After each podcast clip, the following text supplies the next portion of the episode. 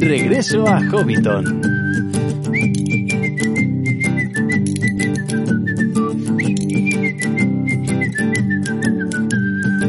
Saludos amigos hobbits y pueblos libres de la Tierra Media y bienvenidos a Regreso a Hobbiton, el podcast de la Sociedad Tolkien Española. Un mes más nos reunimos en torno a la mesa redonda de nuestros Mial para hablar un poquito sobre Tolkien. Y este programa es bastante especial porque vienen invitados de sitios recónditos, muy muy lejanos, nada más y nada menos que desde el mundo mágico. En esta ocasión, el Hogwarts Express hará parada nada más y nada menos que en la comarca, recibimos a nuestros compañeros de Patronus Unplugged y vamos a hablar de las diferencias, de las similitudes y de las inspiraciones que puede haber en Harry Potter de la obra de J.R.R. Tolkien. Aquí en Regreso a Hobbiton tenemos compañeros que se consideran, bueno, o más bien nos consideramos fans de las dos sagas y ya teníamos muchas ganas de hacer este crossover que esperamos que os divierta pero que también os descubra cosas bastante interesantes. Por supuesto, tendremos nuestra clase de élfico que tiene un final bastante curioso. Creo que os gustará bastante. Es muy, muy, muy divertido. El Eder vuelve a desempolvar su, su batuta y nos enseña élfico a través de una canción. Creo que de verdad eh, fue uno de los programas más divertidos que hemos grabado nunca. Y también tendremos la visita a la sala de los cuentos y a la biblioteca de regreso a Hobbiton con nuestra píldora bibliográfica momento en el que aprovechamos para rendir homenaje a Peristida Tolkien, que falleció el pasado 28 de febrero. La última de los hijos de J.R.R. Tolkien, que coge el barco hacia los puertos grises. Y aunque es verdad que no la conocíamos, igual que no conocíamos en persona a Christopher, de alguna manera nos da lástima despedir a los hijos de Tolkien. Nos da la sensación de que parte de su legado desaparece. Sabemos que están los nietos, pero también sabemos que no es lo mismo. Así que sí, nos entristeció mucho saber de la muerte de Priscilla Tolkien. Y esto es lo que tenemos preparado para hoy, amigos hobbits. Así que sois más que invitados a uniros a nuestro pequeño Smial. Ya sabéis que aquí siempre tenemos el fuego encendido, pastelillos de semillas recién hechos y cerveza del país. Comenzamos.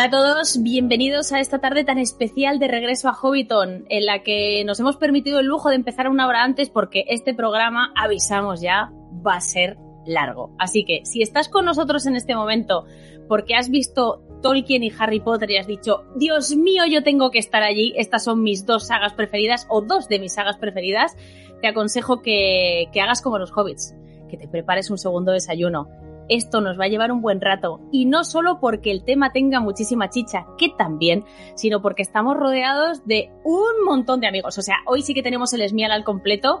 Eh, quedan pocas sillas libres, pero bueno, para vosotros los que nos veis desde casa siempre hay.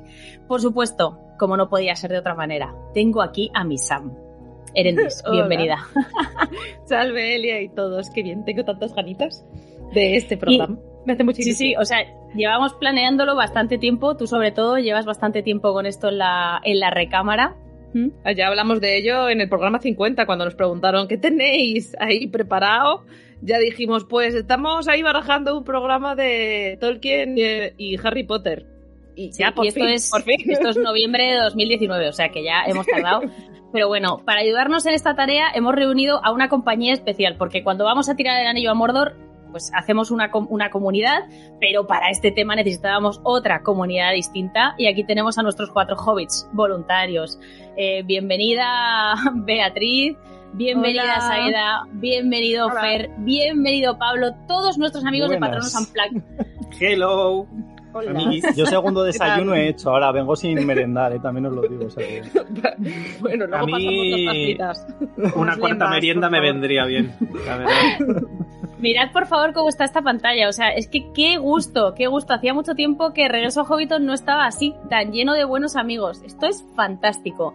Y seguramente ahora os estaréis habréis hecho cuentas y habréis dicho, jope, Erendis y Elia están en inferioridad numérica, aquí falta gente de regreso a Hobbiton. Pero no, no estamos en inferioridad numérica, por dos razones. La primera, porque esto no es un quién es mejor que quién. ¿Vale? Esto es, vamos a hablar de las dos, vamos a hablar de las dos sagas, aquí no hay equipos, aquí no hay lados, entonces, eso lo primero. Y lo segundo, porque no necesitamos estar en superioridad numérica cuando tenemos superioridad moral. Entonces, no, no, importa, no importa. Aquí no pasa, aquí no pasa nadie. Eh, no, eso sí, desde el principio. No es un quién es mejor que quién esto. Es, es, es, absurdo, esa pregunta es absurda. Nadie, ninguna saga es mejor que la otra. Las dos sagas nos encantan. Las dos sagas molan tanto que hemos querido hacer un programa que juntase a las dos. Y vamos a contaros un montón de, de temas interesantes. Pero antes de eso, me gustaría que nuestros amigos de Patronos Unplugged hicieran publi. Publi. Ahora, ya, uno de vosotros. Publi de Patronos Unplugged, por favor. Un podcast que deberíais escuchar todos los que estáis aquí viéndonos. Vea, tú que te dedicas al mundo de la publicidad de forma. Pero que encerrona más Bueno, pues si os gusta Harry Potter, aunque sea un poquito y queréis aprender más sobre el mundo mágico, nos podéis seguir, Patronos Unplugged, que lo podéis escuchar en Evox, en Spotify, Apple Podcast y rajamos mucho y porque somos muy frikis, así que... Iba a decir, Paula, bueno, aquí hay que decirte Paula o Erendis. Cualquiera de los dos, me llaman indistintamente. Tú que nos escuchas, podías también decir algo para que no suene tan auto-spam, autobombo. No, a mí me encanta, me gusta muchísimo. Mira que soy fan de la saga de Harry Potter, como todos podréis imaginar, porque si no, no sé qué hago con una sudadera de Hufflepuff puesta pero aprendo un mogollón con vosotros, de verdad, o sea, es súper divertido y está muy, muy informado todo, o sea, pues si os gusta, es como la versión de nosotros, pero en Harry Potter, entonces, no sé qué estáis esperando, de verdad, si os gusta un poquito Harry Potter es que vais a aprender mogollón. Pues sí, aquí os pongo, bueno, están en iVoox. Están en iVoox, este enlace realmente es mucho en Spotify, pero en Podcast, en todas partes. Ponéis patronos Unplugged y ahí están, ahí están. Nos podéis seguir en Instagram y en Twitter. También. y además, eh, y además eh, Saida y Bea han escrito este libro que todo el mundo debería tener en su casa también. Este libro no estaba preparado, ¿eh? Gracias. No, es verdad, es verdad, no estaba preparado. Generación Potter. Y sois de la generación Potter, yo me, yo me considero generación Potter, aunque no me lo leí con 11 años, pero da igual, soy jovencísima de espíritu y me considero generación Potter y esto es, eh, esto hay que leerlo, de verdad, de verdad, que se lo han currado, está muy currado. Y además, voy a decir una cosa, o sea, la edición es como de lujo total, es una pasada, o sea, es un gusto leer este libro. O sea, tener este libro en las manos es un gusto. Y, olerlo, ¿eh? Huele muy bien. La verdad, sí. se lo, se lo curraron. O sea, está, está, esto está trabajadísimo, esto está trabajadísimo. Así que ya, se acabó el momento publicitario, ya podéis volver, todos los que os habéis ido a por palomitas. a por el libro. A por el libro. Exacto. Ya podéis, ya podéis volver y vamos a empezar con el programa porque he avisado que va a ser largo y, yo creo que sí, que tiene toda la pinta, eh, viendo el, el índice de contenido de temas que tenemos por hablar. Vamos a empezar por una breve introducción. Bueno, igual no es tan breve, Pablo, no sé, ahora me dices tú. Vamos a hablar un poquito. sí, sí. Bueno, de hecho, luego eh, yo, yo hago mini, como mini introducciones y luego me dedico como a lanzar mierda para que la gente hable y, lanzo preguntas y debates. Soy muy de hacer esto. Eh, en realidad, yo me cogí el punto de Rowling y Tolkien por hablar un poco de ellos, no tanto a nivel biográfico. Aquí voy a mandar eh, sendos spam para el tema de la biografía de Tolkien. Os vais al 5x4 de, Regreso a Hobbiton. Y para la biografía de, Rowling os vais al 1x14 eh, de Patronus Unplugged. Ahí tenéis un poquito más de desglose de, de biografías de autores y pues más contenido, más chicha y más rático para pasarlo bien. Pero eh, yo de lo que quería hablar realmente era un poco de ellos más a nivel creativo, más a nivel como, bueno, pues autores literarios, que al final ha sido por lo que han pasado a la historia. Sobre todo, me atrevería a decir que Tolkien, no tanto, bueno, sí por su faceta literaria, evidentemente, pero tiene mucho peso también a nivel de ensayo, que creo que ahí sí que, por ejemplo, tiene un peso más, eh, también por contexto eh, histórico, había como un poco más de cancha para trabajar con el género fantástico que, que Rowling. Y, bueno, al final son sagas que también han estado bastante eh, distantes a nivel cronológico, eh, de una a otra, bueno, no sé en qué punto, esto es gran pregunta para, para vosotras, ¿en qué punto consideráis que comienza como tal eh, la saga del Señor de los Anillos? O sea, como, saga me refiero, ¿con qué libro y en qué fecha exacta consideramos que se construye el, el concepto Señor de los Anillos? Uf, es que claro, yo creo que cuando Tolkien empieza a escribir ya o sea, cuando escribe el Hobbit, él no lo considera una saga. Ya es pues cuando le piden aventuras de Hobbits, cuando ya él decide, en plan de, bueno, voy a desarrollar esto y ya de paso meto todo mi world building que llevo haciendo del Silmarillion muchísimos años, pues voy a ver si lo apaño todo junto. Así. Vale, o sea. Rápido, entonces me parece complejo. Si, si nos metemos desde el Hobbit estaríamos en los años 20, ¿no? Y si nos metemos ya un poquito más tarde con, con el resto. Sí, a ver, yo creo que él realmente saga, saga como tal, tampoco sé si lo habría considerado, porque él entrega un único volumen. O sea, realmente él entrega un libro y se lo parten en tres, porque es imposible publicar y, vender eso, es imposible, nadie lo, lo, habría comprado.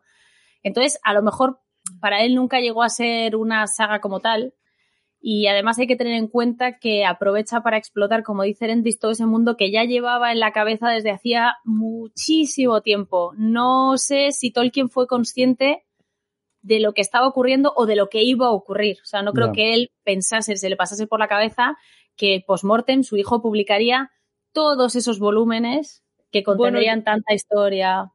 Yo entiendo que algo así porque en el fondo cuando deja a Christopher como albacea del Silmarillion, o sea, de, su obra es como te dejo como albacea para que tú termines un poco de alguna sí, manera. Pero, ostras, historia de la Tierra Media, los cuentos perdidos, los cuentos inconclusos, los hijos de Hurin, de, las aventuras de Tom sí, entiendo que a lo mejor él pensaba un, un librico, un Silmarillion sencillo, no. Sí. Como esto. Silmarillion para damas. Sí, sí, exacto. Pero bueno, si nosotros lo tenemos que considerar en algún momento, yo tengo, creo que tiene que ser a partir del Señor de los Anillos. Vale, o sea que allá nos vamos un poco más adelante. Pero bueno, quiero decir, siguen siendo décadas de, trabajo, de diferencia entre unos y otros.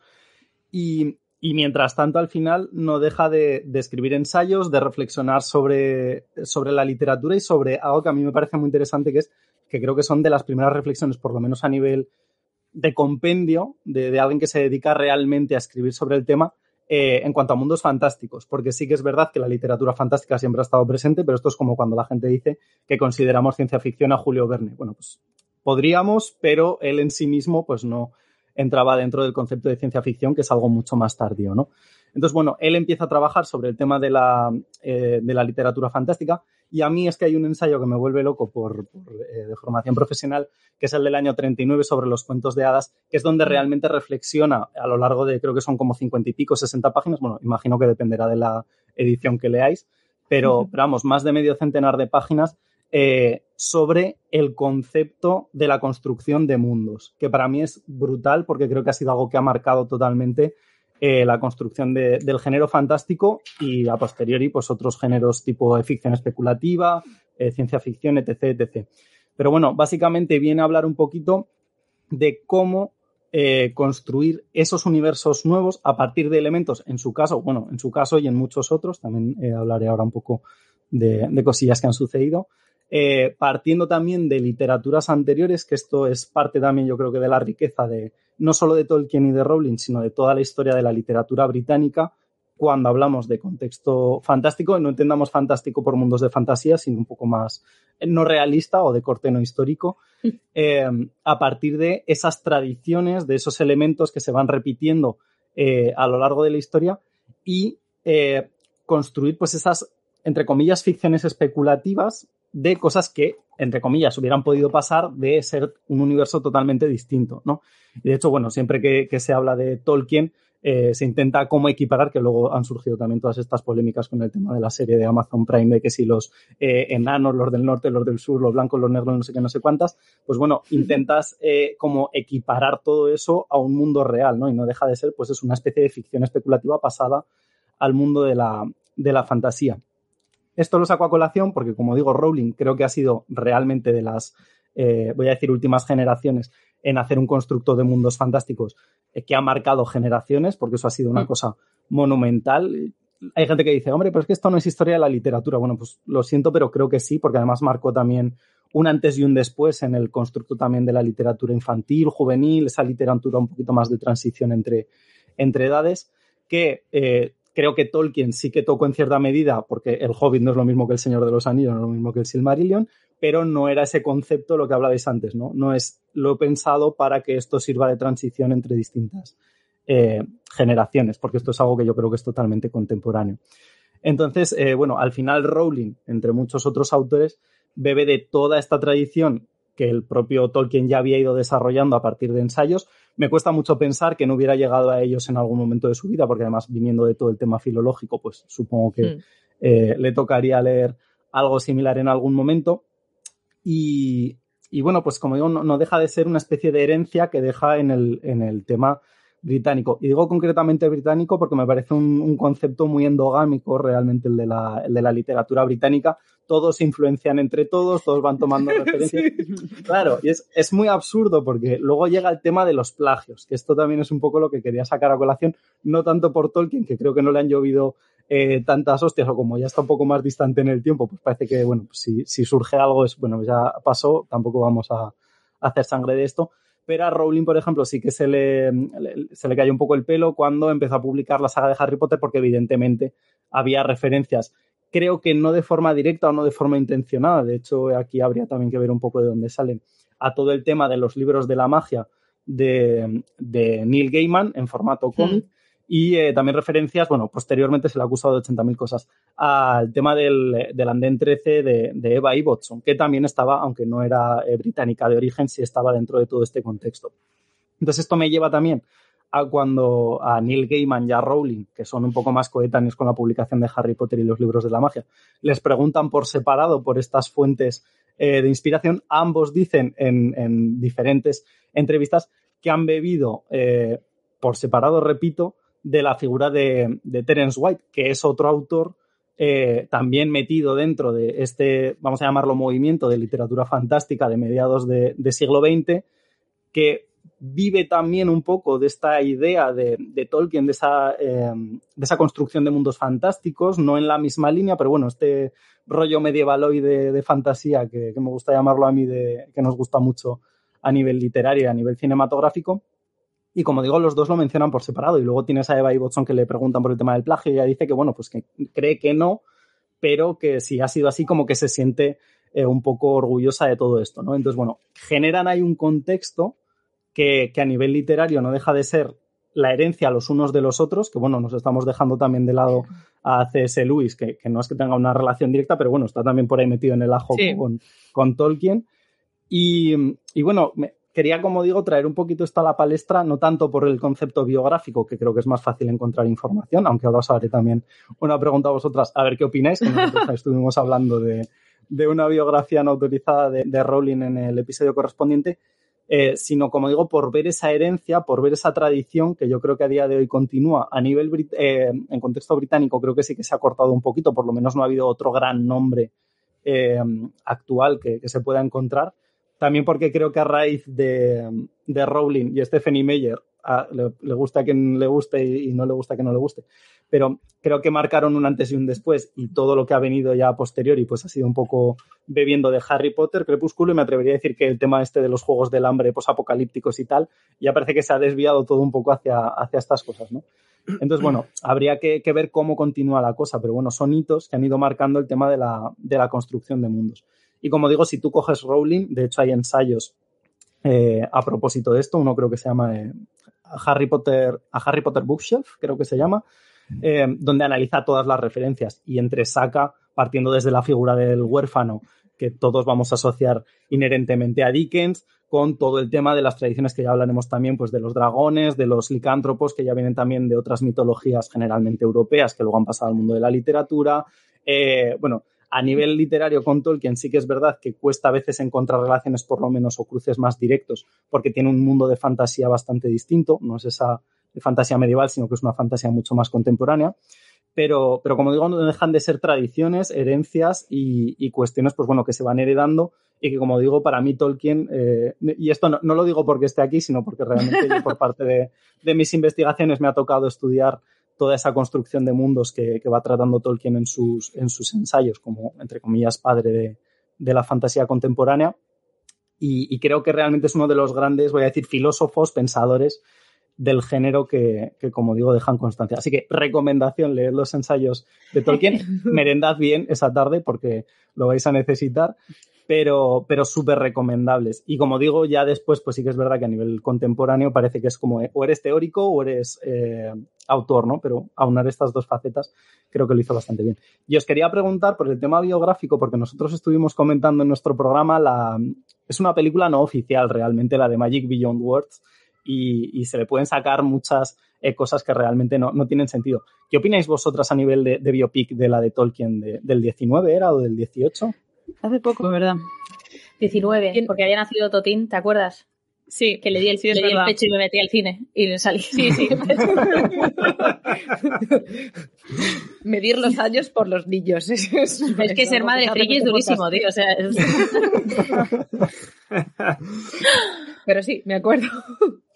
Me acuerdo. Pues tenía, lo analizamos también en un programa, además fue más o menos en la época que hicimos el, el, el, el de la biografía per se de Tolkien. Sí tenía cosas que estaban bien y cosas que pues notabas que era un fanfic.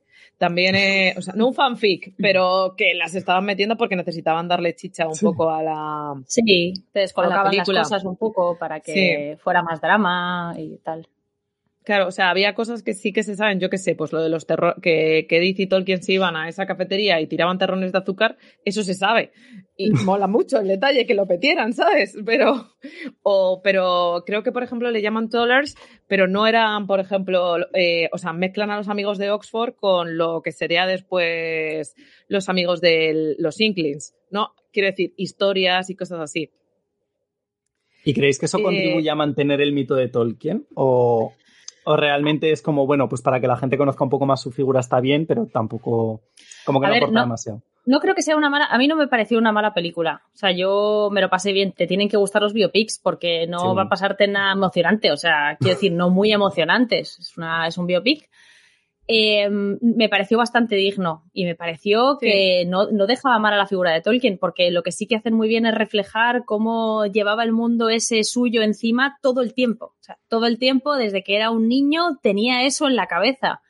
Entonces yo creo que eso lo transmiten bien. Para una persona absolutamente profana, que diga no sé absolutamente nada de Tolkien, pues va a aprender cosas, pero no todas van a ser correctas. Pero es verdad que si no si vienes de cero, todo lo que te lleves. Si partes pues, de cero, pues claro, todo lo que te lleves es gratis, fenomenal. Es que tampoco. y, también te digo una cosa: si la figura de Tolkien no te interesa nada, ir a verla tampoco tiene sentido. O sea, te vas a aburrir como una ostra. Esto es un término medio, claro, esto es un término medio de he visto El Señor de los Anillos y me gusta mucho, me he leído algunas cosillas de Tolkien, no sé mucho sobre él, voy a ver este biopic. O mi madre, a mi hija le gusta mucho El Señor de los Anillos, voy a ver este biopic de este señor que lo escribió, por ejemplo ese es el público, yo creo, ¿no, Erendis? Sí, sí, yo creo que sí. O sea, nosotros a mí, pues lo que ha dicho Elia, no me pareció, o sea, me pareció una película entretenida y es verdad que te pasas la mitad de la película si conoces la obra, la vida de Tolkien en plan de, anda, mira, tal, pues yo qué sé, cuando está cuando está ella bailando al lado debajo de no son abedules, pero siempre mezclo el nombre de los árboles. Sí, sí, pero está ahí bailando con él y tal, tú estás pensando, Beren y Lucien, porque es esa escena la que siempre, o sea, la que se menciona de que él recuerda y tal. Entonces, pues tú estás viendo y estás diciendo, ah, esto es así, y, cosas que decías, ¿qué? Pero bueno, como, como cuando ves, también te digo que para mí era casi como cuando ves casi cualquier adaptación, que a veces pues te va saltando el, el, botón de warning de, ¿esto era así o no? Claro, o sea, si no, lo mejor que podéis hacer es ver la película y después escuchar vuestro programa de Regreso a Hobbiton, que es que además lo escuché hace poco. Eh, porque como fuimos hace poco a Oxford, eh, volvimos Fer y yo a ver la película, que ya la habíamos visto en su día, o sea que nos gustó como para verla otra vez. Y aún así escuché vuestro programa para ver esas diferencias, que claro, yo no me he leído ninguna biografía del autor, entonces pues quería conocer más. Y, y de hecho me gustó mucho, por ejemplo, ahora que lo habéis comentado, de las cosas que pasan de diferente manera, se me quedó muy grabado cuando decís que cuando se va a la guerra no se había casado en la realidad todavía, o sea, que en la peli sale que no se ha casado con Edith, pero en la realidad ya se había casado con ella. Que queda más épico como decir, cuando vuelva de la guerra nos casamos. Claro. O nos casaremos, volverá de la guerra. Ah, es un fake enorme eso, porque además a, mí como historiador, en este caso del arte, me indignan estas cosas porque cuando había guerras gordas, cuando la gente se iba, se casaba antes, punto pelota. O sea, no era una cosa que dijeras, ay no, lo hago sin aprender. No, la gente se casaba para dejar herencias, para dejar el hijo, para dejar todo bien atado. Claro, sí, sí, es que si no, macho, sí. al final la lía, ¿sabes? Para que cobres la pensión de viudedad. O sea, Al menos. Muerto en el frente, pues ya está, eres viuda. Oye, te dejará una posición mejor. sí, tal cual. Pero bueno, pero no está mal, o sea, quiero decir, no está mal. No la ves y dices, Dios mío, es un insulto, han escupido en la tumba. O sea, no me pareció eso para nada también es verdad que los actores nos gustan, eso favorece. Claro, te ponen a un pedorro haciendo de Tolkien y a lo mejor te hace menos gracia. Pero el niño, el niño este a mí me gusta y, y, Nicolás Cage, también. a lo mejor haciendo de Tolkien. Claro, imagínate. ¡Qué horror! Pues dices, madre mía. Pues eso que le falta, ¿eh? Al hombre. sí, solo le falta hacer de Tolkien. O sea, ya, ya se puede morir. Muy bien. Pues, pues, yo por mi parte ya deja de dar la chapa, o sea que... Pues nada, aquí tenemos, eh, hemos, pues ya hemos introducido el tema, ya estamos a tope, ya estamos calentitos con Tolkien y Rowling. Entonces, vamos a hablar de un tema que es muy importante en ambas sagas, eh, que es el tema de la magia. Y que es un tema que, que Tolkien comparte con muchísimas sagas, pero curiosamente, la magia de Tolkien no se parece a ninguna magia de ninguna otra saga de fantasía, por lo menos que yo haya leído. Eh, aún así, las dos contienen magia y la magia es un elemento, en el caso de Rowling, es un elemento prácticamente esencial. No se puede entender la obra de Tolkien, o sea, la obra de Rowling sin magia porque no tiene sentido la historia. Eh, en el caso de Tolkien, en el caso de Tolkien sí, aún así está. Aún así está y está presente en momentos bastante clave y bastante importantes. Eh, así que nada, Erendis, todo tuyo. Bueno, tampoco, o sea, es, es tan básico y tan, tan, tan relevante, porque, a ver, mm, me refiero. La diferencia es hiper básica, ¿no? O sea, en el mundo de Rowling tenemos una magia que es magia física. Digamos, eh, quiero decir, que se me entienda ahora haciendo la contraposición de la de Tolkien. No es que sea física, pero evidentemente tú tienes una varita, la puedes canalizar, puedes llegar a hacer incluso a lo mejor algún conjuro de alguna manera yo creo que sí que hay personajes que podían intentar llegar a hacerlo sin varita, corregidme vosotros que sois los expertos, pero yo juraría que sí, pero que normalmente se necesitaba para A nivel cinematográfico, cualquier niño. Eh, sí. sí, cualquiera puede. De hecho, Harry se hace crecer el pelo a sí mismo cuando se lo cortan porque no le gustan, por ejemplo. Hace desaparecer el cristal, todas esas cosas, sí. Exacto. y sin varita todavía y, es, y es algo tan, quiero decir, es algo que el resultado tú lo ves, es, es, visual normalmente, o, desaparecer también, que es muy visual todo. En cambio, es cierto que la magia de Tolkien es una magia hiper sutil y de hecho normalmente aquí en este podcast evidentemente lo hemos hablado un millón de veces, es una magia que para la persona que hace la magia no es magia realmente, es magia para el ojo que lo ve. O sea, Bilbo como hobbit puede percibir casi como magia la manera que tienen los enanos de hacer las cosas. Frodo y Sam pueden percibir el espejo de Galadriel como algo mágico. Pero para, e, para Galadriel no, para Galadriel es el sistema de funcionamiento natural como si fuese un ordenador. Y tú se lo enseñas a alguien de la, del, del siglo XV. Sí, exacto. Le dices, mira, un ordenador y te dirá, esto es magia, eres bruja. Bueno, no hace falta ni que te vayas al ordenador, le enseñas un mechero y lo flipa. O sea, bruja. Enrique, Enrique para, lo para mí el wifi sigue siendo brujería. Eh, o sea, Ya ves. Siempre que huelen los aviones. sí, sí. Para mí es la mayor brujería del mundo, que huelen los aviones. Yo todavía no me lo creo. De hecho, la... un aparato de 68 toneladas ahí por el aire. Fer, escúchame, un día te vas a volar con mi marido, ya verás qué divertido. Vale. Que te, que te meta en cabina. Tu marido es piloto, ¿verdad? Pues sería mi sueño, porque cuando fuimos a, cuando fuimos a Londres le dije a Bea, en plan, jo, me gustaría alguna vez hacer un viaje, pero en cabina, a ver cómo toquetean las palancas y no sé qué, no sé pues, cuánto. Pues pasa lo mismo como con la magia de Tolkien, que dices, para mí es magia, pero estoy viendo aquí el funcionamiento natural de las cosas de pierde totalmente la... Es como hipercotidiano, o sea, les ves trabajar y dices, nada, nada, como panaderos, o sea, lo mismo. Además, ellos, ellos ven, digamos, en números, ¿no? Y en líneas, o sea, cuando ven la pista del aeropuerto, mi mejor amigo es piloto también, y ven las pistas de aeropuerto con líneas, canales, números en su cabeza. es como los programadores, ¿no? que tú, ves ahí un código y dices, ¿esto qué mierda es? ah, sí, mira, aquí el cabecero tal, esta dimensión tal, Sí, Total, claro, al final es así. misma magia, misma magia. Exacto, es, o sea, es que estáis. No, no, pero era un poco, o sea, realmente mi idea era un poco hablar de, esos dos grandes conceptos tan contrapuestos. O sea, es que habrá cosas que vamos a ir viendo que se parecen mucho y que rozan los dos universos, pero desde luego este quizás para mí es el punto más, más definitorio de ambos y más alejado de ambos. Definitorio en el sentido de que pues Tolkien está creando no una mitología, pero ese, o sí, pero ese universo que crea eh, tiene esa magia hiper sutil o que va a veces al canto, por ejemplo, de, pues, por ejemplo, Lucien, cuando canta delante de Melkor y consigue que se duerma a través de ese hechizo, encantamiento que, que canta. Pero no son cosas, evidentemente, o sea, es la capacidad de Lucien por ser hija de una Mayar y su propio poder pero mm. no es algo que normalmente sea, que haya la pareja que he estado haciendo, que tengo que decir Wingardium Leviosa y hacer el movimiento de la varita exacto para que la pluma vuele o para que se frieguen los platos. Ojalá. Ojalá. Ojalá. Los enanos habrían agradecido eh, de tener los trucos de la madre Hombre, de a Bilbo le hubiera venido bien, eh, te diré. Sí, sí, por eso te lo digo. Aún así, fíjate que hay cosas, o sea, el espejo de Galadriel, por ejemplo, me parece un ejemplo muy bueno porque dices, para Galadriel no es magia, es un funcionamiento natural, pero que sepamos no hay nadie que tenga un espejo aparte de Galadriel. O sea que, que es que aún así, incluso siendo una magia hiper sutil y siendo una cosa que es más una habilidad aprendida o una cosa natural de una persona, hay personas más especiales que otras. Eh, sí, sí, eso está claro. y, todo está justificado, ¿no? Los elfos de antes eran más poderosos porque habían visto la luz de Valinor, vale. Era, era, o sea, quiero decir, había una explicación racional, o sea, quiero decir, siempre hay una explicación racional.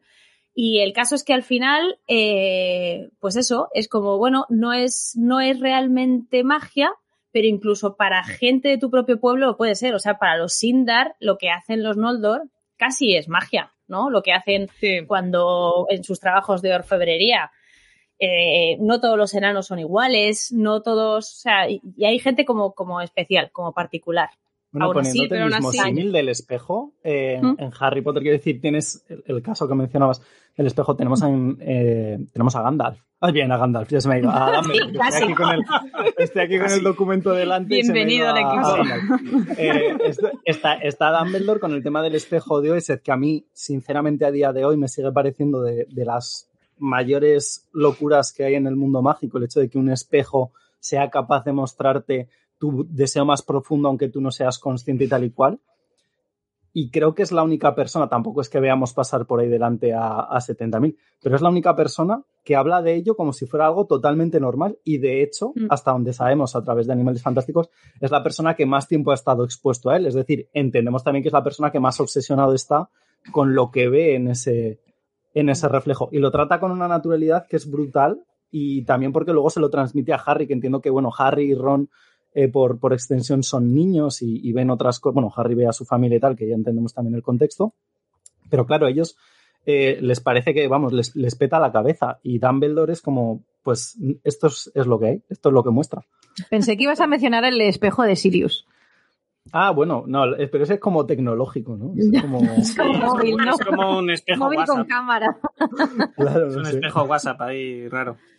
Pero, eh, Pablo, yo creo que en el, en el caso este que comentas es más un poco por la figura de Dumbledore, no tanto porque sea un adulto, porque ya lo dice él también que mucha gente que, se ha consumido delante, de, delante de ese espejo, ¿no? Entonces es como otra muestra más mm, de, o sea, otra forma más de demostrarte que, que Dumbledore es mucho más que cualquier otro mago. Por eso, por eso. O sea, es especial como Galadriel. O sea, es, dentro de que es un mago y que hay muchos, pues eh, es especial. Hay personajes que son especiales. Sí, pero mira, está diciendo, por ejemplo, está diciendo Nirmaed, Joan Carles, lo de la, la premonición que también pasa, que tienen algunos de, de los elfos, incluso se tienen los numenoreanos, se comenta que tiene, efectivamente, ese comentario en concreto, que también tiene Aragón y su madre, que tienen ese don de la premonición, que para ellos es, pues es que hoy te cuento esto porque me ha venido y porque en nuestra sangre está esto. Y ya está, y es lo, lo natural. Pero para gente de fuera, o sea, para a lo mejor alguien que no sea de la sangre de Númenor, es como, ¿pero por qué ves el futuro? Eso lo tienen también las madres, ¿eh? Te va a caer. te vas a caer. La experiencia es un grado.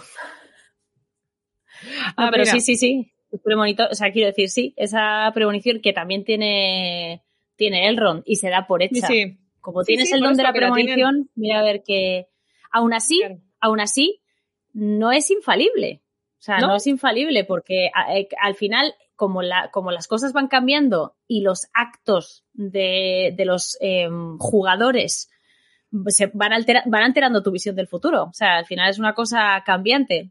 Mm, no, no, está, no está definido. O sea, no es una cosa de esto va a ser así, pase lo que pase, sino que, que existe la posibilidad de, de que tus visiones acaben cambiando.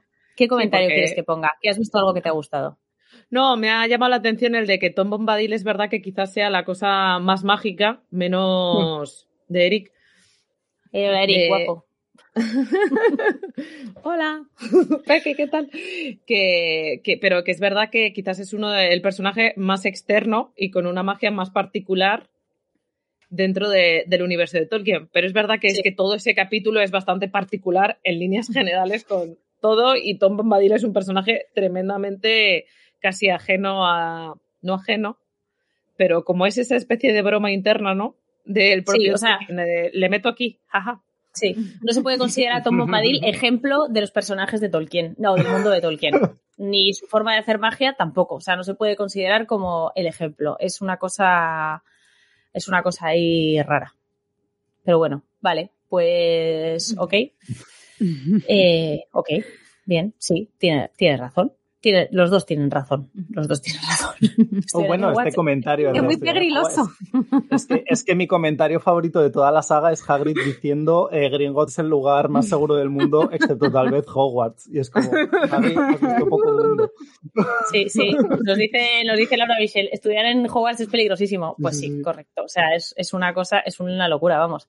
Vale, vamos a ver. No quería seguir con comentarios, quiero seguir. Eh, Erendis, si tienes algún comentario más sobre el tema de la magia, algo más que quisieras no, No, realmente no. Era un poco eso, poner en contrapunto estas, estas dos visiones de la magia tan sumamente diferentes y que marcan tanto los universos, la sutileza frente a la realidad plausible de la magia de muevo los objetos o te, me convierto en gato. Muy bien. Pues vamos a seguir adelante con otra cosa que tienen en común eh, y que esto, aquí yo creo que sí que hay más, más parecido. O sea, yo creo que esto sí que tienen un... Yo, yo aquí sí que veo muchas, muchas similitudes. Vamos a hablar un poco de la importancia del amor y la amistad. Sobre todo de, de, lo segundo. Es lo que más veo yo vínculo estrecho. Así que nada, eh, Vea, adelante. es que de repente he mirado la pantalla y he dicho, me falta alguien, pero eh, me imagino que ha sido por voluntad propia. Ya volverá. Volver, vuelve. Se le ha visto pasar por el fondo. Estaba en camino. Yo supongo que sí. Venga, vea, adelante. Bueno, pues en la amistad y el amor eh, en Rowling y en Tolkien, bueno, voy a empezar a mencionar su vida, su vida real, es decir, ya simplemente los autores ya para ellos en su vida la amistad era muy importante. Bueno, vosotros lo sabéis bien, que tanto el TCBS como los Inglings, o sea, para Tolkien siempre ha sido muy importante sus amigos durante toda su vida. Eh, y para Rowling también, es verdad que a nivel biografía de ella no se sabe tanto, pero por ejemplo, a mí siempre me gusta mencionar a, a Sean Harris, que fue un amigo suyo que hizo de joven y que, y que es el que le, le dedica la cámara secreta, el libro y es un, fue un amigo muy importante porque además se inspiró en él para crear a Ron Weasley. Es decir, físicamente no se parecían en nada, no era pelirrojo ni nada por el estilo, pero dice que se parecía mucho a él en su personalidad. Y encima es que este chico tenía un Foranglia, no volador, pero era un Foranglia. Pues hubiera tenido uno volador. y para ella fue muy importante porque en esa época es cuando su madre estaba muy mal, que la madre de Rowling tuvo esclerosis múltiple y en esa época estaba bastante mal. Entonces ella iba con él en el Foranglia y para ella era como un escape, tanto físico como mental. Entonces, para pues sus amigos también eran importantes y de él siempre se ha hablado mucho. La verdad es que no se conocen muchos más amigos como este amigo de Rowling. No, no lo sé. No sé si vosotros conocéis alguno así relevante, pero bueno. Es que yo, yo creo que Rowling también, eh, como tuvo una vida errática, no en el sentido de que fuera dando bandazos. Que un poco sí. Pero sí es verdad que, claro, sí, pero como estuvo en Reino Unido, luego se fue a Portugal, luego eh, viajó a España, o sea, yo creo que fue como haciendo amistades, pero le costó asentarse. Entonces, eh, yo creo que fue más relación familiar, bueno, con su hermana, con su madre y amigos que tenía de, etapa universitaria. Pero bueno, el caso es que, para ellos era muy importante y eso se ve reflejado totalmente en sus obras. De hecho, poniendo el ejemplo de Harry Potter eh, y La Tierra Media, Señor de los Anillos, El Hobbit, es que simplemente para que los protagonistas cumplan su objetivo eh, de la historia, no lo podrían haber conseguido solos sin sus amigos. Por ejemplo, pues en el caso de Frodo, sin Sam y la compañía, nunca había, habría podido llevar el anillo a Mordor ni haber destruido el anillo. Es que, vamos, no lo habría conseguido ni de coña. igual le pasa a Harry. Sin Ron y sin Hermione no habría podido, eh, destruir los Horcruxes. Bueno, ya encontrarlos siquiera. O sea, que en general en los libros, en la piedra filosofal, siempre se dice que sin, sin Hermione y sin Ron tampoco habría conseguido cosas, pero es verdad que al final es donde te das cuenta de que, de que sin ellos. Y hay una cosa muy interesante y es que tanto Frodo como Harry eh, en algún momento de la historia quieren que no vengan con ellos. Es decir, en la comunidad del anillo, Frodo se coge la barquita y dice, yo me quiero ir de aquí y, solo porque esto es peligroso, no quiero ponerles en peligro, y se va, que es cuando Sam se tira al agua, no, que me vea, que no te vayas, señor Frodo. Y con Harry pasa lo mismo. Harry en las Reliquias de la Muerte, cuando están en... Se me ha ido el nombre de donde vive Billy Flair, la... el, ¿Dónde se llama? El, cottage, el refugio. El refugio, eso pues también se quiere ir por la noche para, para que no vengan ellos y, y de hecho le, le, ven y dicen, pero eres tonto, ¿cómo te vas a ir si es que nos necesitas? Y ¿No, ves que, no, no, ves que no puedes, hijo, no ves que no. No has visto ya en años que no. Exacto. Y es que en las dos sagas, o sea, es como que los, la amistad y el grupo de amigos es muy importante. O sea, trabajan en una causa común y eso les hace fuertes, que es precisamente la debilidad muchas veces de los villanos, que son muy individualistas, que no tienen amigos, tienen esbirros o siervos. Y sobre todo en el caso de Voldemort, que durante toda la saga de Harry Potter infravalora la amistad y el amor. Y precisamente eso es la causa de su superperdición. Eh, pero bueno, Luego hay un tema que supongo que habréis tratado. Oye, Fer, ¿tienes la puerta cerrada? Porque me sale eco. Sí. Vale. bueno, pues oigo eco. El caso, que no sé si lo habéis tratado alguna vez sobre el tema de San y Frodo y que si hay gente que dice que su amistad no era realmente amistad, sino que era el, el lazo de servidumbre que tenía por ser su jardinero y tal. Pero bueno, no sé si es un melón que queréis abrir, que, porque yo entiendo, para mí, tanto viendo las pelis como incluso leyendo la saga, es cierto que son amigos, pero siempre tengo también esa duda de si algo, sobre todo al principio, ¿no? Que, que, les una esa lealtad por ser el jardinero, no como Ron y Hermione, que sí que son como sus iguales, pero en ese caso, no sé, no sé si habéis abierto ese melón alguna vez. no sé si en el derecho en Tolkien.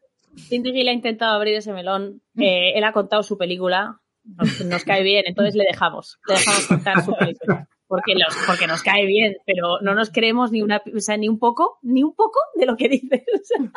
Hay que decir que para el que no lo sepa, no se haya escuchado los programas de El Derecho en Tolkien, Finn de Gil es un profesor de Derecho. Es una persona que ha especializada en Derecho del Trabajo y ha escrito un libro llamado El Derecho en Tolkien. Así que sí, tiene, y además es muy, muy, muy propenso a teorías conspiranoicas y, cosas. Eh, y es muy divertido escucharle, ¿eh? es muy divertido.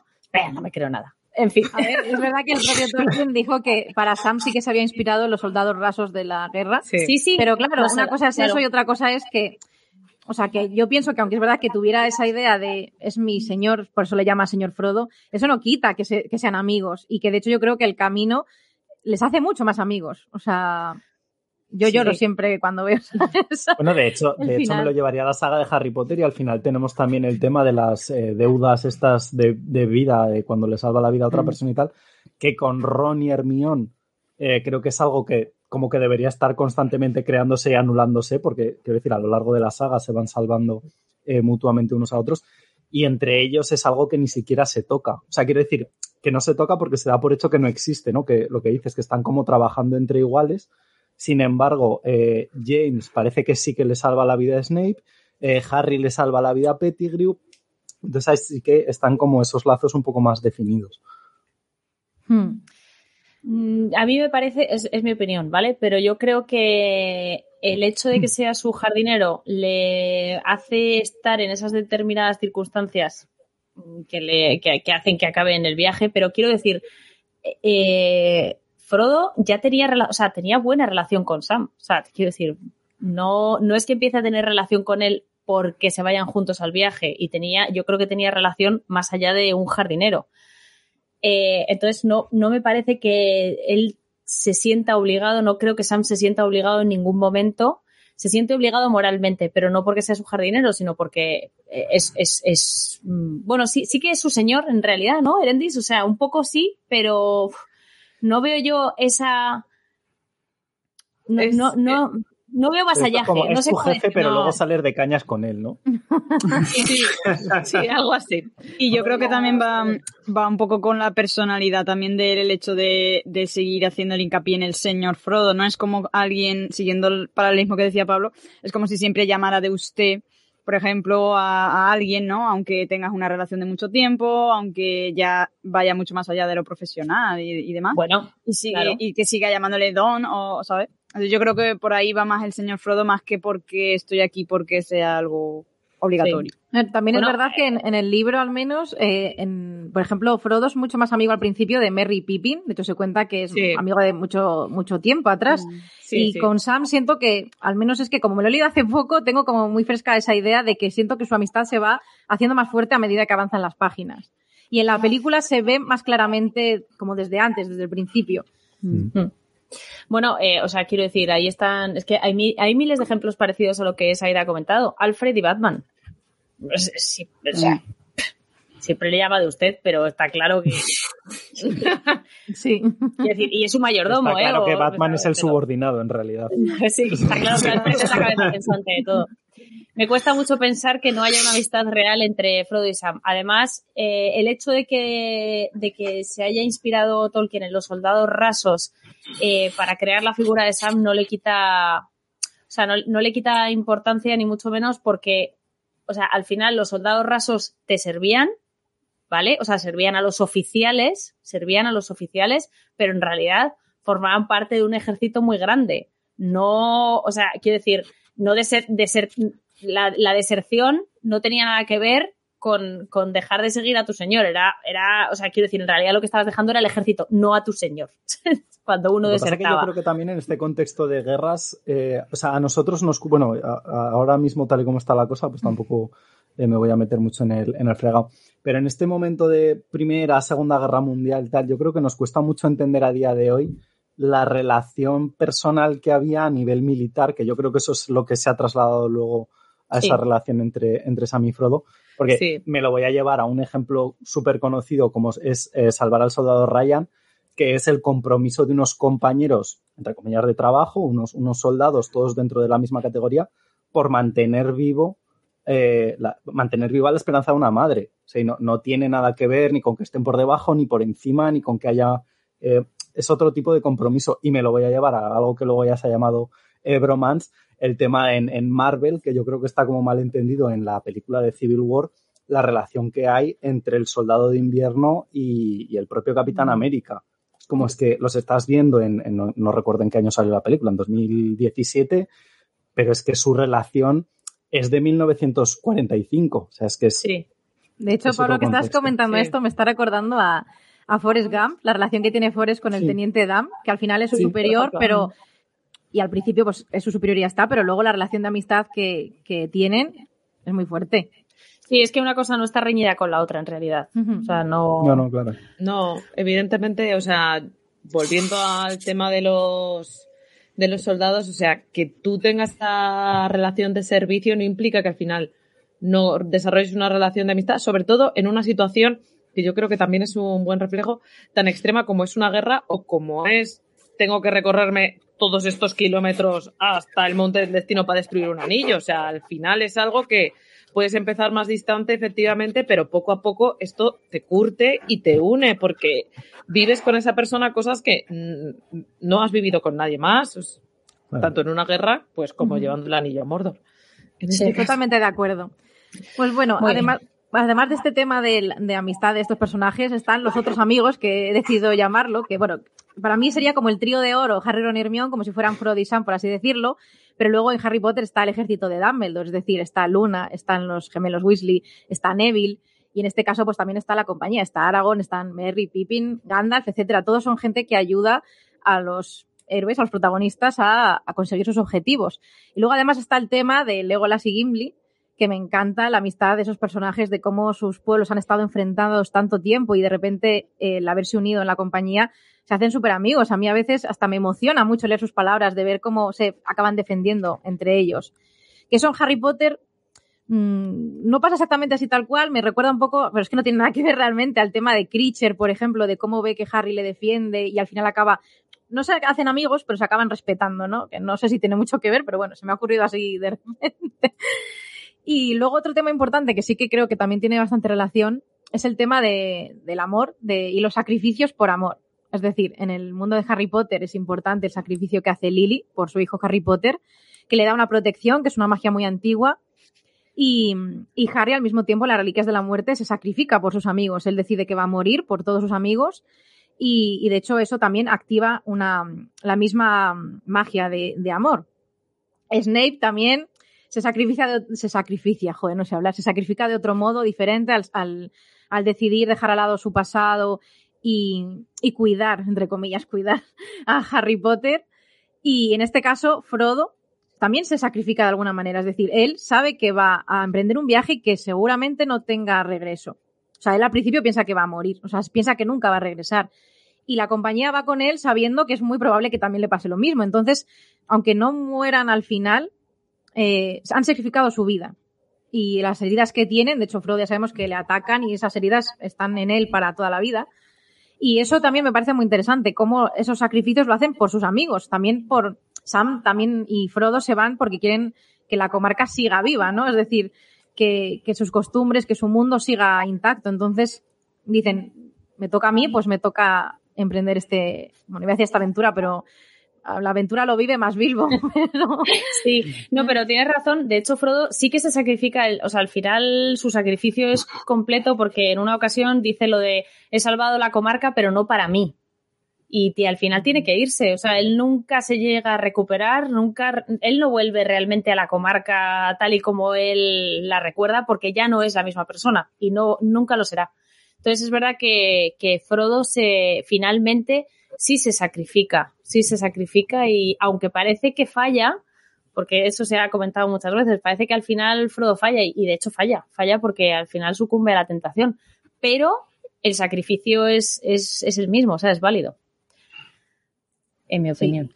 Y luego todo es en mi opinión, ¿eh? ¿Vale? O sea, todo es en mi opinión. Sí, sí, yo estoy totalmente de, acuerdo. Por eso ahí están los amigos para ayudarle a que lo consiga. Y de hecho, además de estos sacrificios que son por amistad y amor, que está un poco englobado, luego están los sacrificios puramente por amor. Es decir, el caso de Aragón y Arwen, Arwen mm, renuncia a su inmortalidad por el amor. También el caso de Beren y Lucien, Hmm. Y, en Harry Potter, por eso digo, no es exactamente igual, pero sí que Lily, por amor a su hijo, aunque no sea un amor romántico, pero se sacrifica por esa razón. Entonces, sí que me gusta que las dos hagas. es verdad.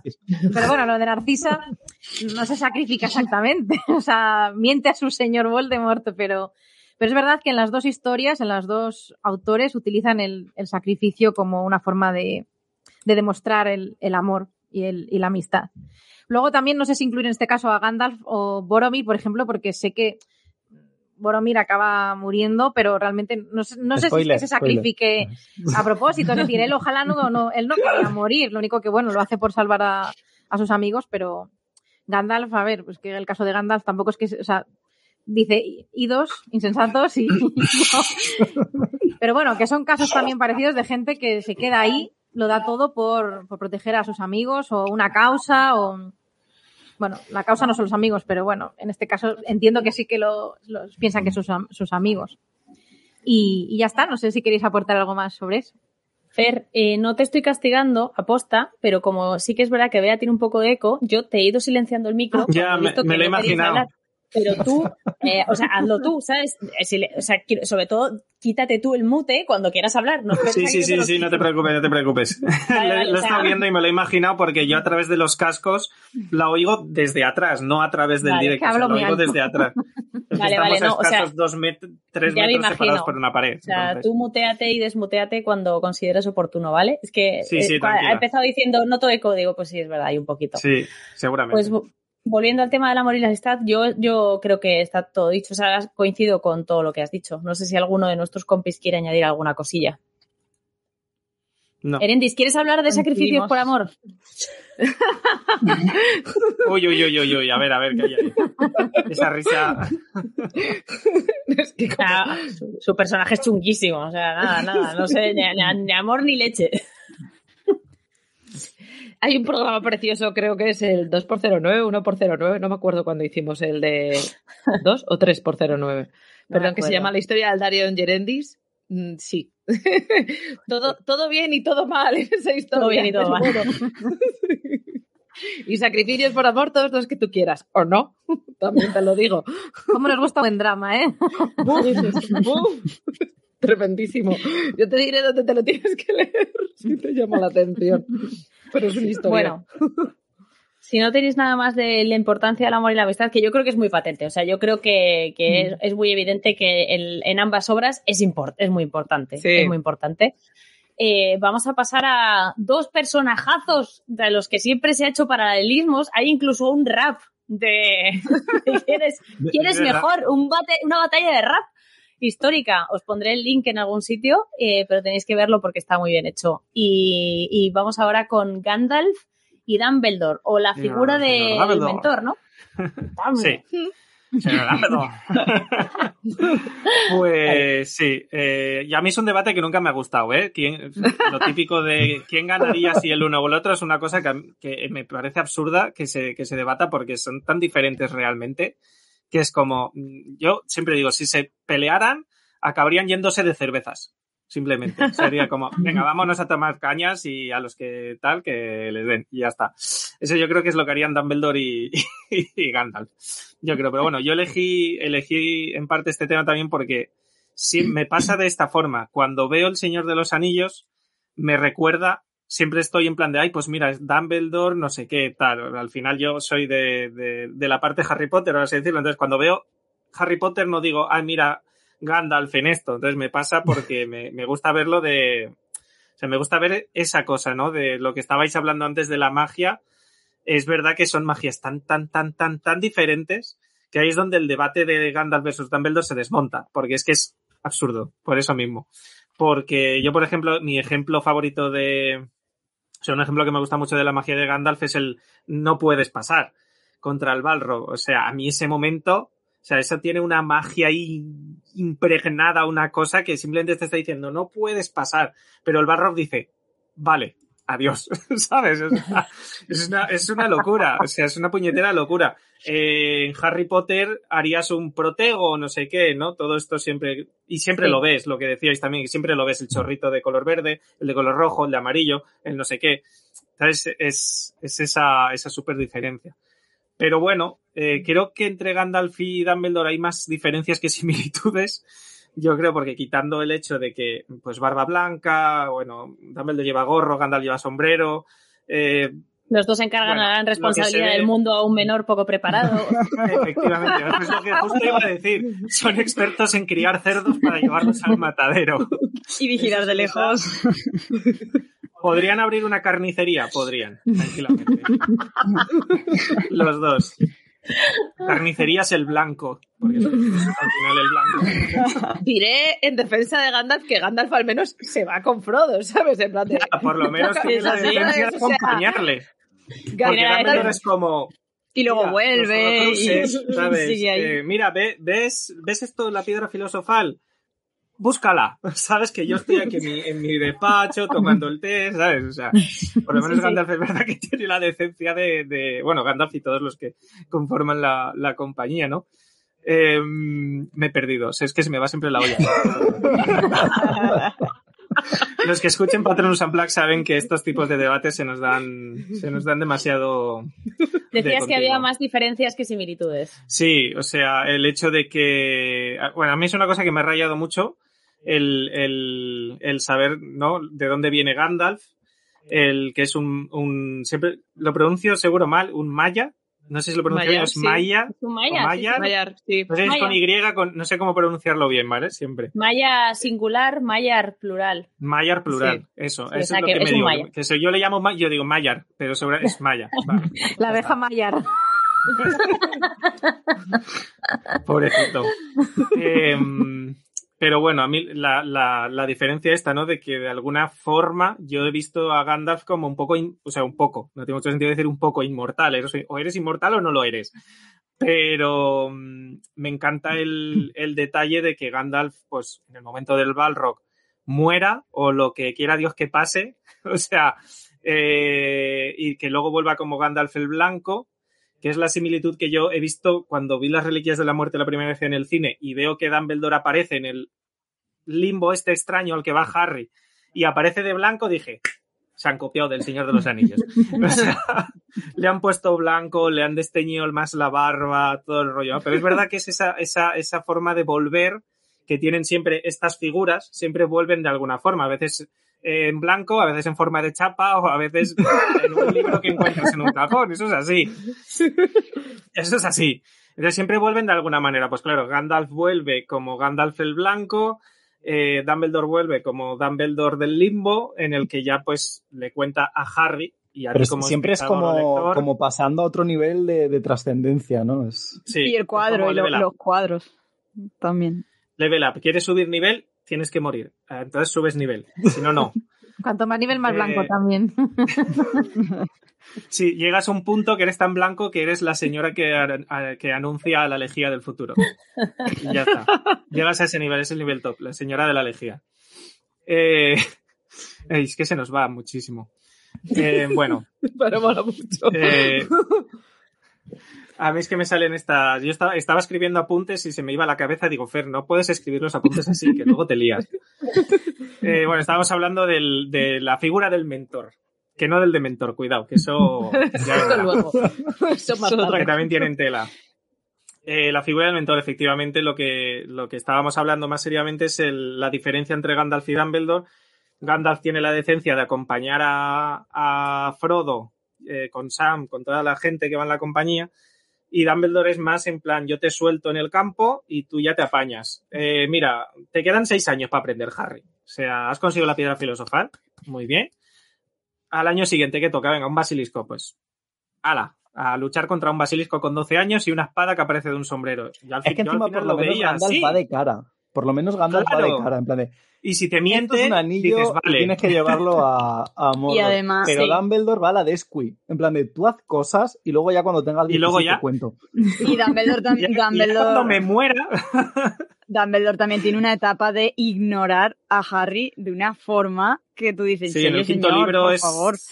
En el quinto, en el quinto libro es tremendo. Bueno, aunque está justificado porque no quiero que Voldemort acceda a mí, a través de ti, no sé qué tiene su justificación, pero para cómo le hace sentir a la persona, al mm. final es en plan. Claro, claro. De hecho, en el legado maldito, precisamente le echan cara Harry al cuadro de Dumbledore porque él hizo eso. Y, de hecho, el, propio Dumbledore le, le, pide perdón, porque es verdad que no supo hacerlo de, la, de otra manera. Y, bueno. Esa es una escena que gana mucho sobre el escenario. Hasta ahí lo diré. porque en el libro es como, ok, muy bien, en el guion es ok, muy bien, Dumbledore, pero cuando la ves en el escenario, eh, sin es que sin palabras, sin palabras, de verdad. Bueno, total. Eh, más, mentor, más, mentoricidad. Em, a ver, que me he perdido aquí un poco con los apuntes que se me van. No estoy acostumbrado a este. A este programa. Es que me rayo. Si no me veo en la imagen, me, no sé por qué, pero me rayo. Pero tal cual, ¿eh? Si no veo mi ventanita, cuando grabamos con Patronus Unplugged, tengo mi ventanita al lado. mayor extraño, ¿no? Sí. Sí, sí, sí, sí, sí. Tal cual. Eh, o sea, realmente tampoco tengo mucho, porque al final es, esta comparación de el mentor que te enseña tal, que te dice que tienes que hacer tal, unos son más justos, otros menos, llega al punto de que yo creo que está incluso dentro del propio, eh, siempre me equivoco, del viaje del héroe, esta cosa tan mm. que está en todas partes, el, es como que tienes que caer para volverte a levantar. El propio mentor, yo creo, por experiencia propia, que, que es lo que he dicho antes, siempre de alguna forma va a desaparecer y va a reaparecer. Porque mm. creo, desde mi punto de vista, que es muy, por ejemplo. También. Eh, entonces es una cosa, yo creo que desde el punto de vista de, escribir un, en mi, en, mi parte, un guion, al, haber estudiado cine, es necesaria porque te da como un punch, te da como una, fuerza extra para que al héroe o a los héroes les dé las ganas de continuar. Porque claro, ¿qué pasa cuando Dumbledore o Gandalf mueren? La gente está que es como, ya está, se ha acabado el mundo. Se ha acabado el mundo. Yo me acuerdo en El Señor de los Anillos, cuando muere Gandalf, eh, salen de la cueva y están todos en plan, ¡buah, tío! No sé qué. Y el. ¿Quién era el que. Era Boromir, el que dice, venga, arriba. A, a, Aragorn. o era Aragorn. No, Aragorn, es el que dice que tengan piedad, que. es que. No, no, al revés, al revés, justo al revés. Es al revés. Parece que no, pero es al revés, sí. Vale, vale, es que me rayo siempre por eso porque digo, no, pero es que lo lógico no es lo lógico. Entonces, bueno, total, pues es ese momento de, que aquí a lo mejor me voy por las ramas, pero cuando en una historia pasa algún duelo, la historia no va a derivar igual si eh, respetas ese duelo a si no lo respetas. Es un punto de vista personal mío de cuando estudié cine, hice una cosa sobre esto y, y, es verdad, ¿cómo podría haber cambiado la historia? A lo mejor en Harry Potter no tanto, pero muere Dumbledore y Harry dice, hasta aquí, coge y se pira a lo que pasa realmente. Entonces, ¿cómo podría haber cambiado la historia? ¿Hubiéramos tenido séptimo libro? No, Harry hubiera muerto a los cinco minutos, seguramente. Hombre, hay una cosa, ¿eh? Eh, cuando te lees, hay, una cosa que, pasa igual en, ambas sagas. Cuando te lees El Señor de los Anillos, el momento en el que Gandalf muere, eh, yo creo que la tendencia habitual es cerrar el libro y decir no. No, no ha pasado, lo he leído mal, voy a abrirlo otra vez y, pondrá otra cosa, porque evidentemente me he confundido. Me he confundido, me he confundido. Y lo abres y no. Y con Dumbledore igual, o sea, de repente hacen una vara que abra, dicen que se cae y tú dices, no. Y encima, encima, nota, nota importante, cuando, te, cuando se escribe El Señor de los Anillos, o sea, cuando se escribe Harry Potter, ya tenemos Señor de los Anillos. Entonces tú dices, pero volverá, ¿no? Pero no. O sea, el caso es que no. Sí, pero no, porque Gandalf sí vuelve, vuelve de verdad, vuelve con su carne, está vivo. Dumbledore no. Vuelve como un cuadro, vuelve, en forma como de metafísico, claro, metafísico, bla, bla, bla, lo que tú quieras. Sí, sí, claro. Pero no vuelve. Es otro tipo de vuelta. Es una pregunta. Pero al yo final lo que dicho me pasó con, con, Sirius. O sea, yo lo de cerrar el ah, y no me he enterado, me pasó con Sirius. a mí también, también de no ha muerto. pero no, también te digo que me parece que la muerte de Sirius es que está mal explicada en los libros. Bueno, claro, es que esa es humillante, porque la muerte de Dumbledore te cuesta creerla, pero dices, jope, por lo menos le ha dedicado páginas, pero la muerte de Sirius es humillante, es humillante. O sea, entonces dices que no ha podido pasar porque nadie, nadie se cargaría a un personaje tan importante con esta chorrada de tropezón pero luego yo se re remante y dice, sí, sí, sí, yo hasta con una gamba atragantada, fíjate, fíjate, fíjate si le echo huevos. Me sobran personajes. toma, ¿sabes? ¿Te quejabas del tropiezo? Pues toma, pues, toma pues, pues, toma atragantamiento con una avellana, toma y dale, ¿sabes? yo siempre pensé que Sirius iba a volver cuando lo leí también. Yo también. Estaba convencidísimo. Yo pensaba que de alguna forma volvería. ya ves. A mí cuando me mataron convencido con Dumbledore, ¿eh? no sé. Yo creo que todo esto asociado a la magia, al final, siempre te queda esa cosa de, pero ahora habrá algo mágico que hará que vuelvan. Seguro, algo que todavía no nos han explicado. Pero, eso es culpa de Tolkien, ¿eh? Eso es culpa de Tolkien con Gandalf, que como volvió, hemos dicho todo. Yo tengo una pregunta para Elia y Erendis, eh, expertas en Tolkien. ¿Hay algo que se pueda relacionar con Gandalf y Dumbledore sobre el pasado de su personaje? Es decir, no conozco tanto a Gandalf para saber si tiene ese pasado algo oscuro como Dumbledore, que tiene. No, Es, inmaculado, es súper Era un espíritu, o sea, es un espíritu maya. De hecho, alguien ha puesto en el chat que Gandalf no es maya, es Istar. Istar. Pero no, es que es lo mismo. Todos los Istari son Mayar, no todos los Mayar son Istari, ¿vale? Pero, pero sí, Gandalf es un Mayar. Entonces, es un espíritu puro que, sale del pensamiento de Ilúvatar. No tiene pasado oscuro. Y Saruman tampoco. Saruman se vuelve oscuro cuando llega a la Tierra Media. No tiene un pasado oscuro. Que yo sepa, Paula, corrígeme. ¿eh, ¿Saruman tiene algo? Eh, pues nada. No, no. Eh, si no recuerdo mal, Gandalf estaba en los jardines de Lorien y aprendía de Niena, que es la, bala, la Valier de la piedad. Por eso Gandalf se, se le ve mucho que es muy piadoso. O sea, es tiene esa inclinación hacia ese tipo de criaturas y hacia está muy inclinado además sobre, digamos, sobre, no tanto las criaturas que es ragas, sino a las diferentes razas, a los hombres y demás, y muy movido por la piedad. Saruman no recuerdo si era de Mangue, de hecho. No me acuerdo de, qué, de qué Valar era el al que estaba más próximo, pero no tienen una, un pasado tan oscuro. Sí que es verdad que hay mayas que han podido tener un pasado oscuro, que han llegado a ser oscuros, quiero decir, no solo Saruman, Sauron, Sauron. Es, un, es, un, es un Maya también. Y, mira cómo termina. Bueno, que además que sea oscuro me refería no solamente a que sea como Saruman que se convierte en un capullo, eh, sino que tuvieran alguna cosa ahí, pues, pues igual que Dumbledore, con el tema de Grindelwald, su hermana y tal, pues alguna cosilla así que hubieras dicho, mmm, Gandalf. No, esta gente tiene una vida muy, muy poco interesante en ese sentido, o sea, es muy poco, es muy poco emocionante el pasado, no hay donde rascar, no hay donde rascar. Por aquí me corrigen y me dicen que es de Aule. Es de Aule. Pues escúchame, y, y, Sauron también empieza como Mayer de Aule. Aule hace algo, con o sea, algo hace que o vas, corrompiendo. Algo toca que o vas fenomenal o te desvías completamente. Aule, ya nos contarás eso, hijo. Enanos, hace enanos. o sea, tú recuerda que se salta en plan de yo crearé a mi, o sea, Eru crea a sus seres y el otro dice, y yo a los míos. O sea, va un poco por libre, Aule, con amor.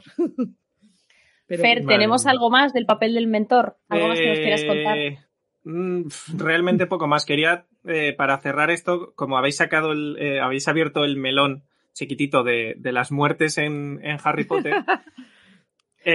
lo que pasa es que le he dejado paso a Beatriz para no, para no cortarle. A mí me pasó con Sirius lo de. Espera, no puede ser, no cerrarlo, sino en plan, volver a empezar el capítulo y decir, mm, algo tengo que haber leído mal. No puede ser. Sirius era mi Sirius, o sea, de hecho lo llevo tatuado también. ah, yo no, es mi Sirius. Eh, y ya lo aceptas y dices, vale, hasta mañana. Pasan dos minutos y dices, no, seguimos. Eh, en el, siguiente capítulo es donde vuelves. ¿sí? Claro, en el siguiente capítulo es donde me voy a dormir. No, o sea, spoiler, no. Yo me lo, me lo leí en dos tandas, La Orden del Fénix, en, un día de tarde a la noche y en el día siguiente de tarde a noche, o sea, no pude parar. Eh, para que luego me, me hicieran eso. Luego en el sexto, lo de Dumbledore fue como, me lo esperaba, que en algún momento eh, Dumbledore iba a morir, en algún momento estaba claro que iba a pasar. Y nunca pensé al principio, puede ser que vuelva. Pero Rowling hizo una cosa y otra no. Lo que no hizo fue establecer las reglas de los viajes en el tiempo. Mal. Pero lo que sí hizo fue establecer las reglas de la vida y de la muerte. Y en el primer libro te dice que toda persona que muera no puede volver a la vida. Es imposible. No existe hechizo. Ojalá hubiera muerto o hubiera vuelto como Inferi. No, no. Que en, el cine me lo cambian y yo en ese me levanto y aplaudo. Película de zombies, Harry Potter Z. O sea, Harry Potter Z. Lo que, faltaba ya. Por favor, por favor. Es que siempre dando ideas, Pablo, no puede ser. Es que está en regreso. Estamos aquí soltando Esperemos que Warner esté escuchando. Era eso, el tema de, el tema de especificar esto, que, todos los autores, eh, todos los escritores eh, establecen sus reglas eh, algunos unas sí y otras no, que es lo que pasaba con Rowling y es lo que hablábamos antes de empezar, que tú, Elia, no habías llegado todavía, sobre los giratiempos en Harry Potter y en el legado maldito. Es como, bueno, pues haberlo establecido y no nos tendrías tan descontentos. Eh, pero con la vida y la muerte pasa eso. En, en, El Señor de los Anillos, si nadie te dice que el que muere puede volver o lo que sea, o porque eres un maya o porque eres un lo que sea, pues guay, te lo crees. Pero en Harry Potter, a mí de repente, pues Mm, vuelve Dumbledore y sabiendo que nadie puede volver, digo, esto huele, no lo sé, Rick, parece falso. sería un inferi, podría ser, o alguien transformado en. Y luego ya cuando mueren los gemelos, yo lo siento, pero ahí ya fue como, eh, ya no lo voy ni a volver a leer, digo, Ya está, ha pasado. Tú sí que eres los gemelos. Bueno, o sea, el gemelo, perdón, el, gemelo, o sea... No nos quites a los dos, por Dios. Bueno, en realidad mueren los gemelos, ahora ya solo queda uno, no tiene gemelo. Exacto, ¿es, verdad? Ah, bueno, vale, es verdad. me callo. Es verdad. Es muy plural. Es verdad. Buena puntualización. Pobre, George, de verdad. Pero cuando no nos pasó esto, y yo creo, corregidme si me equivoco, es cuando muere Cedric. A que nadie cerró el libro y dijo, no puede ser. Ah, pues yo sí me enfadé un montón. ¿Sí? Me pareció fatal. ¿En serio? Sí, sí, sí, sí, sí. No me gustó nada que yo se fue como... a. Pues no haber A estado. mí me dio mucha penita, No, te Me dio muchísima pena. Da pena, da pena una porque pena. dices, se ha atrevido a matar a un chaval de 17 años. Ese es el problema. Eh, O sea, quiero decir, yo Sí. creo que es más el punto ese. El, mu- el Sí. punto ese de. Porque en, ese ese, punto. en- en ese libro ya, ya hay muertes. Y hay muertes antes. Pero dices, "Pff, madre Pero mía. esa Pero es, esa, esa es mayor, bla, marca. bla, bla. Pues es la que marca es. ya el cambio de saga, de Sí, claro. oscurecer. Cedric es, cuando muere Cedric es cuando dices, puede morir, pueden morir alumnos. Y además Puede de la morir forma- Harry, puede morir Neville, puede morir, ahí te das cuenta y dices, puede morir gente eh, que tengo cariño. Y eso que Cedric sale en un libro. O sea, tampoco. Y un poquito en el tercero. también, Sí, eso iba a decir, te le mencionan Ahí antes. como de... pero que también es la forma. ¿no? Eh, no Sí, puede sí. ser una forma más despectiva y más mm, estar en el momento. otro, mm, Sí, de al que sobra, ¿no? O algo así era. Kill the spare. al otro. al Despair, otro, sí. Entonces, Es que me acuerdo en inglés. joder. Sí, sí, sí, es una, es una pena, pero bueno. Vale, pues nada, pues eh, vamos a. Vamos, eso, gracias, Fer. Vamos a otro punto que también es muy importante entre las dos sagas, que es la tendencia de los villanos a colocar parte de su alma, espíritu, poder en objetos tangibles y destruibles. Vamos allá, Saida. Total. Bueno, a mí el tema de los horrocruces ya sabe todo el mundo que, que nos ha escuchado alguna vez, que, que me gusta mucho. No sé muy bien por qué, no tengo pensado hacer horrocruces ni nada por el estilo, pero... Menos mal. No, pero... De hecho, hay una, hay una preocupante tendencia de Saida a hablar de cuestiones relacionadas con la muerte en el podcast. ¿No? Es verdad. Eh, es totalmente casual, creo. No lo sé. Pero... Oye, según el Em, comentario que habéis puesto, realmente que pone Cedric volvió como Batman, pero antes volvió Sí. como vampiro, ya sabéis. Lo iba a decir, o sea, Cedric es el personaje verdad. que en más formas ha vuelto, o sea... Sí, es verdad. Sigue ahí siempre en nuestros corazones. Es más, antes de morir ya estaba en forma de chapa, porque estaba en, en las... Es verdad, es verdad. Qué malo esto, Pablo, vete ya de aquí. Bueno, Em, pues eso, que, que a, mí, a mí la verdad es que me, me gusta mucho el paralelismo que hay entre, entre el anillo único y, y los horrocruces, porque creo que aquí sí que, sí que hay, vamos, una igualdad prácticamente absoluta, ¿no? Entre la mecánica al final de, de, de lo que hacen tanto Sauron como, como Voldemort. Eh, y eso, y, con la finalidad, ¿no? Porque mm, al final ellos, por una parte, eh, están buscando el, poder, eh, por así decirlo, ¿no? En el caso de Sauron, ese anillo único para controlar a los demás y para mm, seguir haciéndose con, el poder de todo. Y en el caso de Voldemort, los Horrocruxes no, es, no son para, mm, para tener más poder, pero sí que son para esa inmortalidad que, que al final le va a permitir tener más poder, si va a estar siempre eh, ejerciéndolo, ¿no? Entonces, en ese sentido, yo creo que ya hay un primer paralelismo. Luego, también el tema del, de la propia alma, de alguna forma, ya sea la alma o ya sea, bueno, en el caso de, de Sauron no tengo muy claro si realmente eso, eh, corregidme vosotras, pero no tengo muy claro si es exactamente como una parte de alma, tal cual nos lo definen en, en, en Harry Potter, pero sí que al final es como gran parte, por lo menos, de su poder, porque mm, de hecho los, los anillos de poder son tan poderosos, como dice su nombre, que realmente para poder controlarlos necesita todavía tener más poder. Entonces, parte, digamos, del suyo eh, queda en ese anillo. Entonces, no sé si eso se entendería como alma exactamente. No sé vosotras cómo lo catalogáis. A ver, yo creo que sí que algo de su alma está, porque de hecho Sauron sucumbe al hundimiento de Númenor y solamente sobrevive su hundimiento porque existe el anillo. O sea, de hecho, por eso cuando el anillo es destruido, Sauron desaparece del todo. Por, porque está vinculado. en ese su- sentido su es alma. completamente como, como Harry Potter, claro, eh, es que es Sí. literalmente lo mismo. estamos cambiando eh, el anillo único por distintos objetos, entre los cuales, o oh, casualidad, hay un anillo. ¿Sabes?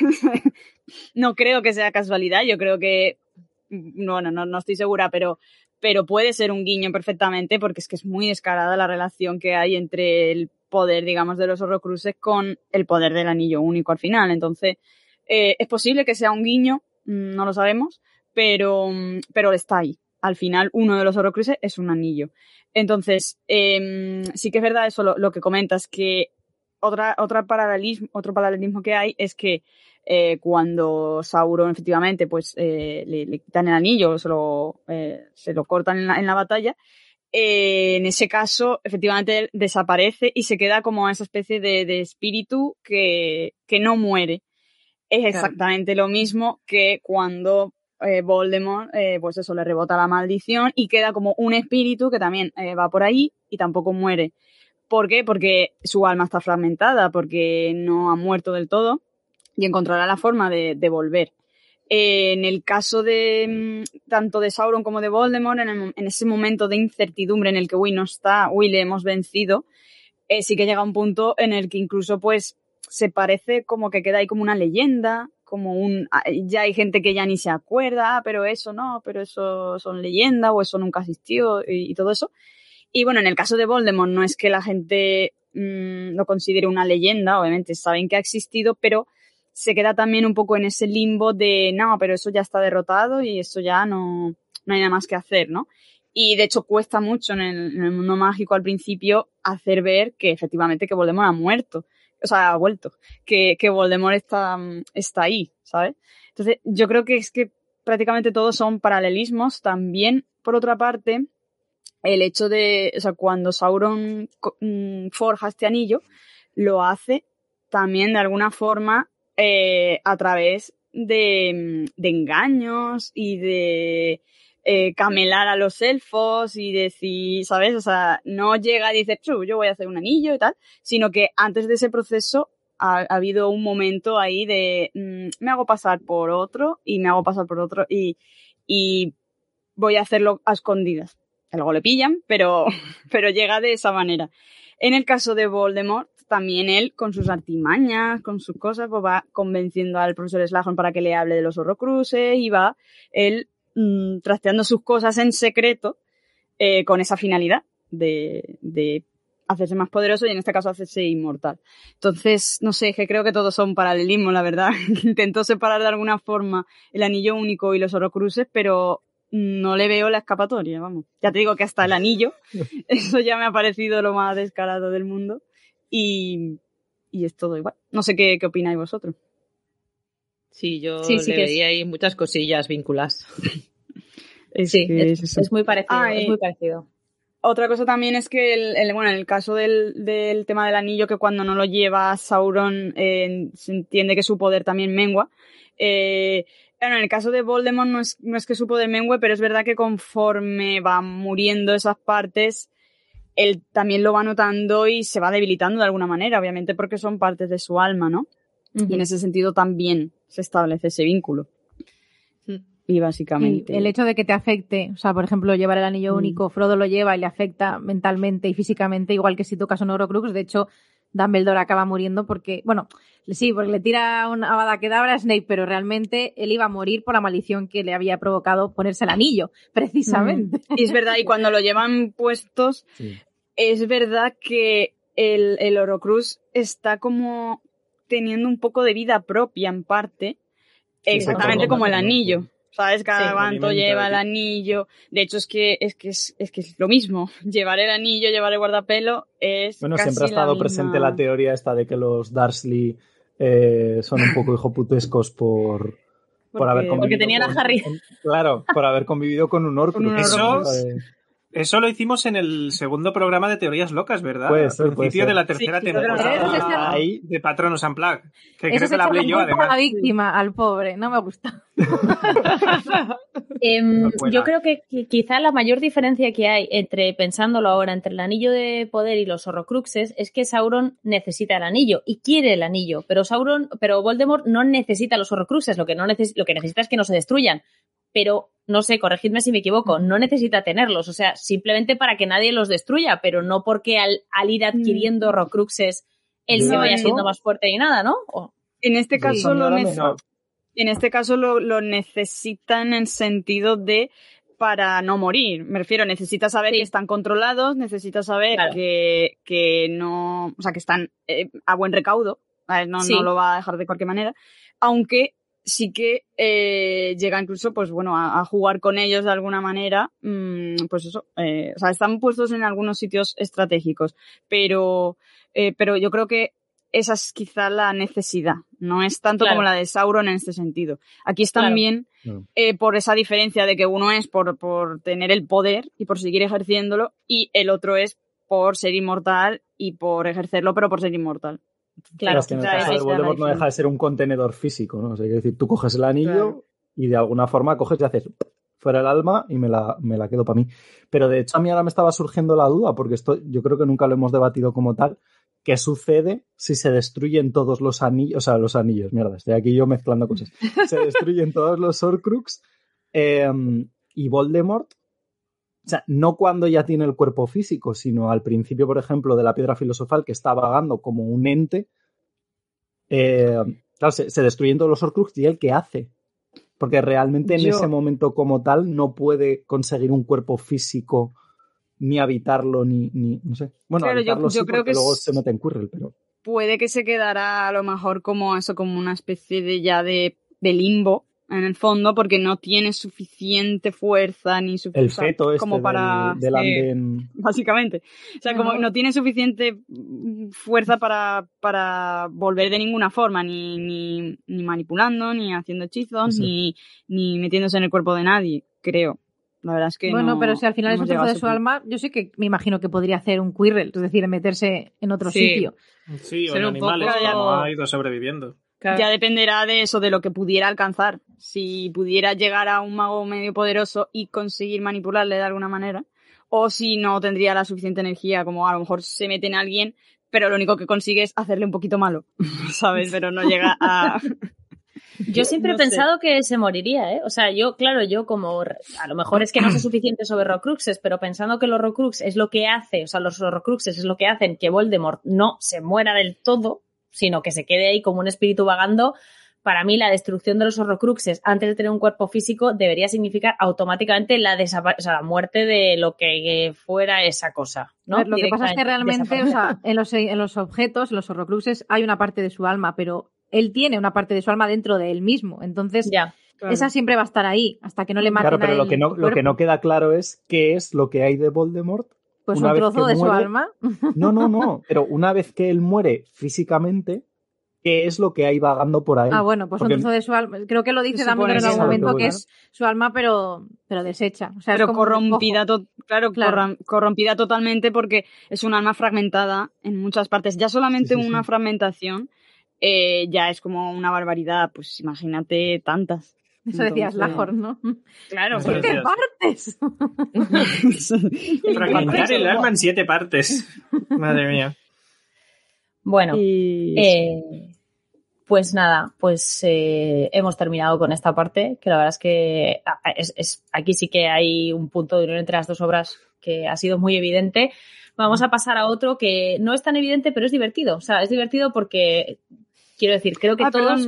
Perdón, perdón, termina, Si tienes algo más, dime, dime. Es que me, estaba repasando, digo, a ver si me he dejado algo y, y creo que, que, viene más a colación ahora que en otro momento. Y es que igual, igual, o sea, ocurre también lo mismo con el anillo y los horrocruces y Gandalf y Dumbledore, por volver con ese paralelismo, de que, en el, en el sentido de que Gandalf es como que, uy, el anillo único, ¿sabes? Como que mm, lo detecta y, es capaz de, empezar esa aventura.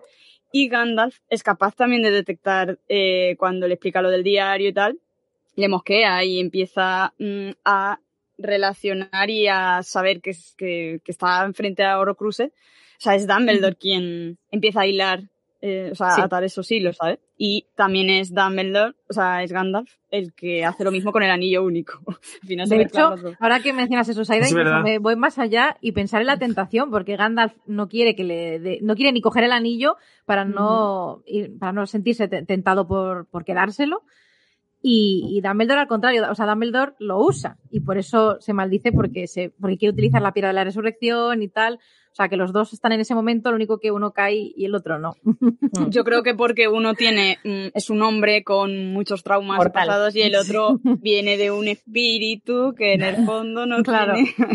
Sí, sí. Pero bueno, ahí puede estar la diferencia, pero es verdad que también están esos paralelismos hasta, hasta en ese extremo. Y ya con esto me callo de Rock hasta, hasta el próximo programa de Patronus Unplugged. No, no, no, que, si luego tienes un trocito también, luego tienes aquí otro trocito, no te vayas muy lejos. Pero bueno, vamos a hablar de una cosa que, que, sobre todo nos hizo gracia visualmente, o sea, más allá de que tenga relación, eh, fue tremendo porque además las dos sagas se estrenan, yo creo que a la vez, ¿no? O sea, fue, sí, fue, sí, el, casi, casi. 2001 finales Harry Potter es verdad, pero bueno. El Señor de los Anillos también, en diciembre de 2001. Eso es. Pero es verdad que la piedra filosofal todavía no vemos a los dementores. Pero ya, eh, habiendo visto El Señor de los Anillos, cuando nos plantamos por primera vez delante de un dementor en la pantalla, decimos. Tu cara me suena. este actor buscamos y buscamos en IMDb en plan, ay, este actor que no interpretaba. Ha, ha salido en algún lado, ¿no? sí, exacto. Así que nada, Erendis, háblanos de los dementores y de los Nazgûl. A ver, voy a hablar yo, lo tengo como un poco separado y luego lo vamos juntando todo, ¿vale? Muy bien. Eh, bueno, los dementores, como bien has dicho, no aparecen, no aparecen de primeras en la piedra filosofal, no los vemos hasta el prisionero de Azkaban, que es cuando se encuentra Harry por primera vez con ellos, y de hecho ya te, ya cuando te los describen ya dices, hmm, yo esto, esto yo ya lo, si has leído El Señor de los Anillos dices, yo esto, yo esto me suena, ¿sabes? Porque te pone la descripción que viene es una figura cubierta, con capa y que, que llegaba hasta el techo. Tenía la cara completamente oculta por una capucha. De la capa surgió una mano gris, viscosa y con pústulas, como si algo que estuviera muerto y se hubiera corrompido bajo el agua. ¿Vale? Así. Eh, todo bien. Luego también además hablan de, o sea, en la descripción que nos hace también Rowling sí que se nos menciona que, que provocan como un frío intenso que se extiende por encima de todos y un frío que penetra más allá de la piel y de hecho pone que a Harry le penetra el pecho y el corazón.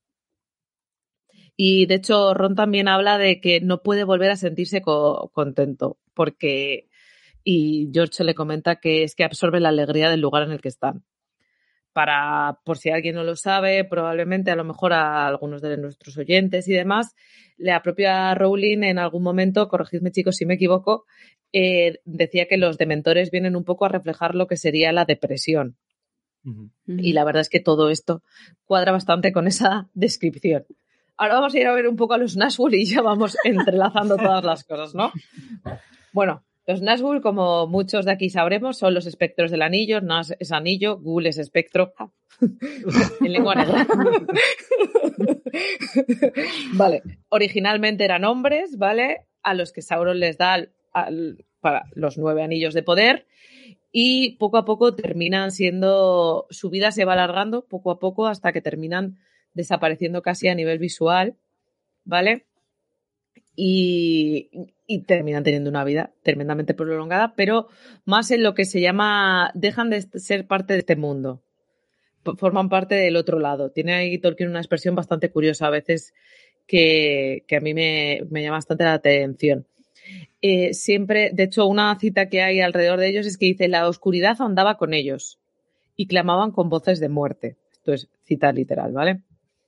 Y vamos ya un poquito con las similitudes. Una de las cosas que a mí me llaman mucho más la atención, ¿no? De esto es, o sea, ya hemos visto que los Nas, o sea, perdón, los dementores de como que se llevan la alegría de alrededor, que provocan frío, que te dan esa sensación, pues eso, de depresión, ¿no? De que te cuesta volver a sentirte contento. El, la gran, el gran ataque que tenían los Nazgûl es que provocaban quizás no esa sensación a lo mejor tanto de, de depresión como de miedo. Era su gran poder, uno de sus grandes poderes, es que provocaban tal miedo que hacían que la gente huyera despavorida, en plan de te recorría un pánico atroz y salías corriendo. Y solamente la gente más valiente era capaz de, estar allí. Y además tenían un incremento de poder por las noches, porque evidentemente yo lo entiendo, a mí me da miedo la oscuridad, ya si encima por eso un tío que da miedo de directas, pues ya apaga y vámonos. Yo ya no sé dónde estoy, lejos, seguro que lejos. También además tenían un poder que quizás, o sea, el daño que hacían era que a veces si estabas mucho tiempo expuesto a ellos, eh, provocaba una, una enfermedad que se le llamaba el hálito negro y de hecho si te provocaban alguna herida podía llegar a ser mortal, como vemos por ejemplo que sufre Fodo, que en algún momento llega pues eso, a la, espada con la que le hiere, pues le provoca esta herida que si no llega a ser por, por el ron, pues él habría sucumbido y que no termina de curarse jamás. Y al alito negro, por ejemplo, vemos a Faramir que cae bajo esta, esta exposición tan fuerte a un, a este mal, a esta especie de afección que es como, pues eso, supongo que te quita un poco como las ganas de vivir y te lleva un poco con ellos.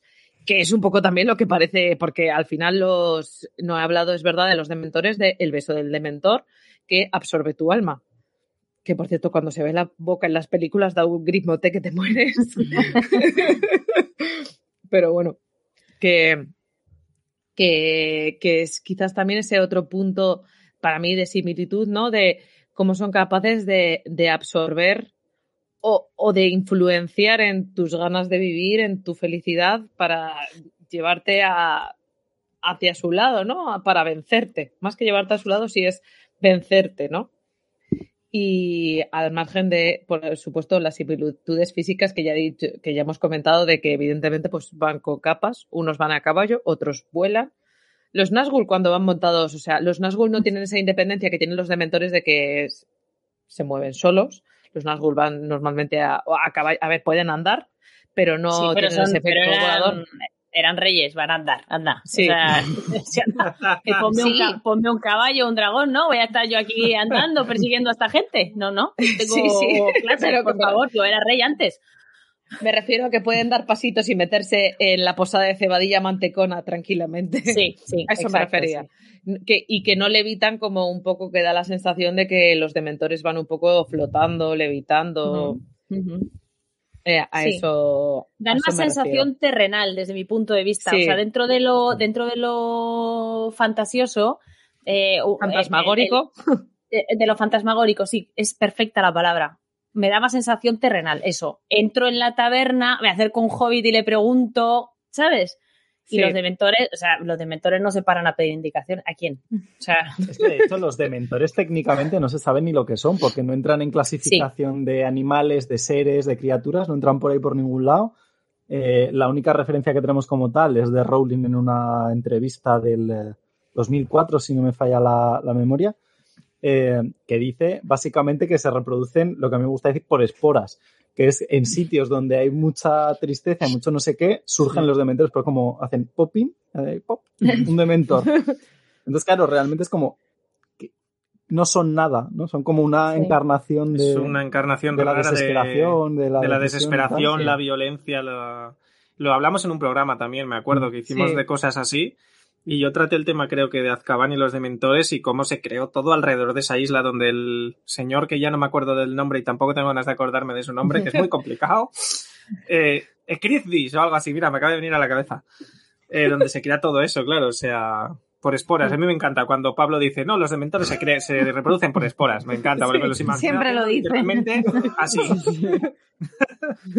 y de pronto apareció. Tienes que hacerte, Pablo, una camiseta que ponga los dementores se reproducen por esporas.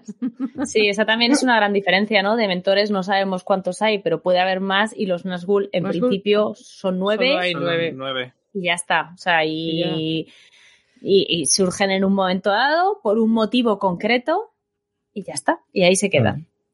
Sí. sí también, tampoco hace falta. Bueno, y menos mal. pero, que también su, su, crea, o sea, su número es muy aleatorio, porque ya dijimos, ¿te acuerdas, Paula? Contamos en el programa Los Anillos de Poder, que le dio nueve a los hombres y a lo mejor les podía haber dado once. Que se los dio a quien los quiso coger y casualmente fueron nueve hombres, siete enanos. Podrían haber sido seis enanos y diez hombres. O sea, sin problema ninguno. Entonces, tenemos nueve porque ha dado la casualidad de que tenemos. Sí, exacto. De que tenemos nueve.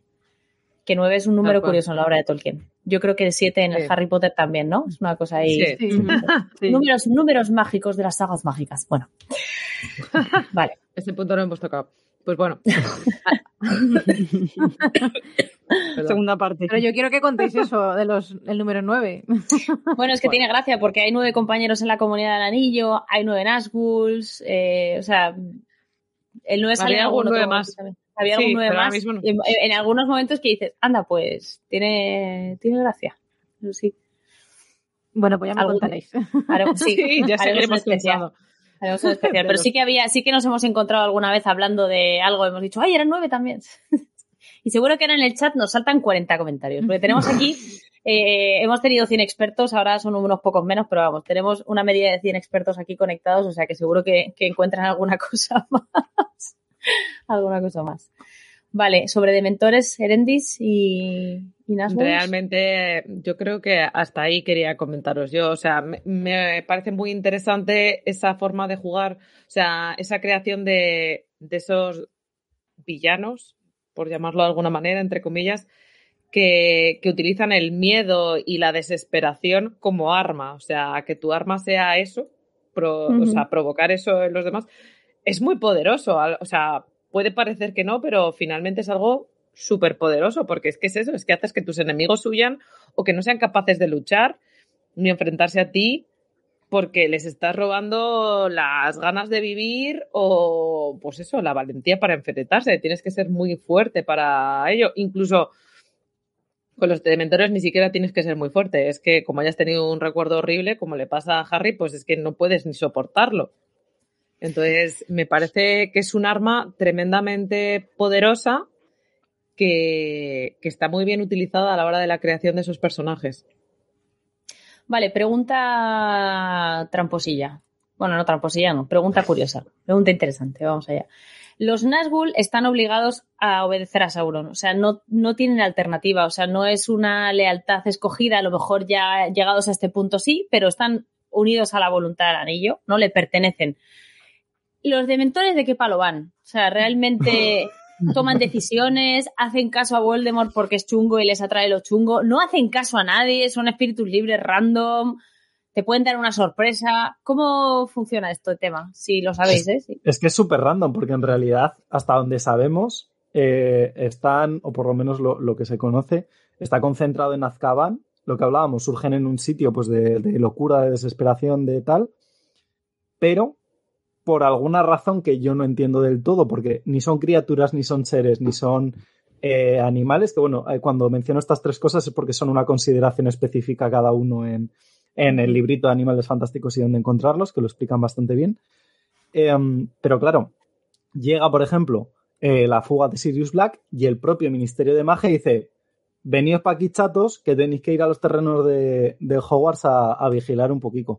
Y entonces, claro, se plantan allí pero no es, o sea, están como sometidos, entre comillas, a, la decisión, en este caso, del ministerio, pero realmente tampoco tienen una voluntad propia de decir, bueno, pues nos metemos dentro del castillo porque nos da la gana, que bueno, de hecho sí que cuando se acercan al campo de Quidditch eh, tienen ahí un poco de trifulca, porque en principio está dentro de lo que les han mandado, que es vigilar los terrenos y, tal, pero, pero bueno, tienen ahí un poco de, de pelea. Y de hecho, lo único que se sabe es que luego los retiran y que el propio Voldemort parece que tiene algún tipo también como de a medio relación una vez que recupera el poder. Claro, ya desde el punto de vista entiendo eh, de gestión ministerial, que ya sabéis que a mí todos estos temas de burocracia me encantan. Eh, a nivel de gestión ministerial, una vez que ellos se hacen con el poder, pues entiendo que manejan a los, a los dementores a su antojo. Pero no entiendo muy bien tampoco, y que yo sepa, tampoco tenemos mucha más información de, de realmente ni siquiera el hecho de si tienen conciencia eh, de, lo que hacen y de lo que están eh, llevando a cabo. Sí, que yo sepan, no hay ninguna información ni en los libros, ni en información de la antigua Pottermore, ni nada por el estilo, donde se diga que alguien ha, hablado con un dementor. Es decir, nunca, se, se, menciona eso. Entonces, es algo que también es una buena pregunta porque yo también lo he pensado muchas veces. Digo, ¿cómo les dan órdenes si no sabemos ni siquiera si, si te entienden? ¿Cómo se comunican con ellos? ¿En qué idioma? ¿De qué manera? O sea, yo tengo la idea de que lo hacen a través de algún tipo de hechizo, algún, algo mágico que le digan, pues tipo el imperio, que pueden manejar a las personas, pues a lo mejor con eso también manejan a los dementores. pero no creo que tengan como conciencia, ni siquiera. Vale, eh, antes de seguir, quiero hacer una pequeña aclaración, porque eh, hay gente que debe ser nueva y no se ha enterado, pero nosotros cuando en Regreso a Hobbiton hablamos de un tema, generalmente, generalmente las preguntas las respondemos al final. No las vamos insertando a medida que contamos el programa. Normalmente lo hacemos al final, porque a lo mejor algunas de esas preguntas se responden solas. Eh, yo estoy vigilando el chat de vez en cuando, me marco las preguntas que me resultan interesantes o que no se han contestado en el propio chat y las resolvemos al final. Eh, alguna vez ocasionalmente metemos alguna que viene a cuento, pero generalmente esperamos. Lo digo porque me parece que hay gente que no lo sabe y nos están comentando que están poniendo cosas muy interesantes en el chat y no hacemos ni caso. No es que no hagamos ni caso, es que Regreso a Hobbiton funciona así. Nosotros atendemos las preguntas al final debe ser que con esto de Harry Potter ha entrado mucha gente nueva que no conoce nuestro modus operandi y le ha picado la curiosidad. Pues aquí respondo. Eh, además, lo han. O sea, generalmente la gente cuando cuestiona estas cosas lo hace de forma súper educada. O sea, súper. Me encanta. Eh, así que nada, para dejarlo claro. ¿Tenéis alguna pregunta? Id poniéndola. Yo, las que sean interesantes o no se hayan respondido o no se vayan a responder, las marcaré y las contestaremos al final. Y ahora sí, vamos a seguir con el directo, ya que esto ha quedado aclarado y, no tengo que decir nada más. Vamos a hablar un poquito de. Eh, de. Oh, este, este es gordo, porque Saruman y Dumbledore. O sea, perdón. Gandalf y Dumbledore ha sido gordo, pero este también tiene su miguita. O sea, este punto eh, de Sauron y Voldemort tiene su miga. Mm, porque dentro de que no se parecen en nada a priori, eh, sí que hay algunas cosas que, comparten o que podemos ver en común. Mm, Saida, meloncito para ti, meloncito para ti. Meloncito. Eh, bueno, realmente hay algunas cosas que yo creo que ya mm, eh, cuando estábamos hablando antes del anillo y de los horrocruces, al final se han ido comentando, ¿no? De ese paralelismo de, mm, de ansias de poder, de una forma u otra. pero sí que creo que hay una diferencia bastante abismal Em, y es en el hecho de cómo era Sauron al principio y cómo es Voldemort. O sea, lo que conocemos de Voldemort, eh, bueno, de, del propio Tom Riddle, antes de Voldemort, nunca conocemos de él algo más allá de una persona que quiere eh, o, que disfruta infringiendo mm, daño de alguna forma o que mm, que no, no se le conocer nada de bondad, ni, o sea, siempre desde que era pequeño en el orfanato ya hacía cosas a los niños o les robaba cosas o, o todo lo que podía. Eh, y luego, obviamente, pues la evolución que tiene hasta convertirse en Voldemort, ¿no? Sin embargo, eh, ya en el tema de, de Sauron, realmente él al principio, mm, o sea, él no es un personaje que sea un personaje malo per se, ¿no? Yo la verdad es que en esto no, no estaba muy, muy puesta. Eh, ha sido informándome para el programa y eso cuando, cuando lo he visto con detalle. O sea que si alguna vez tenéis que hacer algún comentario vosotras, por favor, sentidos totalmente libres de, de matizarlo, ¿vale? Eh, porque, porque eso realmente, mm, aunque luego él tiene esa obsesión a lo mejor por, por dominar y por conquistar, sobre todo por seguir una estela, quizá, eh, al principio no es así. Eh, cuando, cuando, digamos, surge también eh, a partir de esos pensamientos de, de Ilúvatar, no lo hace como un villano, ¿no? Y es después cuando acaba corrompiéndose y, acaba a las órdenes, bueno, o, devoto de Melkor. y es entonces ya ahí cuando se va descarriando poco a poco. Cuanto más arriba Melkor, más se descarria. Eh, sin embargo, Voldemort, ya te digo, mm, Voldemort eh, no solo ha actuado por libre, por lo general, sino que, además siempre lo ha hecho con, una finalidad manipuladora eh, y una finalidad de poder, ¿no? Ese es, otro, ese es otro rasgo que me parece interesante de diferenciar unos de otros. O sea, Sauron era un devoto y un admirar a alguien y seguir esos pasos. Eh, Voldemort no, Voldemort como mucho, eh, a lo mejor pues la grandeza de Slytherin, que al final es su sangre y, y viene, esa cosa ahí, ¿no? De seguir ese legado de no muggles eh, en este mundo y de limpieza, de pureza de sangre, pero no, no considero que sea tanto un mm, seguir devotamente a alguien, ¿no? Sino más él por sí mismo, pues quiere el poder y quiere purgar el mundo mágico de alguna forma, ¿no? Y esas también son mm, unas diferencias bastante abismales en la construcción del personaje y en cómo evoluciona el personaje sobre todo. En, en uno tenemos esa bondad que luego acaba corrompida y que acaba siendo, o sea, esa devoción le hace también que después eh, vaya a seguir esos caminos que, que ya marcó su maestro. Maestro, sí. ¿Vale? Su señor, sí. Claro, al principio él no tiene aspiraciones ninguna de conquistar la, la Tierra Media ni, ni, nada, ¿no? Sencillamente, pues sigo las órdenes que me mandan y, y voy haciendo esto. Eh, pero ya luego, cuando ya Melkor ya no está, pues él dice, vale, pues ahora voy a seguir yo los pasos y ahí ya pues, se le va de las manos y, y hasta llegar al punto de, de los anillos de, de poder, ¿no? Eh, sin embargo, eso, Voldemort siempre ha estado con su obsesión de esto hay que, hay que purgar este mundo y yo soy aquí el líder de esta revolución. Mm, no sé, no sé si queréis hacer algún comentario más específico de, de la parte de Sauron, pero, eh, pero yo creo que esas son grandes diferencias entre los dos personajes. Creo que las hay incluso más que, que en el caso que decíamos antes de Gandalf y Dumbledore. Y en el caso, por supuesto, de Anillos y Rocruces. O sea, toda esa parte me parece que es literalmente lo mismo. Sin embargo, aquí sí que veo bastante diferencia. Es que es cierto que yo creo que se nos olvida mucho que es verdad que Sauron al principio pues es un Maiar y es corrompido por Melkor, o sea que no tenía es. inicialmente en su parte de la música ese, esa maldad, sí, intrínseca, porque realmente como pasa, es verdad que también, así como te digo que es cierto que él no, inicialmente no es un ser oscuro, digamos, es verdad que sí que pasa muy al principio, o sea, pasa como muy al principio del Silmarillion, con lo cual al final te pasas casi todo, casi toda la Claro. historia de la Tierra Media pen- con Sauron siendo un personaje malo al Sí, servicio ya de se, ya, se te, ya se te olvida Claro. que no era así de origen. Exacto. Claro. Pero sí, Pues me es parece- yo en esa, esa diferencia, me Mm. parecía súper curiosa. Claro, es que me, me parece muy interesante porque es lo que te digo, porque de Voldemort eh, en ningún momento conocemos nada que no sea eso. Y de hecho muchas veces hemos comentado, a lo mejor en una de estas teorías eh, y tal, que, que como nace, al final nace de una relación en la que no había amor, sino que se estaba usando una- un filtro de amor para, eh, para digamos, conquistar o, o tener esa relación, pues, una posible consecuencia es que Voldemort haya nacido así, sin capacidad de amar o todo eso. Eh, y, y no creo que sea lo mismo en el caso de, de, de Sauron. Tiene otros matices.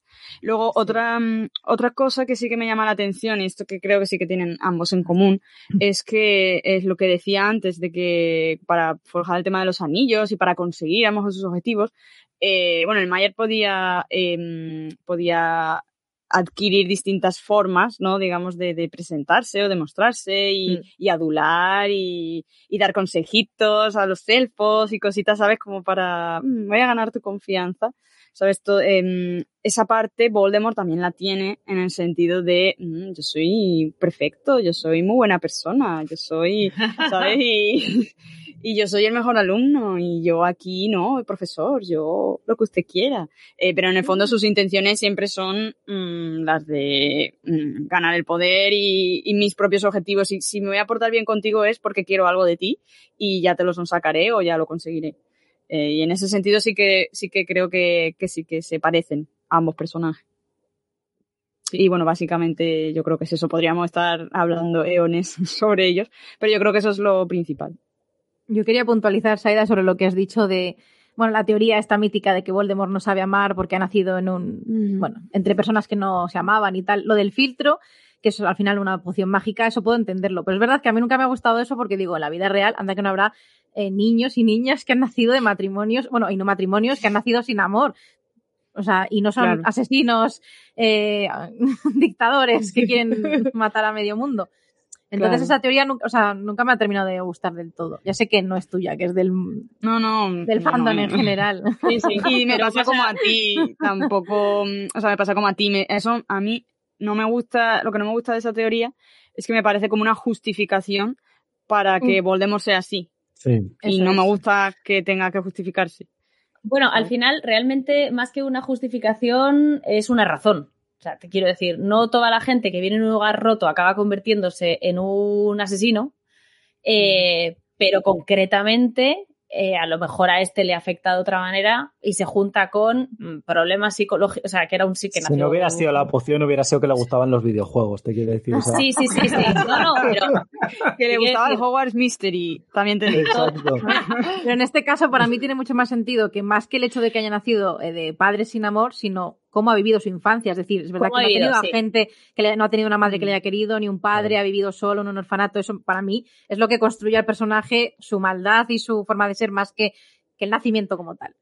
A ver, yo creo que al final, bueno, no sé si esto es, eso es una explicación de Rowling o del fandom. Lo de que es así porque, por, porque sus padres no se querían. No, Rowling nunca, mm, no, Rowling ha dicho esto exactamente. Son teorías, teorías random.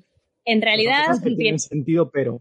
Sí, o sea, en realidad debería ser un poco de todo, ¿no? Es como, venga, mis padres no se querían, pero no pasa nada porque yo me he criado con mis abuelos y me querían mucho. No, es que tampoco me he criado con gente que me quería, pero no pasa nada porque estuve en un hogar de acogida cojonuda. Bueno, es que no, es que además fui a un orfanato y lo pasé fatal. Pues al final, la, historia, o sea, nuestros actos o cómo somos nosotros es consecuencia de todo el camino que hemos recorrido y de las decisiones que hemos tomado, porque al final son nuestras decisiones, Harry, las que, las que nos definen. Eso es.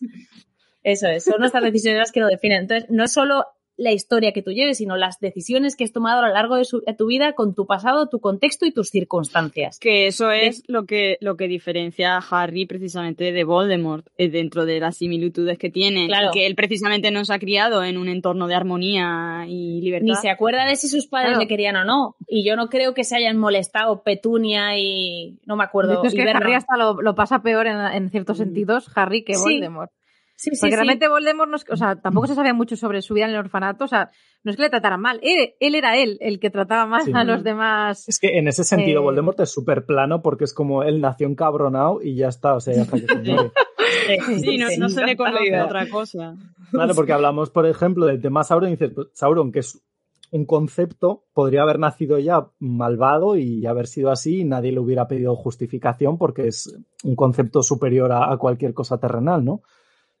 Pero Voldemort, que es un humano, ni siquiera tiene un arco evolutivo de decir, ostras, de crío era así, le pasó esto y tal. Yo creo que ahí Rowling simplemente tampoco se planteó el hecho de decir, bueno, voy a intentar humanizarlo, ¿no? Es como, este es el malo, para que quede claro, este es el malo. Sí, este, bueno, a ver, pero sí que tiene cierta razón, es decir, al fin y al cabo, eh, su madre se enamoró de un tío que la dejó tirada y su madre murió también porque le sí pero puede ser un cabrón. entonces su odio puede ser un cabrón y no querer dominar el mundo sabes que sí eso también pero pero es verdad que yo creo que se sintió tan solo o sea un mago en un mundo de muggles eh, que él se sentía que era especial bueno o sea es decir que sí que tiene como ciertas razones vale no razones, sino, sino eh, explicaciones. explicaciones, esto es lo que ha pasado. Y podía haber tomado otras decisiones él, pero bueno, es que ha tomado esas, es que ha tomado esas. ¿Cómo, y, sus circunstancias, al final, eh, yo creo que sí que importan, porque condicionan sus decisiones. Pero no significa que le estemos, o sea, no significa que estén justificadas. En plan, no, se le perdona porque es que vino de un hogar roto. No, no es que se le perdone, pero que esto es lo que ha pasado. Mm. Tampoco que quiero decir que tampoco hace falta ahondar más aquí porque pues, no, es, no es real, mm. ¿vale? Entonces, no importa. Porque, Teorías para la, o sea, para la gente que está en el chat muy, muy preocupada, en plan, ¡ay, Dios mío! Sí, pues no, da igual. Tenemos dos, dos programas sobre teorías locas. O sea, son como cuatro horas y pico sobre teorías locas. O sea que... Y, otro sobre Voldemort. Podemos seguir aquí hablando de teorías y no acabaríamos nunca. Pero bueno. Bueno, pues nada, fenomenal. Pues vamos a empezar ya a meternos en lo que. Y, estamos, estamos encarando la parte final del programa, ¿vale? Lo digo por si la gente está muy asustada, porque llevamos ahora dos horas. No os preocupéis. Ya estamos, ya estamos encarando la parte final. ¿Puede que esta parte final sea más larga porque vamos a hablar todos y a decir un montón de tonterías? Pues seguramente. Pero, pero vamos, vamos a meternos en los mundos en sí, en las criaturas del mundo mágico y de la Tierra Media. Eh, porque hay varias que coinciden, aunque no se parecen en casi nada. O sea, es, que es de coña esto. O sea, de verdad, no he visto cosa igual. No he visto cosas, sagas con personajes que, que, que, que, coinciden, pero que no tienen nada que ver. Y empezando por los elfos, que es el caso más claro. O sea, aquí lo siento mucho, pero es que, es que no hay color, de verdad. No. Está claro que el amor de Tolkien por los elfos, Rowling no lo compartía, porque dijo, no puede Aquí van a, ser distintos. Es verdad que ya el origen de los elfos eh, es diferente, o sea, hay cosas muy diversas, es decir, en el folclore de cada país son de una manera, es decir, en el folclore inglés, por ejemplo, los machos de los elfos se representaban como ancianos llenos de arrugas y las hembras eran doncellas rubias y hermosas que se parecen un poco más al rollo Tolkien. Pero luego había elfos en Alemania que eran horribles. Los elfos daneses también eran bellísimos. Eh, es decir, que depende de cada país, por eso es como que Rowling ha tirado hacia unos y Tolkien tiró hacia otros. Eh, es verdad que en el folclore de nuestro mundo Magel, en general, los elfos utilizaban sus poderes para interferir en la vida de los humanos. O sea, muchas veces de manera negativa, provocando pesadillas, enfermedades, robaban bebés, cosas así. Entonces, ¿qué pasa? Que Tolkien llegó y dijo, bueno, pues mis elfos van a ser seres inmortales, bellísimos, poderosos, física y mentalmente. Em, bueno, también luego, esto os iba a preguntar porque hay diferentes tipos de elfos. ¿Se dice Banyar o Banyar? Banyar. Ah, Creo, ¿no? Bueno, en realidad, sí. bueno, da igual. tampoco, da igual. No está Eleder para corregirnos. No está Eleder para corregirte. Bueno, yo, decía pues, banear, pero bueno, el caso es que dependiendo de los suena igual, ¿eh? O sea que... Ah. o sea, los Banyar son altos, rubios y bellos, los Noldor también son altos, pero son la mayoría tienen cabello oscuro, eh, también son muy inteligentes, los Teleri cabello plateado más bajitos, pero en general todos, lo que decía, súper preciosos, que no sufren enfermedades, muy inteligentes, que aman la naturaleza, el arte, la música.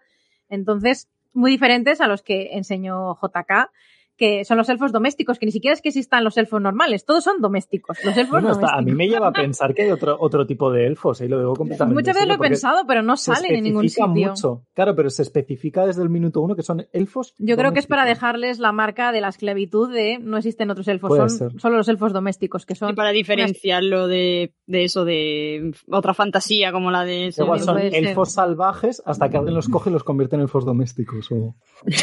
Puede ser. Los que no están eh, ¿cómo se dice la palabra? Domesticados. bueno, pues el caso es que los de Rowling son unas criaturas pequeñas, todos recordamos a Dobby con las orejas puntiagudas, la nariz muy larga, los, los ojos como pelotas de tenis. es esa parte. y lo más importante que tienen los elfos domésticos es que sirven a los magos, a los magos y brujas. Tienen eh, la cruz de la esclavitud, que es todo lo contrario a los elfos que es de, Tolkien, que son como mucho más libres, mucho más evolucionados, ya lo que decía, no solamente físicamente, sino mentalmente. Y bueno, luego además los elfos que les describen con ropajes ahí súper preciosos y, bueno, Dobby va con un almohadón viejo. De hecho, como la forma de liberar a los elfos domésticos es entregarles una prenda, por eso visten con harapos y con cosas horribles. es que cada vez que pienso esto me da una pena terrible. Y aún así, la, magia de los elfos domésticos es muy poderosa.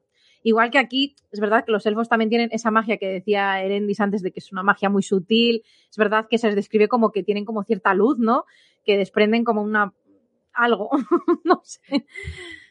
Yo creo que suelen ser los que han visto los que han visto la luz de los árboles, sobre todo, tienen algún tipo de, de, herencia vinculada a, Quiere decir, entendiendo, por ejemplo, que los semielfos, por ejemplo, Elrond y el, Elrond, desciende, al final desciende de una Maiar. O sea, evidentemente en su sangre tiene que haber algún tipo de esa luz, comillas, comillas, comillas.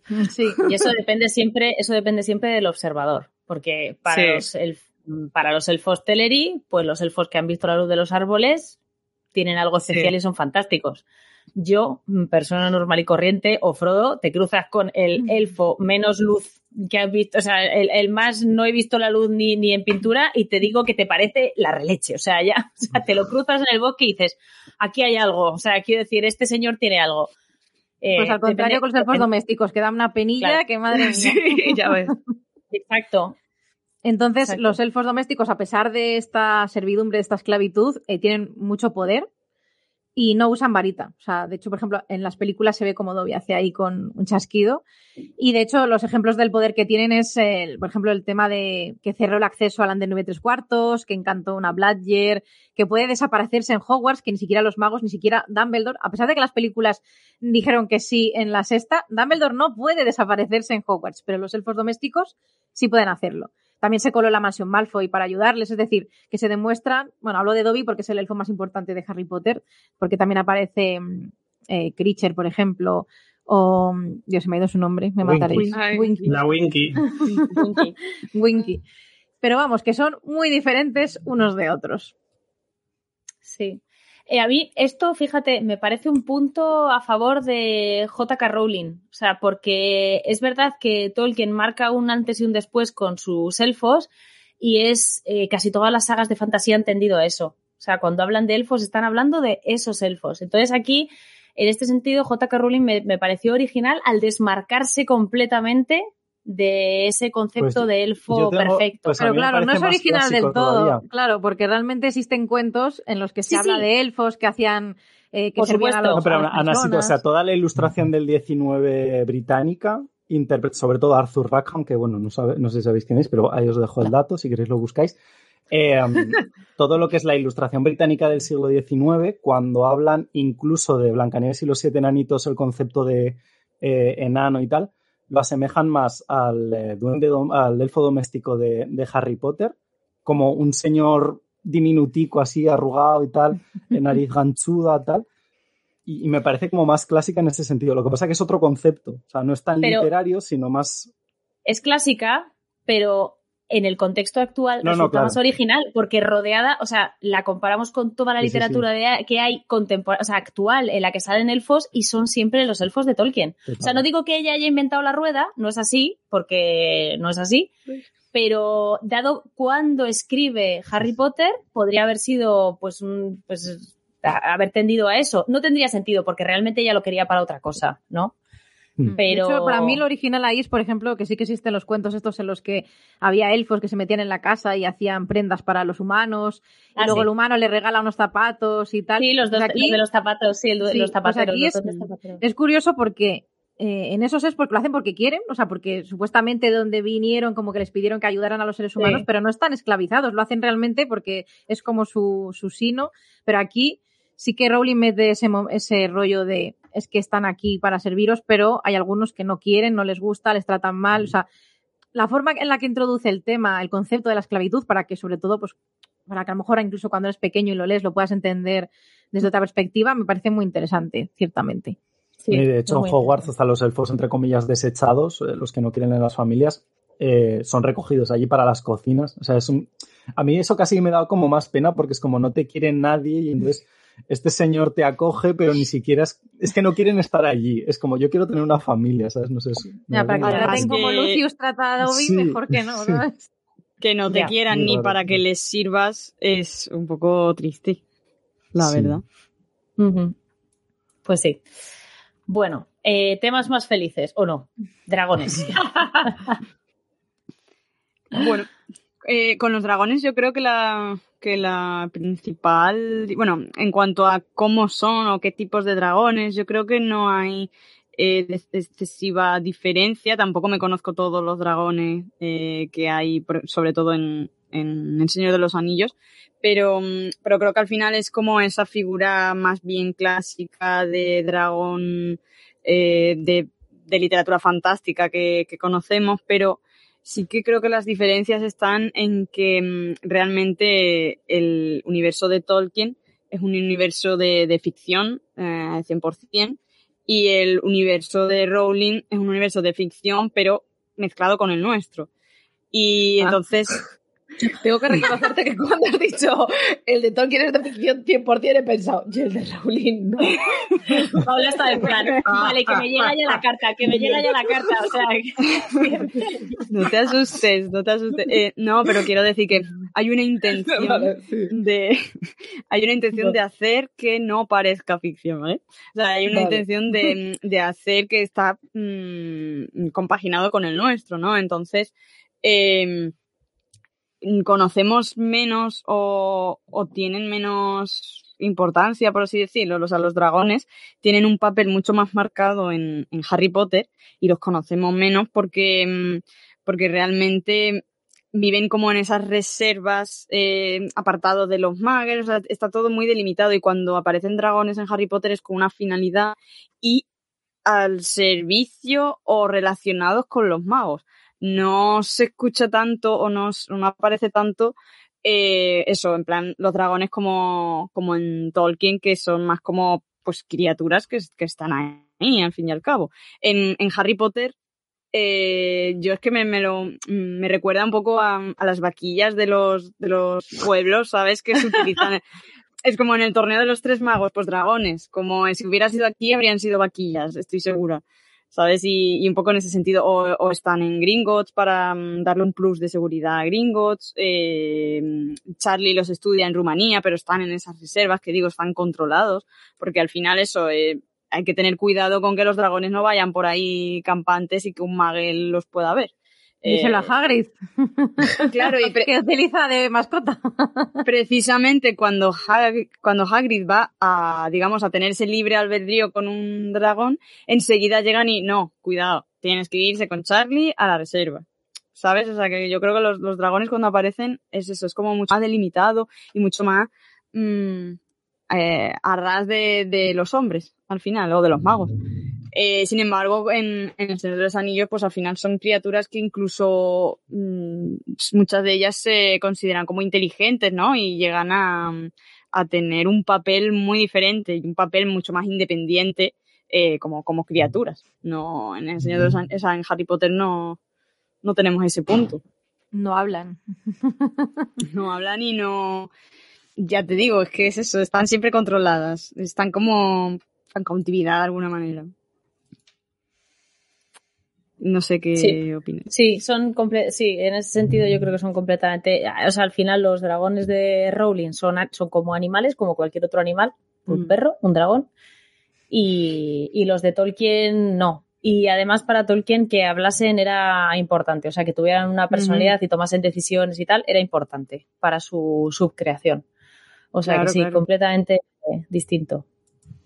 O sea, llevamos dos personajes que, o sea, dos sí, sí. que no se parecen en nada. O sea, dos de dos. Todos como la noche y el día, totalmente. Es que además eh, re, estoy recordando, yo creo que lo hablamos el otro día o algo que lo de que, por ejemplo, el dragón es, es Laurus, ¿no? El que el propio dragón decide salir fuera en plan de hm, yo quiero irme ya y Melkor está en plan de pero ¿dónde vas, hijo de mi vida? Que, que luego te, te ensartan las flechicas. ¿Sabes? O sea, que tienen una conciencia propia muy, muy amplia. O sea, en plan de que a veces toman sus propias decisiones.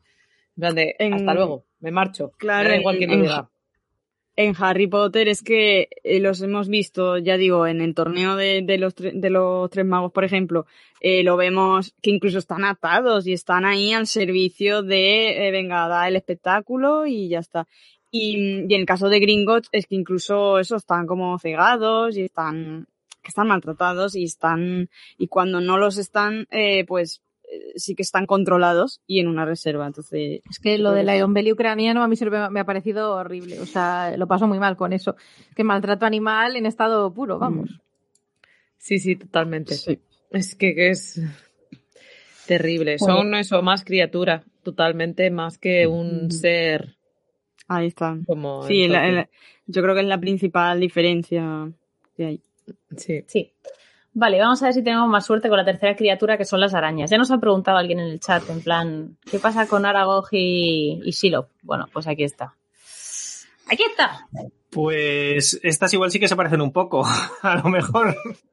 Porque por lo menos hablan. Bueno, o sea, hablan, quiero decir, entienden.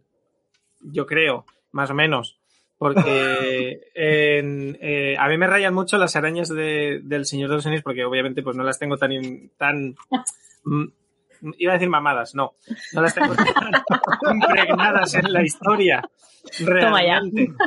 Pero sí que es verdad que inevitablemente eh, no podemos eh, dejar pasar el hecho de que Aragog y Shiloh, o ella la araña que la tradujeron aquí, eh, se parezcan en parte porque físicamente al final son como tarántulas de tamaño de 4 metros o de 5 metros. O bueno, no sé ella la araña cuánto mide realmente, oficialmente qué medida tiene, pero creo que Arago se la, se la describe del tamaño de un elefante bebé, me parece. O sea que realmente tampoco es como súper, súper, hiper, mega gigante. Pero claro, tú la ves en la película, por lo menos, que la hicieron hiper grande, que a mí me sigue dando escalofríos esa escena, con tanta araña suelta, bueno, acromántula, realmente. Y, y ay, se me olvida el nombre de, de, la, como la araña madre del Señor de los Anillos, se me olvida siempre el nombre, lo he leído. Un Golian. Eso, un, un Golian. Eh, que, me, que me flipa las ilustraciones que ha hecho la gente y los, o sea, de, de, de esa criatura que es como, wow, Inmensa. o sea, no. Mi quiero mayor encontrármela- No Sí, quiero encontrarme en el baño. No quiero encontrarme en el baño por la noche. Gracias. Pero míralo por el lado positivo. Nunca te, nunca te la podrías encontrar en el baño. No cabe en tu baño. Bueno. Probablemente, no distinguirías, probablemente no distinguirías el baño de la araña. O sea, te- verías una pared muy grande y negra. Qué horror. No sabrías que es una araña. Entonces tienes un punto positivo, ¿no? Porque no te das cuenta. O sea, es, es como No, un no Wanda se ve. metropolitano de grande. Yo, yo ya solo hablar de esto tengo la piel de gallina. O sea, es que me dan un. Y eso que en casa Sí. cuando aparece una araña, el que la libera soy yo. Beatriz ni se acerca, obviamente. Es como tengo que ir yo al rescate. Que a mí tampoco Yo le aviso para que la recoja y la, y la expulse al jardín. O, bueno, al jardín que La no tenemos, pero la bueno. La sacamos por la ventana y que haga vida, pero, pero lejos de nosotros. O sea, a mí no me gustan nada de nada. O sea, nada, nada, nada. Eh, pero sí que es verdad que eh, físicamente se parecen.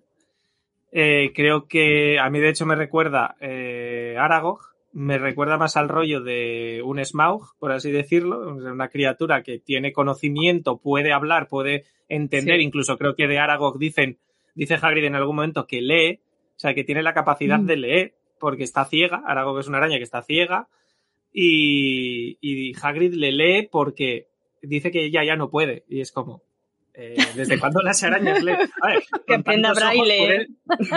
Tiene eh, muchas así con las patas. patitas así, Soy con ay Dios, qué asco. Tiene muchas patas para. Qué repelús. Pero, pero, pero, pero así, o sea, puedes leer muchos libros al mismo tiempo, a lo mejor, con tantos ojos. Yo de los anillos se lo lee en un momento, seguro. Claro, puedes leerte todos, eh, o sea, o por lo menos la, la trilogía El Hobbit y El Silmarillion, en plan, venga, todo al mismo tiempo y me voy empezando. Ojo, si te los compras por separado antes, ¿eh? Sí, claro. Claro, ahí patitas. Madre mía, qué, qué, qué, qué locura. Pero bueno, eh, ¿y cómo pasan las páginas? Dice Paco Johnson se ha hecho una pregunta legítima. ¿Cómo pasan las páginas? Es legítima porque se pegan en todo. Entonces, yo me imagino que. Claro. Y la página ahí pegada, ¿sabes? Me daría ahí. la patita. Una patita para soplar. cada página, ¿sabes? Sí. Pueden soplar, pueden soplar. Las arañas pueden soplar, porque a lo mejor es como. Hombre, si Ya, puede leer, esta, si, si esta puede leer, puede soplar. O sea, ¿no? Podrá Te quiero decir. Me va A lo mejor se le relacionado escapa- totalmente. se le escapa Igual un- llama, llama a los eh, a los centauros. Ve, Claro. pásame. Pásame esta página. Claro, como, como le gusta tanto servir a la gente, van a hacerle Claro. eso a Arago. el centau- los centauros iban a estar encantados de servir a una cromántula. El sueño de Los, su los vida. becarios, los becarios de Hagrid, los becarios de Hagrid a pasar páginas de las. Cuando te castigaban y te llevaban al bosque prohibido era para eso. Sí, para, para ayudar a leer a Arago, madre mía. Bueno, Eh, pero bueno, al Ah, final. me ha gustado. Ojo, dice, dice Pablo Nicolás, que es oyente nuestro ya de antiguo, dice, o tendrá un Kindle. Podría ser. Total. Un Kindle Pero el mágico. Kindle también Sí, tiene que a lo dar al mejor se le botón queda para pegada la pasar. pata al botón para pasar. Ya, no Ojo. sé. Utiliza A lo mejor Alexa. empieza a pasar en bucle la. O, o, o Alexa, Alexa, pasa la Alexa, página. pasa la página. Madre mía. Bueno, al fin y al cabo. momentos de las arañas. Qué horror. Quiero que se termine rápido porque tanto rato con la piel de gallina eh, y a mí me, me, me, me pone malo, de verdad. Eh, pero bueno, al final hay que enfrentarse a, a las arañas, ¿no? De alguna forma. Eh, Harry y... Uy, voy a decir Harry y Hagrid. O sea, es la mascota de Hagrid, es casi su mejor amiga porque ya sabemos que Hagrid pues le gusta tener perros de tres cabezas y esas cosas. Y pues una cromántula, pues bueno, es verdad que las arañas, yo creo, bueno, arañas o arañas gigantes, acromántulas o, lo que, o como las denomine cada cual, están siempre presentes en el lado eh, siniestro, por ejemplo, así de- decirlo, de una historia, porque si comparamos, eh, Iri- eh, nunca es Irizungol, donde Sí, está. Sí, Iris. Iris. Eso, eso. Siempre, siempre le quito la primera letra. Eh, es ya una parte que dices, estás entrando estás entrando a Mordor por detrás. O sea, estamos ahí ya, Gollum está ahí ya dando un poquito por culo ya más. Y, y eso sí, me da muchísima más grima. Fíjate tú, la escena del Señor de los Anillos, por así decirlo, que la de Harry Potter. Y mira que en Harry Potter hay como mm, miles de hijos de, de Aragog, que por cierto, Aragog tenía una esposa que se llama Mosag. Que cuidado, que también se casó. O sea. Hombre, si tenía hijos, digo yo, que querría hacer las cosas bien, la araña dijo. Vamos, espérate, vamos a casarnos. Vamos a hacer un ejército. Vamos a casarnos primero y luego ya tendremos hijos. Claro. Es una araña que lee, así que Eh, sí. Era clásica, era clásica, Arago puede estar. Era, era del, cl- del clásico. Em, que, que ojo, cuidado. O sea, es que, de verdad. O sea, lo lo hablábamos antes. O sea, Hogwarts es el lugar más seguro. Vale, Hogwarts, eh, que tiene un bosque en el que hay una cueva, en la que hay una araña gigante que tiene miles de hijos que no se comen a Hagrid porque ella lo dice. Bueno, porque él lo dice. Yo me plantearía el término seguro. Que Pero son un poco loco. como, como chaotic neutral, ¿no? O sea, quiero decir, no son malos porque per se no atacan. Bueno, depende del Ah, hambre que tengan, yo creo, ¿eh? Porque Claro, sí. pero quiero decir, ellas están ahí y comerán sus mierdas en el bosque. Ahora, que tú les has pillado en mal momento, pues mira, eh, chaotic neutral, ya está. Claro, ¿de qué se alimentan las acromántulas en Harry Potter? Porque en El Señor de los Anillos se supone que, bosque, que se van alimentando de lo que pasa por ahí, orcos o elfos o, o- o lo que sea. Pero claro, estas no se comen a Hagrid porque Aragog dice que no se lo coman, pero a Harry y a Ron les hacen ojitos en cuanto dice, "Mm, yo no puedo decirles que nos coman, ahí os quedáis, chatos. Eh, menos mal que aparece el Foranglia volador Sí. en el mejor momento para salvar el día. Porque Pero al final es eso, es la, es la super parte siniestra. La verdad es que me gustaría saber más de, en el tema del Señor de los Anillos sobre, se me ha olvidado el nombre. Un golem. Eh, Golian. Eso. es que, joder, es que vaya nombre este señor Tolkien ponías a las cosas, madre mía, yo me vuelvo loco. Em, Eh, sí. eso, la parte, nada, es, es esa parte, bueno, es verdad que a mí los Urujais, por ejemplo, pues también me dan siniestralidad, por así decirlo, me parecen unas criaturas hiper... ¡Ah! Recuerdo en el Mm. cine viendo cómo les van sacando, les quitan la placenta esa rara, con- ¡Oh! es como, tío, o sea, ¡ah! horror. Pero es verdad que las arañas, yo creo que también por la mitología al final de, bueno, o por la creencia al final de que las arañas, yo creo que ha- hay pocas personas en el mundo que no le den repelús o que no le den cierto respeto. Yo creo que somos más las personas que las vemos y es como, "Mm, cuidado, que las que dicen, ah, arañita, ven aquí, se la pasan por el brazo, se la suben a la cabeza, mira, se me a la gallina de imaginármelo. ¡ah! ¡Qué asco! Bueno, pobres criaturas, nadie les ha hecho nada, pero chicos, es que nos han vendido las arañas toda la vida muy mal. O sea, tú Sí. ves el Señor de los Anillos y no te pueden gustar las arañas. Harry Potter, no te pueden gustar las arañas. Eh, y mil más. O sea, madre mía.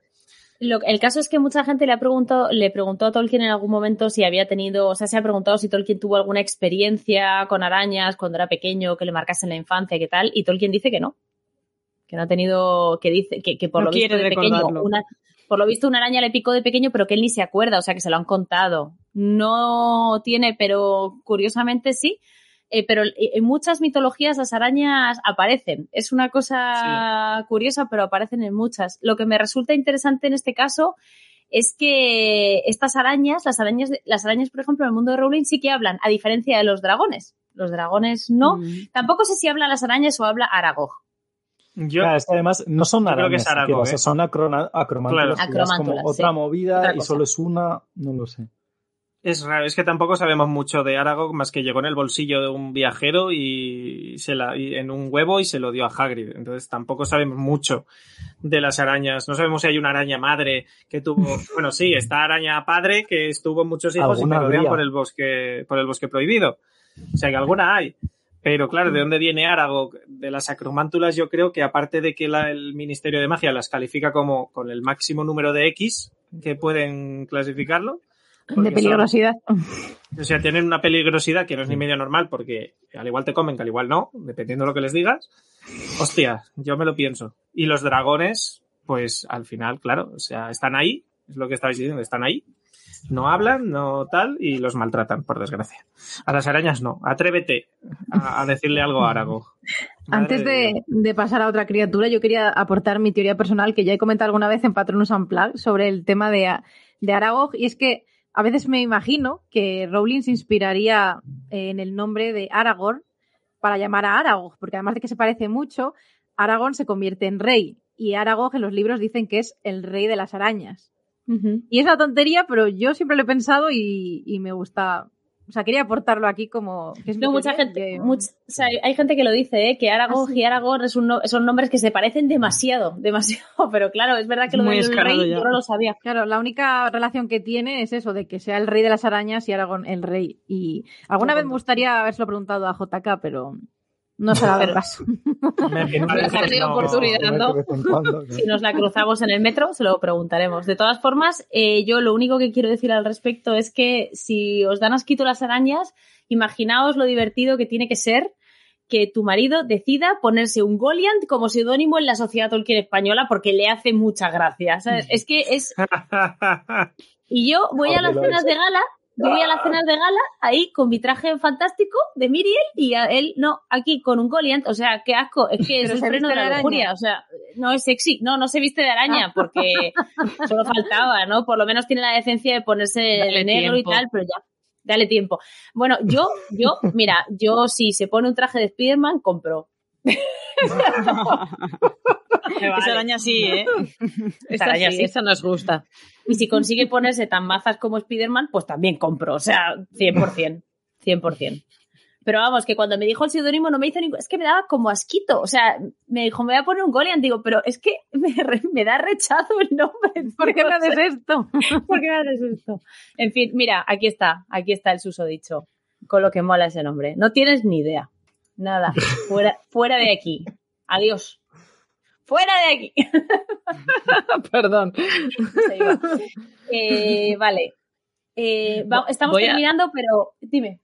No, iba a hacer una cuña que para que hay gente que aquí como comentando algunas cosas de algunos de algunas especies y demás, recordad que en Regreso a Hobbiton tenemos dos bestiarios en los que hablamos de todas estas especies, salvo un programa sobre los elfos concretamente y un programa concreto de dragones. Es decir, que si hay de alguna raza, de alguna especie de las que estamos hablando que os apetece saber más, como por ejemplo arañas, porque no sé por qué odiéis el mundo. Por lo que sea.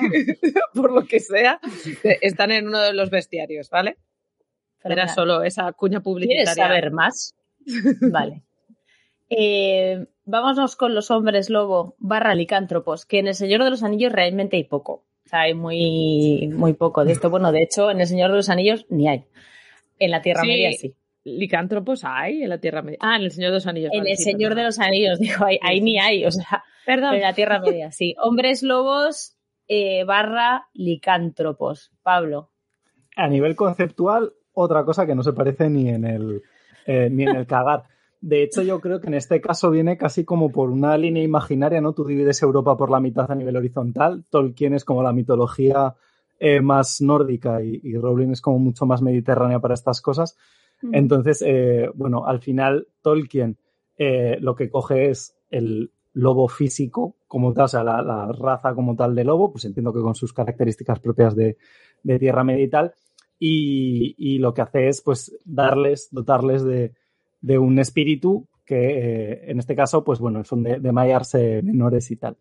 Eh, Rowling es mucho más tradicional, yo creo, por lo menos para lo que tenemos en la cultura occidental, más metido en la cabeza de lo que es un, licántropo, que es, eh, pues bueno, no deja de ser, iba a decir, un transformista, un cambio a formas. que bueno, pues no deja de ser un, un, hombre, una mujer, una persona humana que se transforma en lobo, que en este caso sí eh, yo creo que viene como por doble vertiente, por un lado de lo que es la tradición eh, mitológica griega, que bueno, pues viene de, una persona que se llama Licaon, que eh, Zeus lo transforma en, lobo y, tal, pues un poco a modo de castigo. Luego eso pasa a todo lo que es la tradición medieval y como pasa también con la tradición medieval muchas veces con el tema del cristianismo, se pasa todo el tema del satanismo, de la brujería, etc, etc, y ahí es donde Rowling hace pap, para adentro. Eh, claro, realmente en El Señor de los Anillos yo creo que lo más parecido a lo mejor que tenemos eh, o, que se conoce un poquito más serían los cambiaformas tipo Beorn, ¿no? Pues, por poner algún símil de algo mínimamente parecido. Eh, mientras que en, Harry Potter al final no deja de ser un concepto y da un poco más igual quien, bueno, entre comillas, da igual quien lo sea, pero bueno, que le puede pasar a cualquiera. Sí que es verdad que en, Harry Potter yo creo que está como bien pillas, que a mí me gusta mucho el caso de Lupin, por el tema de, del contexto este, que además creo que lo estuvimos hablando, no recuerdo en qué programa, eh, igual era uno que hicimos especial de Lupin, pudiera ser, no me acuerdo. Eh, que estábamos comentando que, bueno, al final por contexto histórico, social, sabemos que vive en los años 80, eh, y que con las similitudes que se le pueden establecer de cómo le trata la sociedad, de que los padres no quieren que uno de su clase esté dando eh, clase a, los eh, niños y tal, creo que está muy bien pillado para ser una representación, aunque esto nunca se ha dicho de forma oficial, del concepto de, pues bueno, del SIDA, de la comunidad LGBT, que además es algo que parece ser también un poco con la interpretación que hizo David Thewlis en el cine, pues teníamos todos un poco más en mente. Pero vamos, que no es nada que se haya dicho en, sobre firme, salvo que sí que es verdad que dentro del mundo mágico, que eh, aunque todos pensemos que son todos buena gente, muy poco clasistas, eh, racismo hay bastante y, gran parte, por ejemplo, les toca a los, a los hombres lobo por su condición, en este caso de, vamos a decir, sangre contaminada, por llamarlo de, de alguna forma, mientras que en lo que sea el mundo de la Tierra Media, pues es más una cuestión de timbullo, de un espíritu eh, distinto a lo que es la figura de un lobo, y bueno, pues un concepto yo creo que como más nórdico.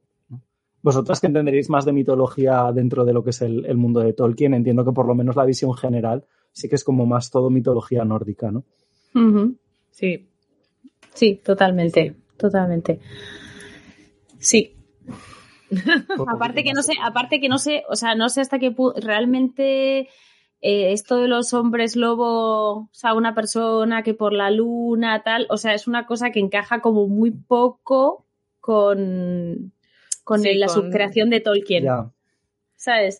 Eh, porque la luna, ¿qué, tiene de malo la luna? ¿Sabes? O sea, al final, eh, ¿por qué te iba a maldecir la luna? O sea, en Tolkien todo tiene como, tiene que tener coherencia interna y tiene una explicación con su mundo, entonces una maldición por la luna no tiene ningún sentido en el mundo de Tolkien cero, porque la luna de hecho es buena, la crean los Valar, etc.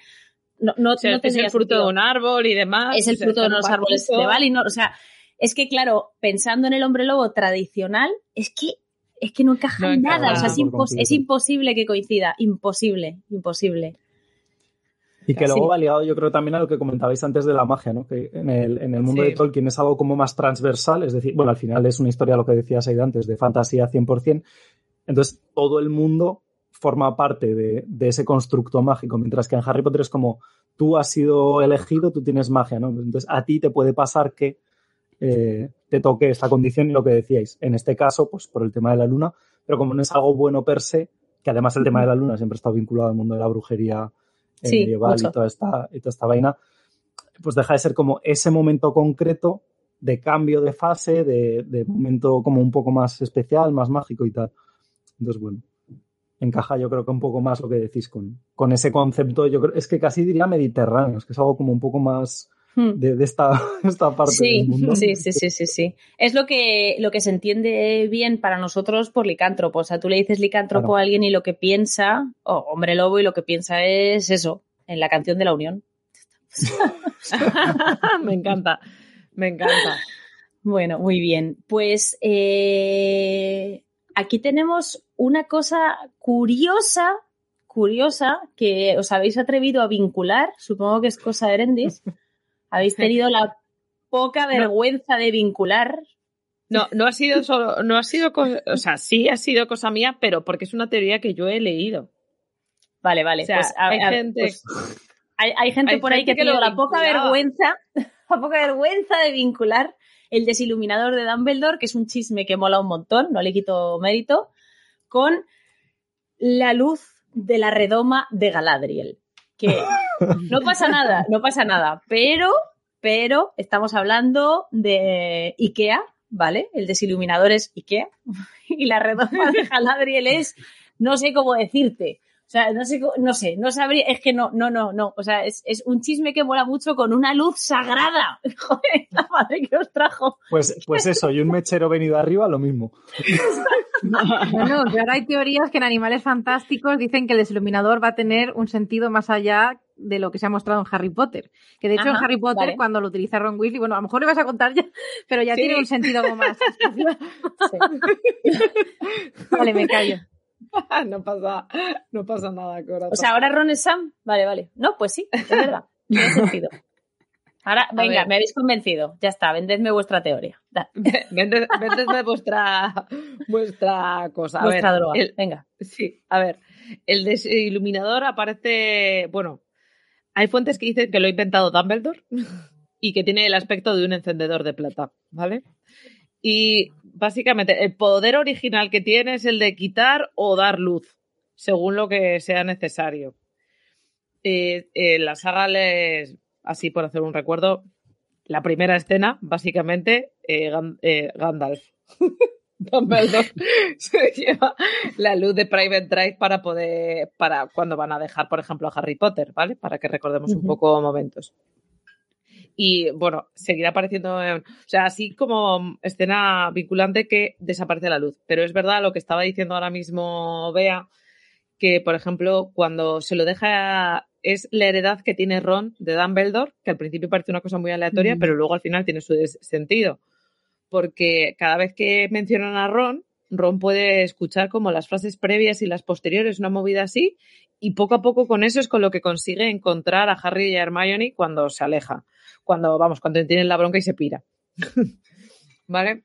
Pero, y luego además también lo utiliza en cierto momento que están encerrados en la mansión Malfoy y quizás de esto viene también mucho de la vinculación con la de Redoma, porque él tiene guardada luz en el desiluminador, entonces cuando están a oscuras en la mansión Malfoy, libera la luz y la luz, y se hace la, se hizo la luz, ¿no?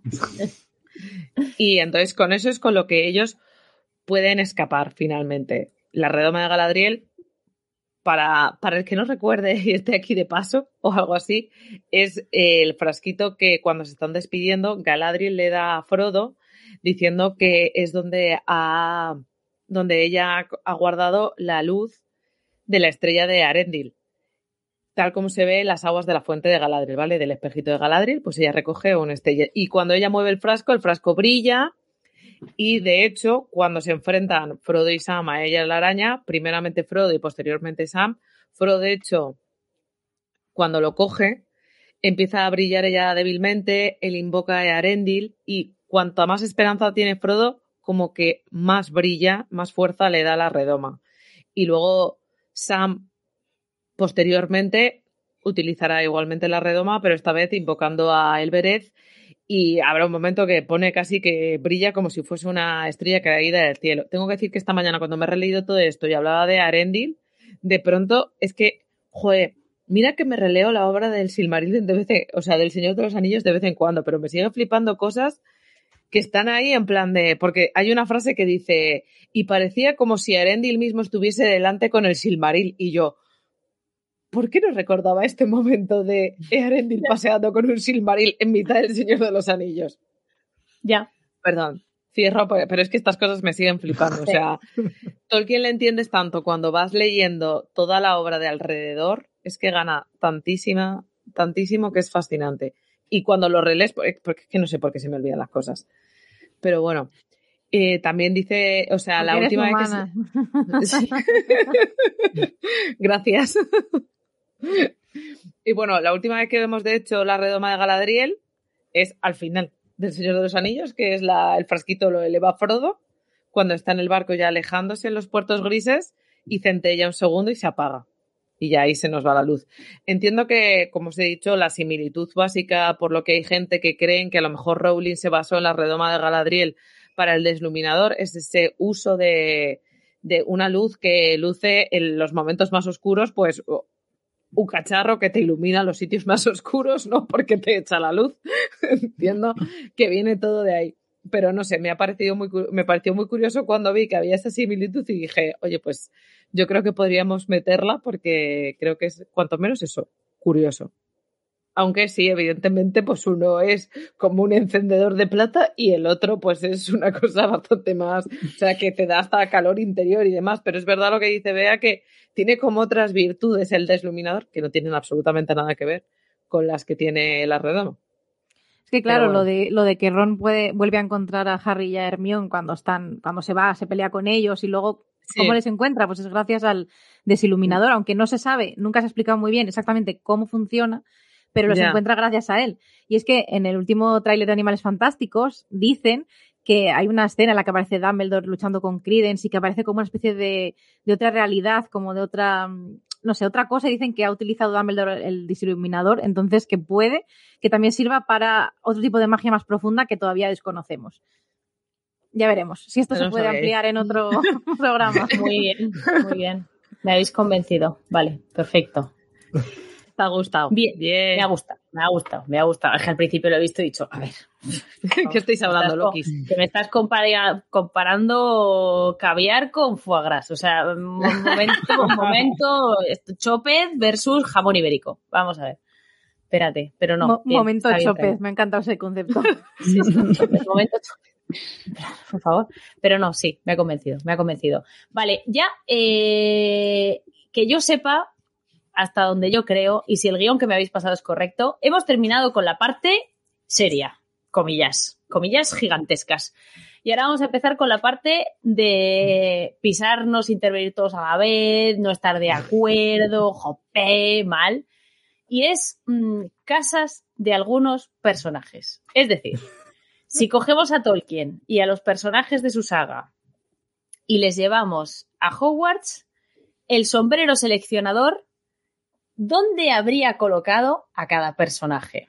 Podríamos haberlo hecho al revés. plan, si Harry Potter hubiese nacido en la Tierra Media, ¿qué sería? ¿Un hobbit, un elfo, un enano? Pero no, no, o sea, no vamos a hacer eso. No vamos a hacer eso porque no nos da, tiempo, ¿vale? O sea, ya está. Nos vamos a quedar con las casas de Hogwarts de algunos personajes. Además, no, eh, no es, es, es, fácil. Como son todos humanos, pues habrían sido todos humanos. Y punto. Las reglas de Tolkien están ahí, son inquebrantables. Así que nada, como ninguno. Bueno, salvo Dobby, que sería un elfo. Ya está. ¡Ah! Se acabó. Como cambiar el cuento. Dobby saldría ganando, la verdad. Sí, sí sale ganando, totalmente. Vale, vamos allá, vamos allá. Eh, y luego sí, luego tenemos aquí unas cuantas preguntas que, que, nos ha hecho la gente, o sea, unos cuantos comentarios y vamos a ver si podemos contestar a todos o a casi todos. Vale. Eh, Tolkien, ¿dónde? A ver, yo una vez Finduriel me comentó y yo estoy bastante de acuerdo en que sería Ravenclaw y yo creo que dado yo apoyo la moción yo también. Por lo que sea. No, pero sí, creo que encaja. Creo que, creo que podría encajar. O sea, una persona súper pues inteligente, súper creativa. Por eso mismo. Mm, porque es como evadirse en su mundo y, y, que encaje en muchas cosas y eso, muy creativa. Por eso eh, pienso que podría ser Ravenclaw. Cualquiera no crea lenguas, ¿sabes? eso hay que tener un un nivel de inteligencia y de estudio, sí, sí. O sea, pues y además eso, es que era un estudioso también, ¿sabes? Que le gustaba, ¿sabes? Es, que es como todo, tú vas cogiendo y vas haciendo check en todas las cosas de Ravenclaw y coges a Tolkien al lado y dices, bueno, pues esto... Vale, y además si Finduriel lo dice, pues será, mm. será verdad, que a Finduriel tenía que haber estado aquí, si no me equivoco, ¿no, Erendis? Por circunstancias no ha podido, por circunstancias no ha podido estar, pero nos, nos, hemos acordado de ella. Finduriel, nos hemos acordado de ti. sabemos que te habría gustado estar. Así que, eh, Frodo. Frodo. Mm. No los he pensado, solamente tengo pensado uno y ya hemos estado debatiendo de él. y no era Tolkien. Y te equivocas. y te equivocas. A ver, mm. eh, Frodo. Es que yo creo que a Frodo Hogwarts ni le iba ni le venía, eh, también te lo digo. a ver. Frodo sería de Boss Buttons. no, Frodo, pues le habrían dicho, alguien tiene que ir a Hogwarts. Y habría dicho, vale, pues voy, voy yo. Yo es que a Frodo y a Sam a los dos les veo muy Hufflepuff. La verdad. Los hobbits en general, ¿no? A lo mejor tiran un poco hacia más. ya, el estilo de vida, ¿eh? El estilo de vida es muy de Hufflepuff. Si es que la sala común de Hufflepuff es un agujero hobbit, o sea. Sí, claro. Están como salidos de, la, de las cocinas. Eso es cierto. Sí, eh, ¿dónde va a estar un hobbit? ¿Dónde va a estar un hobbit si no? Quizás Merry y Pippin podrían ser Gryffindor por el hecho de, de que son un poco más ya, Mira, o sea, que, que me digas que Sam no es Gryffindor y que Merry Pippin sí. Eh, sí, eso es para matarte, eh, te lo digo. Aquí se acaba la discusión. No, a ver, aquí es que hemos tenido micrófono cerrado una discusión. Sam, Sam es el, el personaje, ya está, es el personaje sobre el que vamos a discutir. Sam. ya está, ya está. aquí estamos divididos. Hay, hay gente que en este grupo que piensa que es Hufflepuff y luego estamos los que tenemos razón. Entonces, ¿vosotros qué pensáis? ¿Qué es Hufflepuff o qué es Gryffindor? Que para mí Sam tiene todas las características de Hufflepuff. O sea, es buena gente, le gusta los, la gente en general, son pacientes, tolerantes, leales. la lealtad, eh, gusta comer. La, extrema potencia, ¿sabes? O sea, quiere decir, o sea, no puedes, no es más leal porque no se puede ser más leal si no te mueres. Pero escúchame una cosa, escúchame una cosa. Entonces, ¿en Gryffindor no hay gente leal? Sí, pero, tiene otras cosas. Tu característica principal es la que te marca la casa. Vale, pero no me digas, no me digas, pero escucha, no puede, ser muy leal, yo puedo ser muy leal, pero yo si no soy valiente no me recorro la tierra media entera eh, para tirar el Pero con un objetivo, con un objetivo, lo eh, habrías hecho igual. Pero, pero San estaba cagado. Yo, a lo mejor yo sola no me enfrento a una araña, pero si esta señora que está aquí, que se llama Elia Miriel, me dice, Vea por esa araña, la miraré y le diré, te odio, cabrona. Iré a por la araña porque yo soy leal, no valiente. Hombre, claro que eres valiente, porque la araña te da miedo. Si la araña no te diese miedo, no sería valentía, sería un. Pues con lo, que hace Tote. Tote, hay una araña en el baño. Vale. Pues eso no es valentía. más que son valientes, pero son temerarios. Y yo creo que Sam no es temerario, al contrario, es súper meditativo y de. No sé, más así, ¿no? Ah, son temerarios. Sí. Los de Gryffindor. Es una característica importante. Por eso sí, no es que pero valor. Nunca habría dicho que Neville es temerario. Pero porque no todos los Gryffindor son exactamente iguales. Temerario es Harry. Harry es el ejemplo y perfecto. todos los Hufflepuff tampoco son exactamente iguales. Claro, por eso digo que al final no son todos iguales en ninguna Neville casa. Neville es lo más parecido a Sam que se me ocurre y Neville es un claro caso de personaje que estaba entre dos casas y fue a Gryffindor bueno, eso de que estaba entre dos casas. No, hay un momento en el que tú eliges de todas formas, ¿no? Hay un momento en el que tú. Sí, tú tienes, poder de decisión. Vale, pues si, si, si, hablamos del poder de decisión, teniendo en cuenta que los Hufflepuff duermen al lado de las cocinas, yo creo que todos los hobbits habrían elegido Hufflepuff. o sea, si su poder de decisión cuenta lo más mínimo. Exacto. Dicen, a ver, ¿qué está más cerca del bizcocho? Claro, pero aquí, aquí tenemos otro, otro punto a debatir, porque si realmente el punto principal para que mandéis a Sama a Hufflepuff es la lealtad, técnicamente él no escogería casa eh, si no es en base a la decisión que toma Frodo, claro. No, bueno, pero estamos pensando en buena luz de conocer a la gente. También te digo, me estáis, defendiendo, me estáis defendiendo que Neville es leal y es valiente, pero ¿qué pasa? Que es que Tonks es cobarde. Claro, es que eso es lo que yo siempre digo. ¿Y, qué pasa? Hermione no, es leal. Es Hufflepuff. Y o sea, me estás diciendo que Tonks es una cobarde y que por pues eso... yo creo que, yo creo que Sam se parece más a Neville que a Tonks. ¿eh? y no es Ravenclaw tampoco. Yo, creo que Sam se parece más a Neville que a Tonks. O sea, si tengo que buscar. Sí, yo creo que también. Pero pensad que eh, Harry, Hermione, Ron y Neville son Gryffindor y no se parecen en nada, ninguno de ellos. No significa que. Y, Peter Pettigrew tampoco, la verdad. Claro, o sea, y la gente en el chat está diciendo más que Sam es Gryffindor que que Sam es Hufflepuff. ¿eh? Pues teníamos que haber hecho un 20. ¿Cómo no hemos hecho un 20, tío, con esta encuesta? Lo que pasa es que todo el mundo asocia que si eres valiente eres Gryffindor y para mí no tiene nada que ver con eso. Es decir, es una característica, una de ellas, pero para mí es que Sam es que además es completamente, porque la paciencia también es algo que tiene Sam y es totalmente Hufflepuff. El, el, trabajo duro, o sea, Sam es, el que, está ahí, es que... todo. De todas formas, de hecho Harry, de hecho es el único que está currando. Es el único que es el elfo doméstico. Trabajador. Lo que tenemos claro es que no es el Litherin ni Ravenclaw. Ni Ravenclaw, pero habéis dicho. No, eso está claro.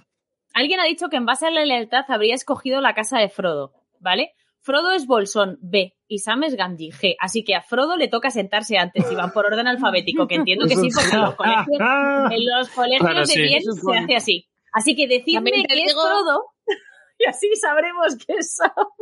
Bueno, pues habéis decidido, de hecho, que Frodo fuese Hufflepuff porque estaba cerca Para mí de las también. cocinas. O sea, Todos los. Así que No, pero claro, eso ha sido extensible a todos los hobbits. O sea, es como...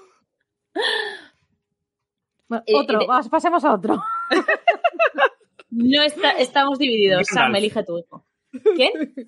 Gandalf. Gandalf. Claro, es que mi cabeza dice Gandalf. El primer impulso te dice es Gryffindor. Gryffindor. Pero yo creo ¿Ves? Es que no. tenéis una idea de que todo el mundo es Gryffindor. Pues a mí Gandalf... No, no, pero en este No. caso es por asociación, no es por. Claro, por asociación Pero- pero no dices, me "Va, a ser un del todo". Gryffindor, Yo- pero Yo le veo no sé si Slytherin o Ravenclaw. o Ravenclaw. Yo le te iba a veo- decir esas sí. dos también. yo, yo le veo muy Slytherin y muy Ravenclaw. Las dos son mismas así, muy, Sí. muy así. Igual un poco más Slytherin que Ravenclaw, no sé por qué me lo dice el corazón. No sé. Habla, habla otra lengua también, así. No sé, habla. El parche. Tiene su parse, sabe silbar. Sí, sí, sí, sí. Eh, No sé. Eli, ¿tú es- qué- ¿Dónde crees? Eric tiene razón, es el director. O sea, no elige. elige, elige despacho. Gandalf No dice, elige, "Mi claro, es despacho". Nos Mi despacho, por favor. Pues mira, es que tendría que saber más características de los Slytherin, porque, eh, o sea, yo también pensé principalmente en Slytherin, pero tendría que saber más características porque J.K. Rowling ha tenido la, la desgracia de, de ponernos a los de Slytherin muy mal, o sea, muy mal. Que luego dicen, no, pero Snape, digo, ya, pero es que es una gota de agua en medio del océano, o sea, es que, que también eso es injusto, porque tú eres un niño normal, eres buena gente y de repente te plantan en Slytherin y dices, pues ya puedes empezar a ser un cabrón, ¿eh? Porque aquí somos todos así. O sea, que ya puede empezar a ser malo porque si no, no vas a encajar nada. arranca, arráncate. Vale, sí. O sea, es que es verdad que en los libros se han representado muy mal a los Slytherin y siempre se relacionan con Draco, con Voldemort, tal, pero es que no todos tienen por qué ser así, obviamente. O sea, no vas con 11 años a, una- a un sitio y te dicen, pues tú eres malo y vas a Slytherin. Pues no. Marcado de por vida. O sea, pues características de Slytherin, a ver, eh, son gente, bueno, la ambición obviamente es algo muy importante, pero también el ser resolutivo, eh, la inteligencia, pero más tirando al ser listo, o sea, bueno, listo, al... Hay una palabra que es un sinónimo, ¿cómo se dice? Astucia. Astucia, eso. Eh, de ser Mm. determi- Y la determinación. frase- la gran Por- frase que a mí me gusta que es en Slytherin encontrarás a tus verdaderos amigos. Ojo, cuidado que no es moco de pavo, ¿eh? La frase. No, no, es que es de, es de la única que... O sea, se habla de lealtad, se habla de no sé qué, pero en Slytherin encontrarás a tus verdaderos amigos. Muy bien. Serán los que no te metan arañas en la cama, ¿no? Esos son tus verdaderos. Solo porque te llevará bien con Slytherin. No, pues si esas son las características, creo que Gandalf podría ser Slytherin perfectamente. De todas formas, me ha, me ha hecho mucha gracia lo de. Es que en los libros se pone muy mal a los Slytherins. Digo, ah, vale, que hay otra cosa, vale, como diciendo. Pero en otros sitios que no son los libros, en plan, en la realidad, De hecho, es lo que no sabemos. En de teatro películas- se pone peor. En- claro, En las en películas se pone peor de, que en el de la libro. antigua Pottermore, por ejemplo, o simplemente incluso, eh, pues eso, gracias al legado maldito, eh, Ujú. puso a los Slytherin un poco la redención de los Slytherin y la redención de Draco también. Y Sí. además para mí es como el sentido común de que a veces no hace falta que venga todo en el texto para sobreentender que es un colegio y que no todos los niños de 11 años que van a una casa van a decir, bueno, pues los malos aquí, los tontos aquí. No, no es así. O sea, y además es que se demuestra también, sobre todo en el tema Gryffindor, cuando ves a Harry, Ron y Hermione, que son tan diferentes y son Gryffindor o Neville. Y, Mm. y en cada casa igual que no significa que no que, que pueda haber Hufflepuffs valientes o Slytherin valientes, aunque no, no son las casas las, las características más principales, pero somos humanos y tenemos muchas, muchas diferentes. No puedes, no puedes poner a la gente como encasillada totalmente. Ujú. Además, el, claro caso que decíamos antes de lo de Peter. O sea, mm, que Sí. es un Gryffindor que no se le olvide a nadie.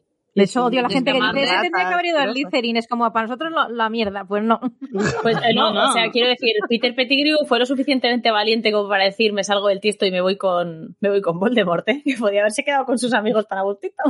Pues sí, la verdad es que sí. Oye, Newt A ver, Scamander eh, también era muy valiente y adora las, la- los animales. Y eso le es muy de Sam.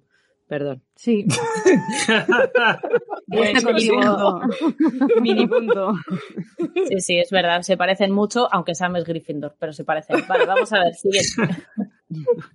Madre mía, es que aquí, o sea, de verdad, de aquí van a salir equipos. Nos podríamos hacer camisetas de Sam es y el escudo, ¿sabes? Y, y y- y competiciones, gincanas, o sea, lo estoy visualizando todo muy, muy guay. Vale, eh, Aragorn. Mm, Aragorn, es que para mí es un Aragorn. clásico, ahí sí que le veo Gryffindor sí, totalmente. Aragorn Sí, Gryffindor Yo total. creo que sí. Classic. Sí. Algunos de los más fáciles. Sí. Gollum, Gollum. Vamos a hablar de a qué casa iría Gollum. No es mi, o sea, no, no es mi Gol Hobbit, Gollum. ¿Dónde le meterías Gollum? ¿Qué, en las cocinas, a lo mejor. ¿Cuál de ellos? ¿Cuál de ellas? ¿Cuál de ellos? Le metes el, le pones el sombrero seleccionador y, y, explota el sombrero seleccionador. dice, mierda, ¿qué está pasando? Salen llamas el sombrero. Tal cual. Ah, no sabría pues dónde meter a Gollum. ¿Qué ibas a decir? A Doomstrang. Es que no sé qué iba a decir, o sea, porque. Yo es que lo veo un poco. Es que a Gollum es difícil de. O sea, tendría que, tendríamos que pensar más en Smigol en todo caso. Yo lo veo un poco Es muy difícil. te lo digo. Sí. Un poco Squid. el anillo no es nada. Puede ser un poquito Squid. Claro, es verdad. Necesita el anillo para ser algo, si no, no. Pues ahí lo dejamos mejor que. Sí.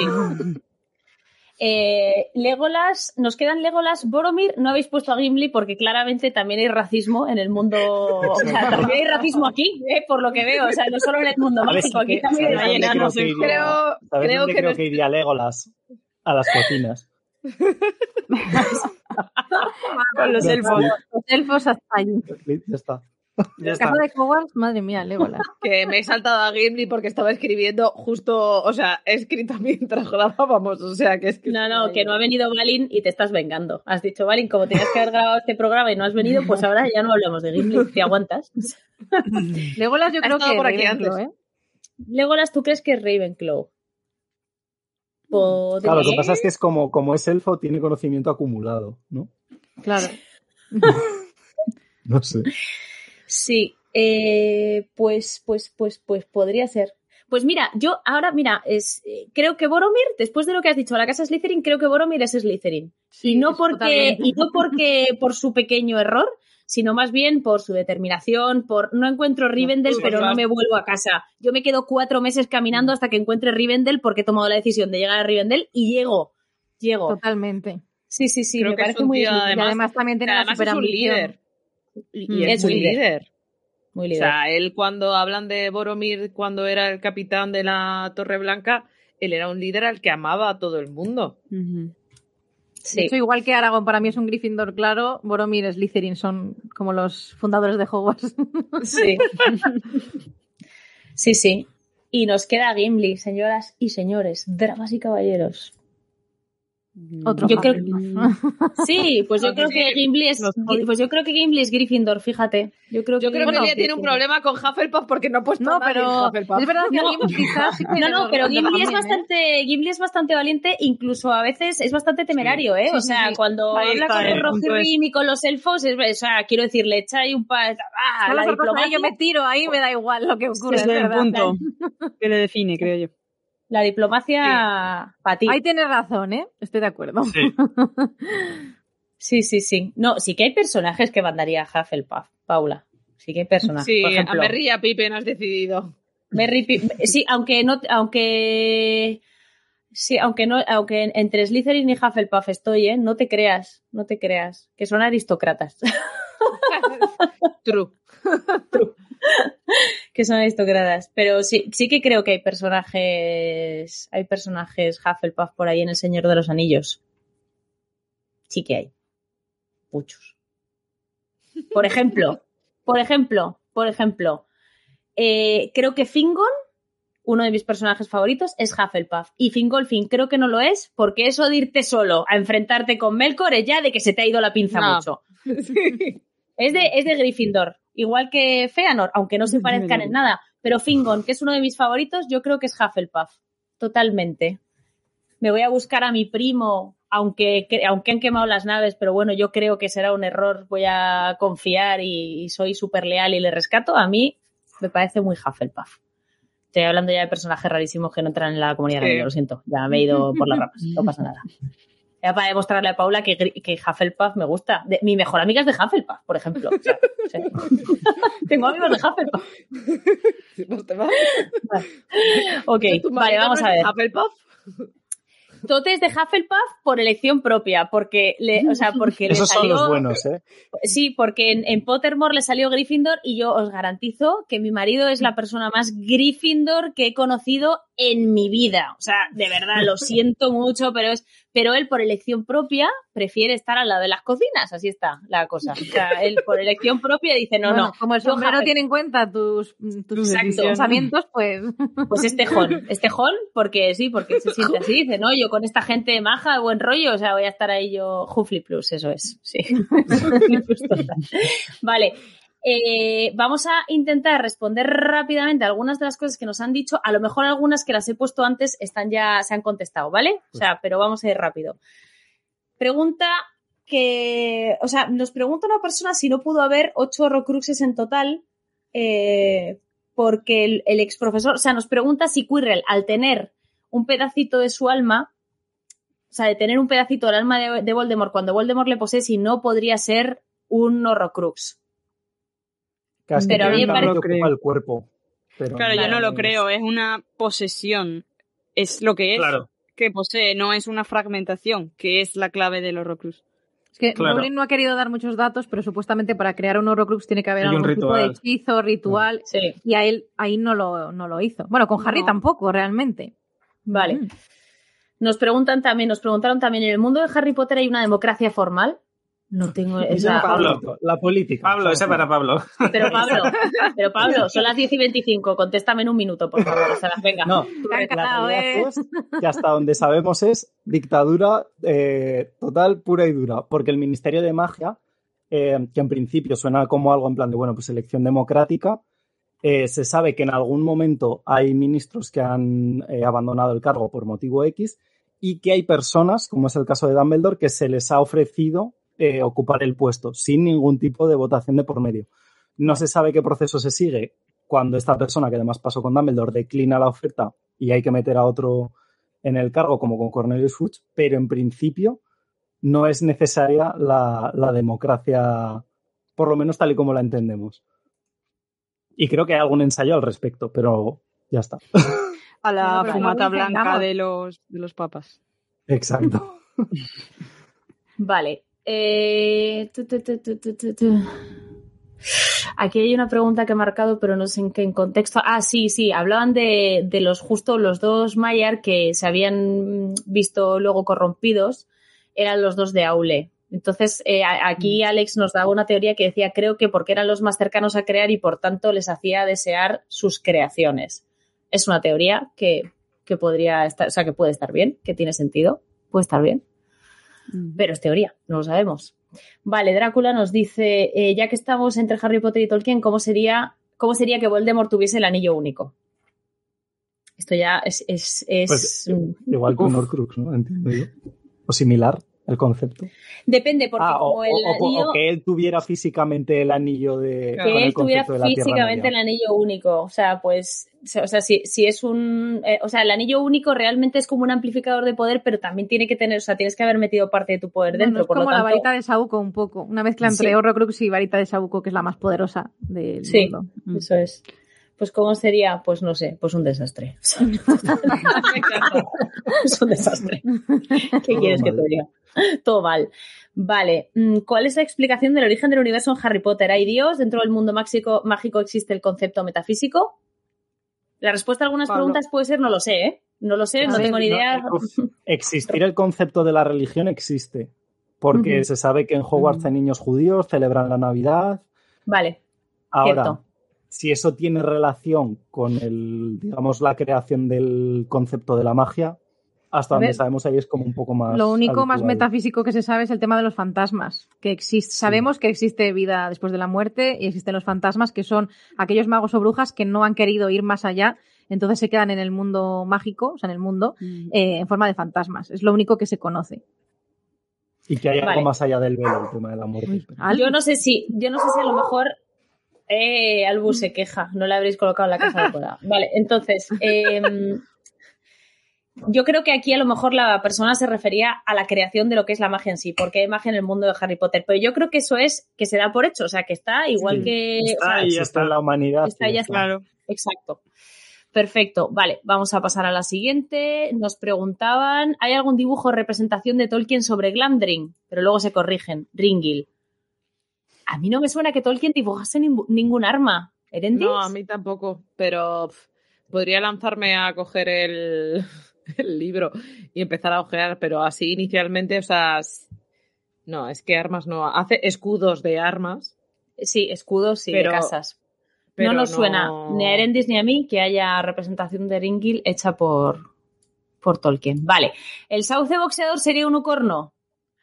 Probablemente. Tiene esa misma mala leche. Yo Podría creo. ser. Y se desplaza. Vale. Em, ¿Los elfos de J.K. Rowling son los hobbits de Tolkien? No. Incorrecto totalmente. No tiene absolutamente nada que ver una cosa con la otra. No. Eh, se supone que los elfos de Harry Potter serían los mismos elfos de la Tierra Media, pero en la actualidad y decrecidos en poder y belleza. Pobre Thranduil, no me lo imagino como un Dobby. en plan, la raza ha menguado tanto que ha llegado hasta aquí. Nunca serían esclavos de los hombres. Imposible. Ni aunque fuesen magos. Never, jamás. No. Vale. Eh... Mm, mm. En Harry Potter hay mucho maltrato animal. En El Señor de los Anillos, los animales que son venerados. No creo que en Harry Potter haya mucho maltrato animal realmente, o sí. O sea, en general, porque, por ejemplo, a los, no sé, a los búhos se les trata muy bien. Se les utiliza, pero bueno, igual que aquí utilizamos bueyes para arar la tierra. O sea, no, no, no sé hasta qué punto eso se puede considerar maltrato animal. Lo de los dragones. Mm, en, ciertas circunstancias quizá, pero, pero en, o sea, por ejemplo, el de Gringotts, pero los que cuida Charlie, esta reserva de dragones que tienen, no. Eh, eh, eran, era Bill o era Charlie, era Charlie, ¿verdad? Bill es el banco. Charlie, Charlie. No, ahí es un poco grande. Ahí es a grandes rasgos. No, me refiero que lo de Charlie, por ejemplo, pues bueno, es una cosa concreta, pero es como decir que aquí no hay maltrato animal porque existen los mm, santuarios de animales, ¿no? Y cosas así. O sea, creo que eso es una cosa muy específica, pero que en general eh, son eso, son como utilizados. Mm. Ya, o sea, como el mundo mágico está un poco atrasado en ese sentido. Incluso en Animales Fantásticos se ve que hay un circo donde hay criaturas mágicas que están en jaulas, aunque eso es en los años 20, pero bueno, en la claro, los elfos domésticos. el tema de los dragones. De hecho, sí que se cuenta a veces también en los libros el tema de las criaturas, los centauros que están muy enfadados muchas veces con los magos. Mm. Eh, o sea, como que sí que hay cierta opresión y cierta maltrato animal ahí que, que tienen que solucionar alguna O sea, hay, como no sé, como que hay magos, se ve perfectamente. Lucius Malfoy, por ejemplo, cómo trata a Dobby. Pues hay muchos magos que se creen superiores a las a otras criaturas.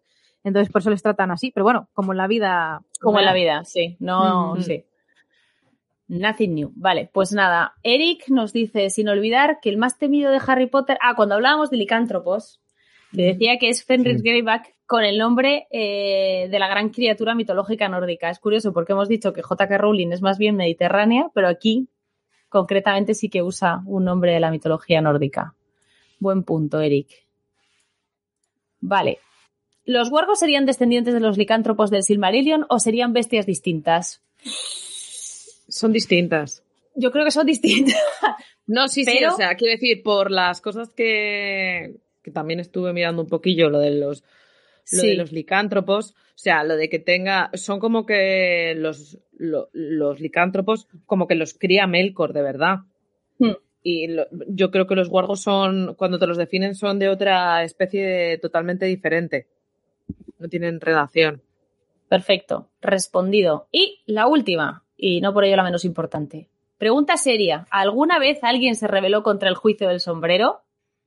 ¿Hay constancia ¿Ha dicho mm. Rowling algo en alguna ocasión de que alguien se revelase, dijese el sombrero Gryffindor y él mm. dijera, no, he dicho Hufflepuff y me voy a Hufflepuff? Bueno, claro, es que como tiene en cuenta tus pensamientos y tus decisiones. A ver, Harry, realmente el sombrero estuvo a punto de llevarle a Slytherin. Y él era el que decía, Slytherin no, por favor, no tal. Y él empezaba a decir, sí, Slytherin te ayudaría, no sé qué. O sea, es decir, que si Harry no hubiera intervenido ahí, porque él no quería ir a Slytherin, Mm. Era o sea, probablemente lo hubiera puesto en Slytherin en vez de Gryffindor, creo. Sí. Lo que pasa es que es verdad que eso es justo antes de que el sombrero emita el juicio. cuando el sombrero. Claro, lo que no sé sería un caso de, de eso. Que no. En, teoría, en teoría estamos. Gryffindor, no, quiero ir a Hufflepuff. Soy el sombrero nunca se equivoca y de hecho sí que hay casos como McGonagall eh, que se llaman Hatstall, que es gente que igual se puede pegar dos horas eh, sentado mm. bajo el sombrero hasta que el sombrero toma una decisión. Que yo siempre he pensado que, que, la gente terminaría de cenar, ¿no? O algo, sí. bueno, pues vamos cenando. Sí, luego ya eso. Qué pesados, vale. Pero ¿y los niños que no han sido seleccionados todavía? Los pobres ahí de pie esperando. Bueno, pues ya me tocará en algún momento. Pásate una sí, de pollo o algo. Piensa que McGonagall es la M, es decir, que es que te queda medio alfabeto por delante. Horrible. Madre mía. Ay, Dios mío, pues sí. Bueno, pues nada, estas han sido todas las preguntas que yo he seleccionado. una cosa que se me ha ocurrido ahora, sí que es verdad que en el legado maldito eh, Albus mm, se sorprende, o sea, es el único que va a Slytherin de la familia Potter y tal, y sí que hay una cosa ahí de, más que el propio Albus, son su familia los que le han dicho, pero ¿cómo vas allí? Si esa no es tu casa, no tendrías que ir allí. De hecho, Rose, la hija de, de Hermione y Ron, se lo dice, dice, pero es que eso no, no tenía que ser así, tendrías que haber estado en Gryffindor. O sea, que hay gente que sí que tiene esa idea. O es como si, pues si un, un, un hijo de un Malfoy iba a Gryffindor. Es como una desgracia, una deshonra para la casa. Pero más para. Sobre tu boca. Pero por cosa más tradicional familiar, sí. Mulan. Sí. Vale, esta es la última porque nos la han puesto ahora. ¿Qué nueve del mundo de Harry Potter, de J.K. Rowling elegidos para acompañar a anillo? Vale, pues ya está. Harry Potter, Hermione, Ron, Luna, eh, Neville. O sea, que ya, ¿a quién voy a elegir? Dumbledore. O sea, a Dumbledore, obviamente. La figura de Gandalf, pues tienes a Dumbledore, obviamente. Es como, venga, Cho. Pues no, no, a Cho no. O sea, ¿quién voy a Dumbledore o... Pero puedes meter a Tonks. O Orden del Fénix. Ahí ya es algún TD. Sí, Un sí, mix pero que no. Entre Orden del Fénix y Ejército de Dumbledore. Sí, sí, eso es verdad. Vale, pero que no va a ser la, la del, no va a ser la bruja del carrito de la, del, tren, o sea, quiero decir, mi pregunta es esta, Daniel. Cuidado que saca las uñas. Elia, recuerda que saca las uñas. Es Catwoman. En fin, ha tenido su gracia, ha tenido su gracia. Vale, eh, no sé, yo creo que entre el ejército de Dumbledore y la Orden del Fénix, pues elegía nueve bien, o sea, no sé, no sé cuáles serían los míos, pero una quiniela. Es de reserva y todo. Acierta seguro. Pues nada, hemos llegado hasta aquí. Eh, pues al final han sido tres horas, ¿no? sí, sí. Ya han sido tres horas y hemos tenido una media de 100 personas. Espero que no hayan sido siempre las mismas, o sí, no sé. A lo mejor habéis cenado con nosotros. Espero que os haya gustado. Me imagino que, que os lo habéis pasado bien porque aquí seguíais. Eh, muchas gracias a todos por estar aquí. Eh, sobre todo por eso, porque ha sido muy largo. No tenía yo la intención de teneros atados a la silla tanto tiempo, pero bueno, al final había, había muchísima chicha y mucha tela que cortar. Pero bueno, ha sido un placer. Ha sido un placer tener a los amigos de Patronos Unplugged, sobre todo, nuestros, nuestros compis del mundo mágico. Muchísimas gracias. Y gracias, Sam, por organizarlo todo y por estar acompañándome un día más. Pues lo mismo. Eso espera hoy, gracias. gracias a vosotros. De verdad, muchas gracias. Ha estado muy, guay. Y además, yo ahora que estoy metiéndome cada vez más en el mundo de Tolkien, pues me hace especial ilusión poder haber comparado las sagas así de esta manera y con gente tan baja. Muchas gracias por acompañarme en esta locura. un placer. Bueno, y a ti por organizarlo todo, que has estado ahí desglosando los temas y al pie del cañón, siempre Erendis. Muy bien, la pues nada. De, de, nuestro programa, que es verdad que cada, vez que cuando mandamos un saludo a Hufflepuff, siempre un saludo para, para Paula. Bueno, para Erendis, perdón. Muy bien, y a todos los que nos habéis acompañado, nos vemos pronto, nos escuchamos en el próximo Regreso a Hobbiton o en la próxima sección de Regreso a Hobbiton, como gustéis. ¡Hasta pronto! Chao. El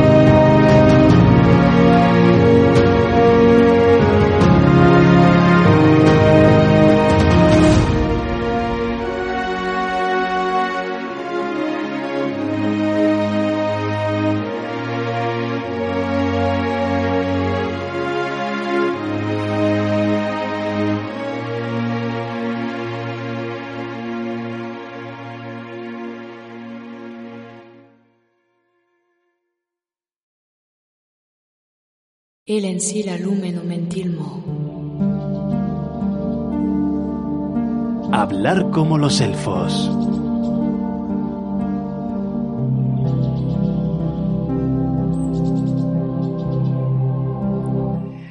Hola amigos hobbits, seguimos aquí en Regreso a Hobbiton y vamos a empezar con nuestra clase de élfico. Y esta clase de élfico es muy especial porque tiene una sorpresa fantástica al final, o sea, es colofón, vamos, vamos a terminar por todo lo alto.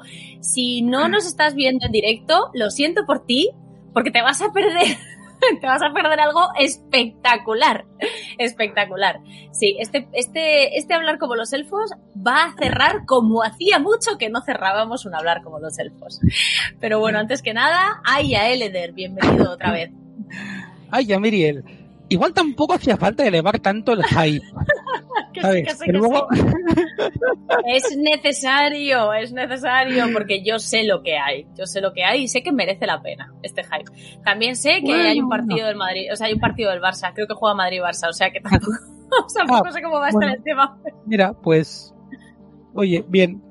Estamos compitiendo. Estamos compitiendo con un Madrid-Barça, así que todo lo que has traído está justificadísimo, vamos. Bueno, bueno. Pues los las pocas personas que estén lo podrán apreciar. no, a ver, sí. Yo quería, sí, a ver, quería hacer algo un poquito especial en este programa porque, como comentamos el otro día, ¿no? Lo que pasa es que luego la, la, serie de Amazon y tal se nos ha metido por medio. Pero que llevamos ocho años de programas, o sea, o sea, es un, es un flipe. flipe. ocho años de programas y de, y de charlas sobre élfico. Y vale que, a ver, para nosotros los elfos, pues el tiempo pasa distinto que para los mortales, ¿no? Pero, pero aún así, aún con todo, es increíble que, que nuestros fieles espectadores y oyentes sigáis aquí aguantándonos. Así que hemos pensado, bueno, venga, mm, vamos a daros un pequeño premio. Eso es. Premio por estos ocho años de fidelidad. Muy merecido también. Ese premio. ¿Y, de qué va a ir? Bueno, si os acordáis, en el último programa del año pasado, nos pasamos toda esta sección hablando de una sola palabra. De la palabra Endrive en concreto, que yo había soñado literalmente, esto es así. Eh, bueno. Endrive. Pues es así. Pues esta vez no vamos a hablar de una sola palabra, sino de siete. Siete palabras distintas sin ninguna relación entre ellas. ¿O si hay alguna relación? Pues es posible que haya alguna relación. Tendréis que ver si sois capaces de adivinarla. si las adivináis, si adivináis la relación y estáis en el chat, sí que os pedimos, por favor, que aunque seamos poquitos los que estemos hoy en directo, no la, la divulguéis. Eso es. Podéis decir, ya lo sé, ya lo sé. Vale, pero. Pero no, lo digáis. Para que sea una sorpresa para todos. Exacto. Y si no sabéis cuál es la relación, bueno, pues no pasa nada, porque en cualquier caso, al final tendréis esta pequeña sorpresa musical. ¡Bien! ¡Sorpresa musical! Sorpresa musical, que esperamos que os haga reír, aunque también podría ser que os haga llorar. Vamos a verlo. Muy bien, vamos a ver. Vamos, verás, venga. Dale, dale. Bien, pues allá vamos. Empezamos la sección con los pies en la tierra.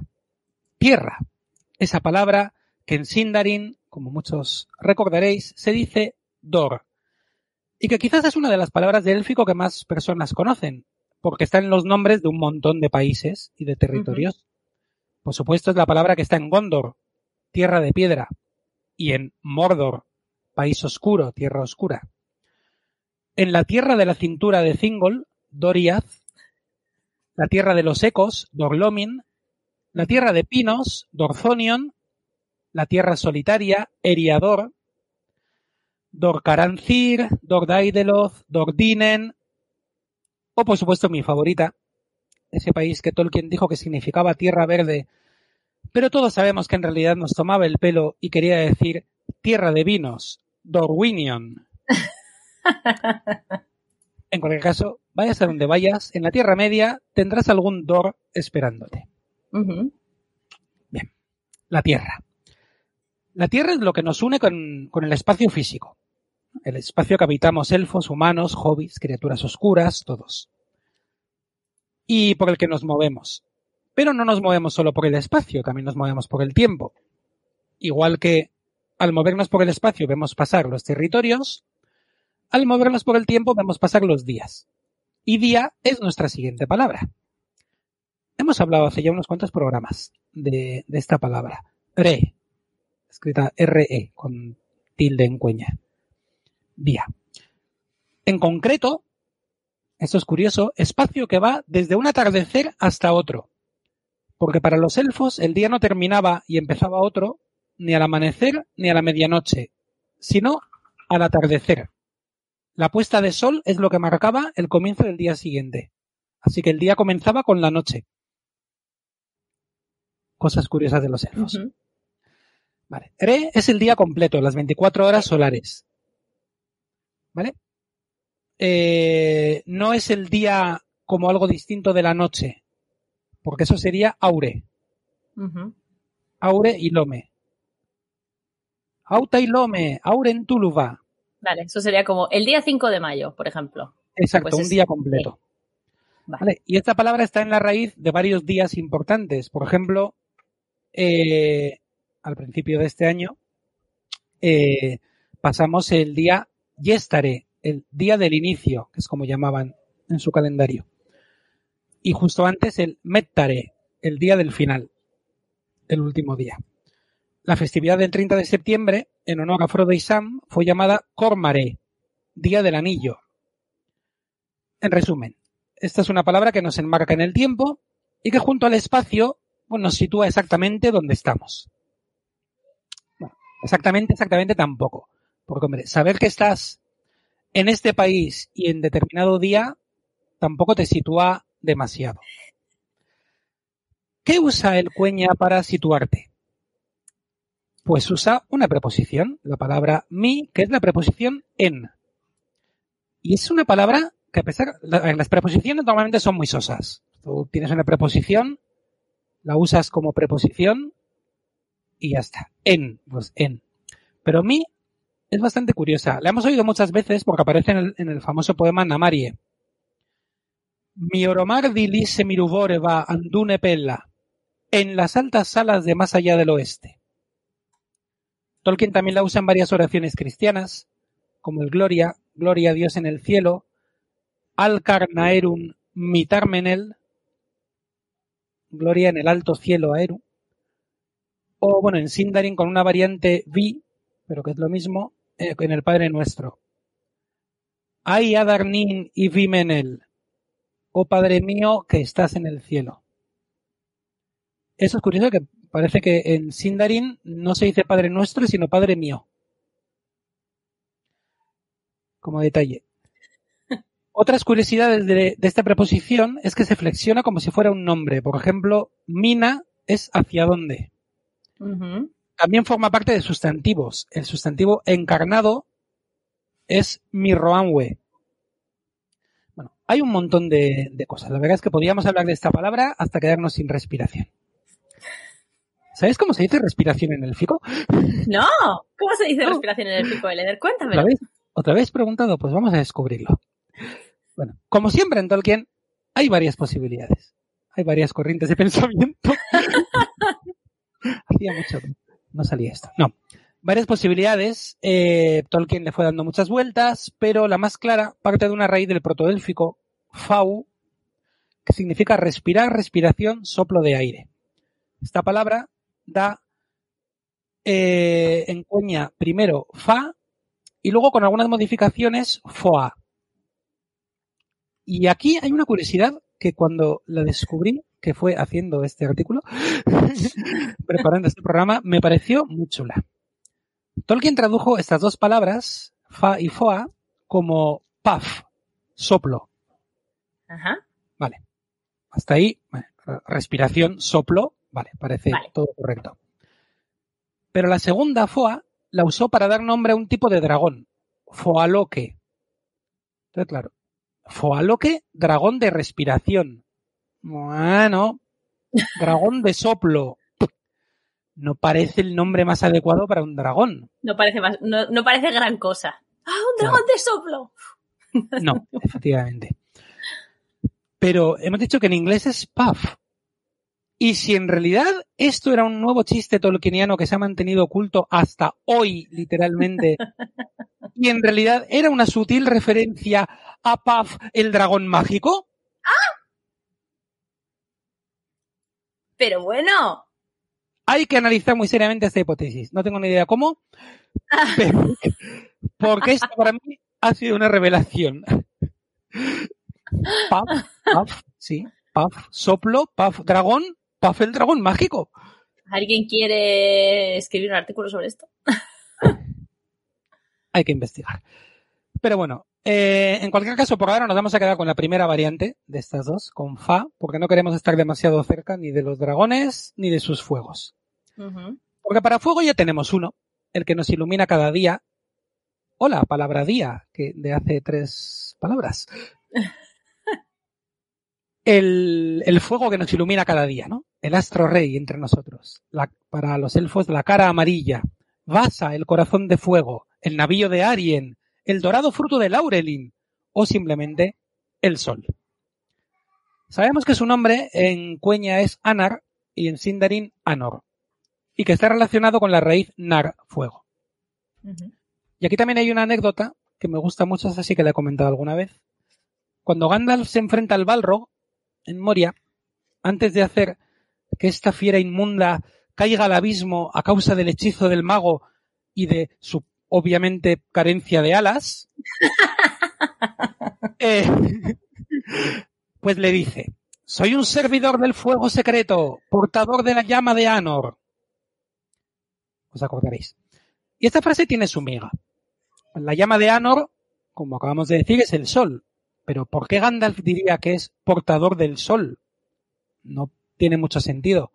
Hombre, es verdad que Gandalf posee el anillo de fuego, pero se llama Narya, ¿no? Con la misma raíz. Pero aún así, entonces, recordándole a Inulíndale la historia de la creación del mundo, hay un párrafo que nos da algo de luz. de luz. Por tanto, hoy, ¿eh? hoy, hoy es, especial.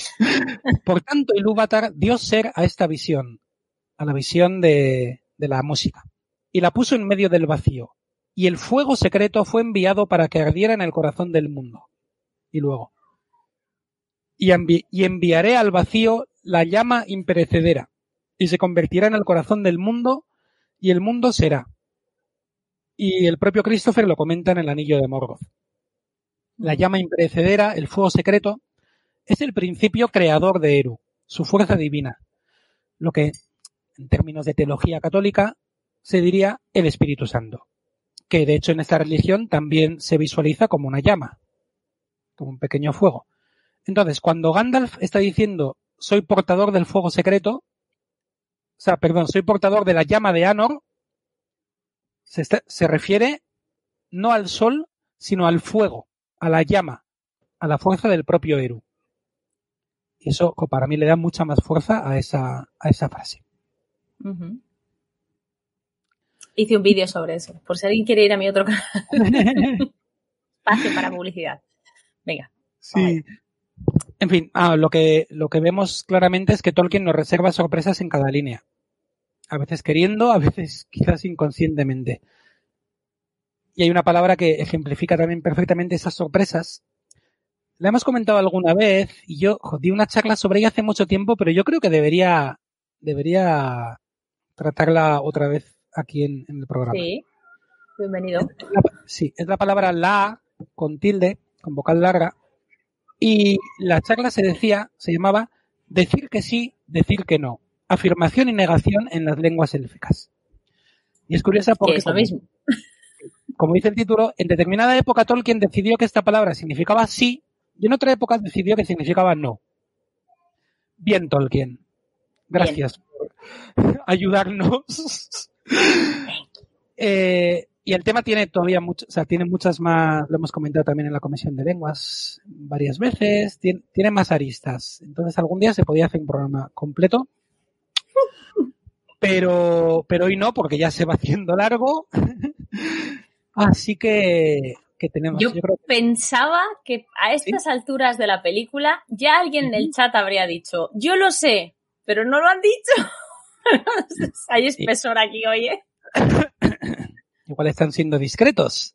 Igual están siendo discretos, pero, Pero yo bueno, creo que no. la cosa es que bueno, yo creo que vamos a, a ir cortando aquí. Bueno, venga, aquí otra bonita palabra. Que curiosamente se dice lo mismo tanto en Cueña como en Sindarin. Y se dice sí. Que es justo la afirmación que acabamos de comentar en la palabra anterior. O sea, aquí todo tiene. Eh, también esta palabra aquí también la encontramos, o sea, eh, perdón, eh, ahora, en realidad, no aquí. Ahora aparece en el poema de Galadriel, Siman y Yulmanin en cuanto va, ¿quién me rellenará ahora la copa? Y si se une con otra de las palabras que hemos visto, que es re, da la palabra, con un pequeñito cambio, sira, que es hoy. Y, y con esto, pues bueno, eh, tenemos esta palabra que es sí, tenemos aquella anterior que era re, la primera que era dor, teníamos la preposición mi, la aspiración fa, tenemos el sol. Y con esto, pues bueno, creo que más o menos se va viendo la idea. Y, y si os parece, pues para terminar de dejar clara esta, esta relación, podemos hacerlo cantando. Y cantando, como os decía, no sé si todo esto os ha hecho reír o, os ha hecho llorar, pero cantando sería así. Do es tierra en Sindarin, re para los días son, mi denota dónde estás, fa es la respiración, sol es nuestra amiga nar, la afirma o negación, sí ahora quiere decir, y otra vez comienza el do, o, o, o, do, es tierra. Sí. Venga, va, Eleder. Otra vez. No, está bien, está bien. Ya haremos un karaoke. ¡No, que mola mucho!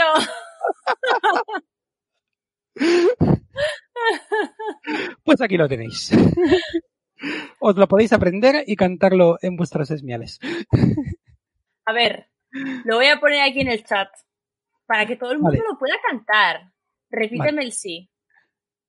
A ver, espera, te lo, te lo pongo, te lo pongo entero con una pequeña corrección. Vamos a ver. Quiero tener esta letra. A que vosotros también. Decid que sí Sí, en el sí, chat. sí. Decid que sí. Decid que sí. Seguro, seguro. Les oigo a sentir con la cabeza. A ver. Te lo mando por WhatsApp y ya lo pegas de ahí. Venga, perfecto. Muchísimas gracias. Yo creo que podemos cantarlo otra vez, Eleder. Yo creo que está Venga, va. Lo cantamos otra vez. Nosotros Cuando me mandes la pequeña corrección. Sí, lo tienes ya, lo tienes ya corregido. Estoy en ello. Pero no lo veo. En el WhatsApp, en el grupo. No me quieres. No, no sale, espera, no, cosa de Mordor que... Son cosas del directo. Tener un poco de paciencia. Ahora sí, Yo ahora sí. lo pego y lo cantamos todos juntos. ¿Vale? A ver, hombre, aquí está. Aquí está. Fenomenal. Ya lo tenéis, ¿no? Ya lo tenéis, ¿a que sí? Ahí está. En el chat. Pues vosotros. vamos a ver. Bueno, yo creo que sí, que sí, que ya. O sea, vamos, yo lo he mandado ya, ya lo tienen. Sí, perfecto. ¡Hala! Empezamos tú y yo. Da el Un. paso, que te sigo. Mine, ata, mine, ata, nelde. Do, es tierra, en eh, para los para los días. son, mi Mi denota dónde está. fa, Ah, es la respiración. respiración. Sol Es es nuestra nuestra amiga ganar. Nar. La afirma o negación. Sí, Ahora, quiere decir y otra vez comienza. Oye, tío, te oigo con retardo. ¿Soy yo? Ese es el ¿O hay problema. retardo? El retardo nos ha causado una mala pasada. No, no es que cantemos tan mal. O sea, ¿tenemos retardo o hay retardo? Yo creo que tenemos entre tú y yo, sí. Creo que tenemos No pasa retardo. nada, no pasa No nada. es culpa nuestra. Hay retardo en el en, en Regreso a Hobbiton hay retardo. Podemos grabarla bien, tú y yo en la intimidad, y ponerla al final del programa. Para los que se lo descarguen en iVoox y tal, que tenga la canción entera, le podemos hasta poner la música, porque ahora existe el karaoke. O sea, que es fantástico. Oye, quitando que cantemos fatal, bueno, que yo cante fatal, eh, y que esto ha sido una coña muy divertida, aquí hay un truco muy bueno para aprenderse un montón de palabras. O sea, hay siete conceptos en élfico, siete palabras en élfico que nos hemos aprendido con esta canción. Entonces, oye, pues felicidades. O sea, tú has hecho un montón de canciones muy chulas y, y tal, y guay. Pero esta me parece fantástica porque encima aprendes élfico. O sea, ¿qué más se puede pedir? Sí, es sí, que lo sí. tiene todo esta canción. Sí, sí, lo tiene todo. Exacto, exacto. Hubo otra canción, me, me venía acordando de hacía tiempo, cuando enseñé los números utilizando la canción, esta que dice, una canción de hace mil años, que dice, soy uno cuando estoy solo, soy dos si tú estás conmigo, somos tres y somos dos y viene algún otro amigo. Qué mono, ¿no? Sí, sí, sí, Ah, no te acordarás ya, y la hicimos con soy Mine cuando estoy solo, hasta si conmigo. Oye, es buenísima. Es buenísima. Un día hacemos un Greatest Hits de regreso a Hobbiton. Oye, tío, muy bien. Me ha gustado mucho, de verdad. Bien. Me ha gustado mucho. Yo creo que a la gente del chat también le ha hecho, también le ha hecho mucha gracia. Hay gente que incluso está cantando en su casa. Sí, O sea, aquí estoy viendo ya los comentarios que no los podía ver antes. Dormitorio es tierra de mitorio. Bien. Correcto. sí, lo sé. Sí, sí. Es que Eh, es verdad que era difícil encajar el programa en plan de qué están hablando, por qué, palabras random. En realidad, has hecho una buena relación de todas las palabras. O sea, estaba muy bien. Bueno, eh, sí, es un poco lo que he intentado. Para Mira. que no se viera. Nuestra compañera Erendis nos sugiere que para los 10 años hagamos un cancionero de- y Vale. grabemos un disco de Greatest Hits. O sea, está muy bien. Está muy Todo bien. correcto. Vale, ¿Cuántos años Mira. nos quedan? Dos, ¿no? ¿Sabes? Este Sí, es el octavo sí. año. exacto. Pues nada, 2024. Chicos, no pasa nada. A ver, también luego comenta Diego, ¿puede un elfo morir ahogado? Sí pueden morir ahogado y de hecho bastantes lo hacían. Supongo que aguantarían más que un, que un humano, pero, pero sí, sí. Fue, una causa bastante habitual. ¿Qué Pues más? Yo sí, creo que pre- Fingerfin, carencia de alas, correcto. Sí, sí. O sea, preguntas, preguntas del programa y pocas, ¿eh? Yo creo que la gente estaba esperando. Estaba, eh, los que han entrado tarde estaban perdidísimos. Perdidísimos, Sí. tipo Lorenzo. Lorenzo estaba perdidísimo. Y, y luego había gente que estaba, yo creo que esperando en plan, ¿cómo va a acabar esto? Pues ha acabado así. Sí. Chicos, ya está. Hemos cantado, había que hacerlo y se hizo. No pasa Sí. Vale. eh, a ver, también aquí, como comenta nuestro compañero, que el viernes se proyectará el corto Ainulíndale, o sea que... Sí, pero creo que es que lo han proyectado ya. El viernes pasado creo que lo proyectaron y que, Ah, que lo ver- proyectaron. Ah, Sí. vale. y que se va a poder ver en Twitch Vale, y vale. En, la- en el canal de YouTube aquí de la Sociedad Tolkien Española también, que proyectaron el corto Ainulíndale. Así que, mira, has visto el Eder, ya lo digo bien desde que me corregiste en esa clase. Ainulíndale. Bien. Ahora voy yo corrigiendo gente por ahí que dice Ainulíndale. el, el Edega Eurovisión. Ya sabéis que en varias estelcones organizamos el festival de Eruvisión. Sí, es verdad, en las Estercones organizamos Eurovisión o Lumilinde y, y salen temas muy chulos en la... Y algunos que no, pero algo- la mayoría sí, la mayoría sí. Está bien. Bueno, pues nada, eh, yo creo, Eleder, que lo vamos a dejar aquí porque no, la canción no está en Spotify todavía, lo siento. Llegará. Nos haremos un canal. Que muchísimas gracias. Me ha hecho mucha gracia este programa. Muchas gracias. O sea, he estado ahí como Pues- intentando aguantarme la risa. En plan, estaba súper nerviosa. Quiero cantar ya. Nos viene, nos viene bien reír en estas épocas, la Nos verdad. viene bien reír de estas épocas, sí. Te lo agradecemos muchísimo. Nada, cuando cuelgue en iVox el programa, colgaré la letra. Y no sé, la puedo poner en los comentarios de este vídeo también. Yo creo que se lo merece.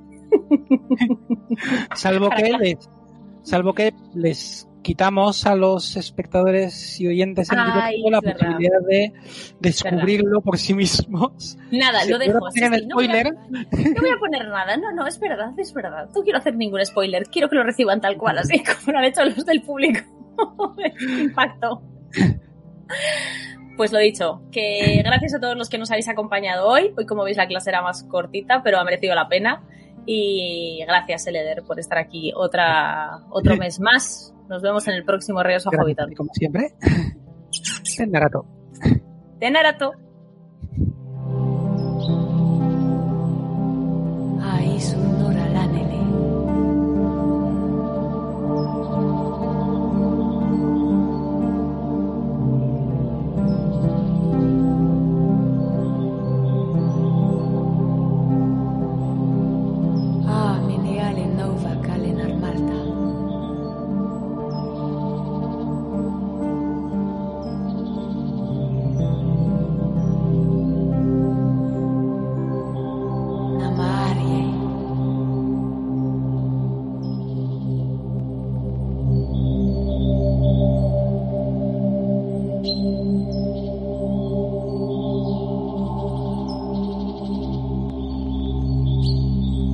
La sala de los cuentos.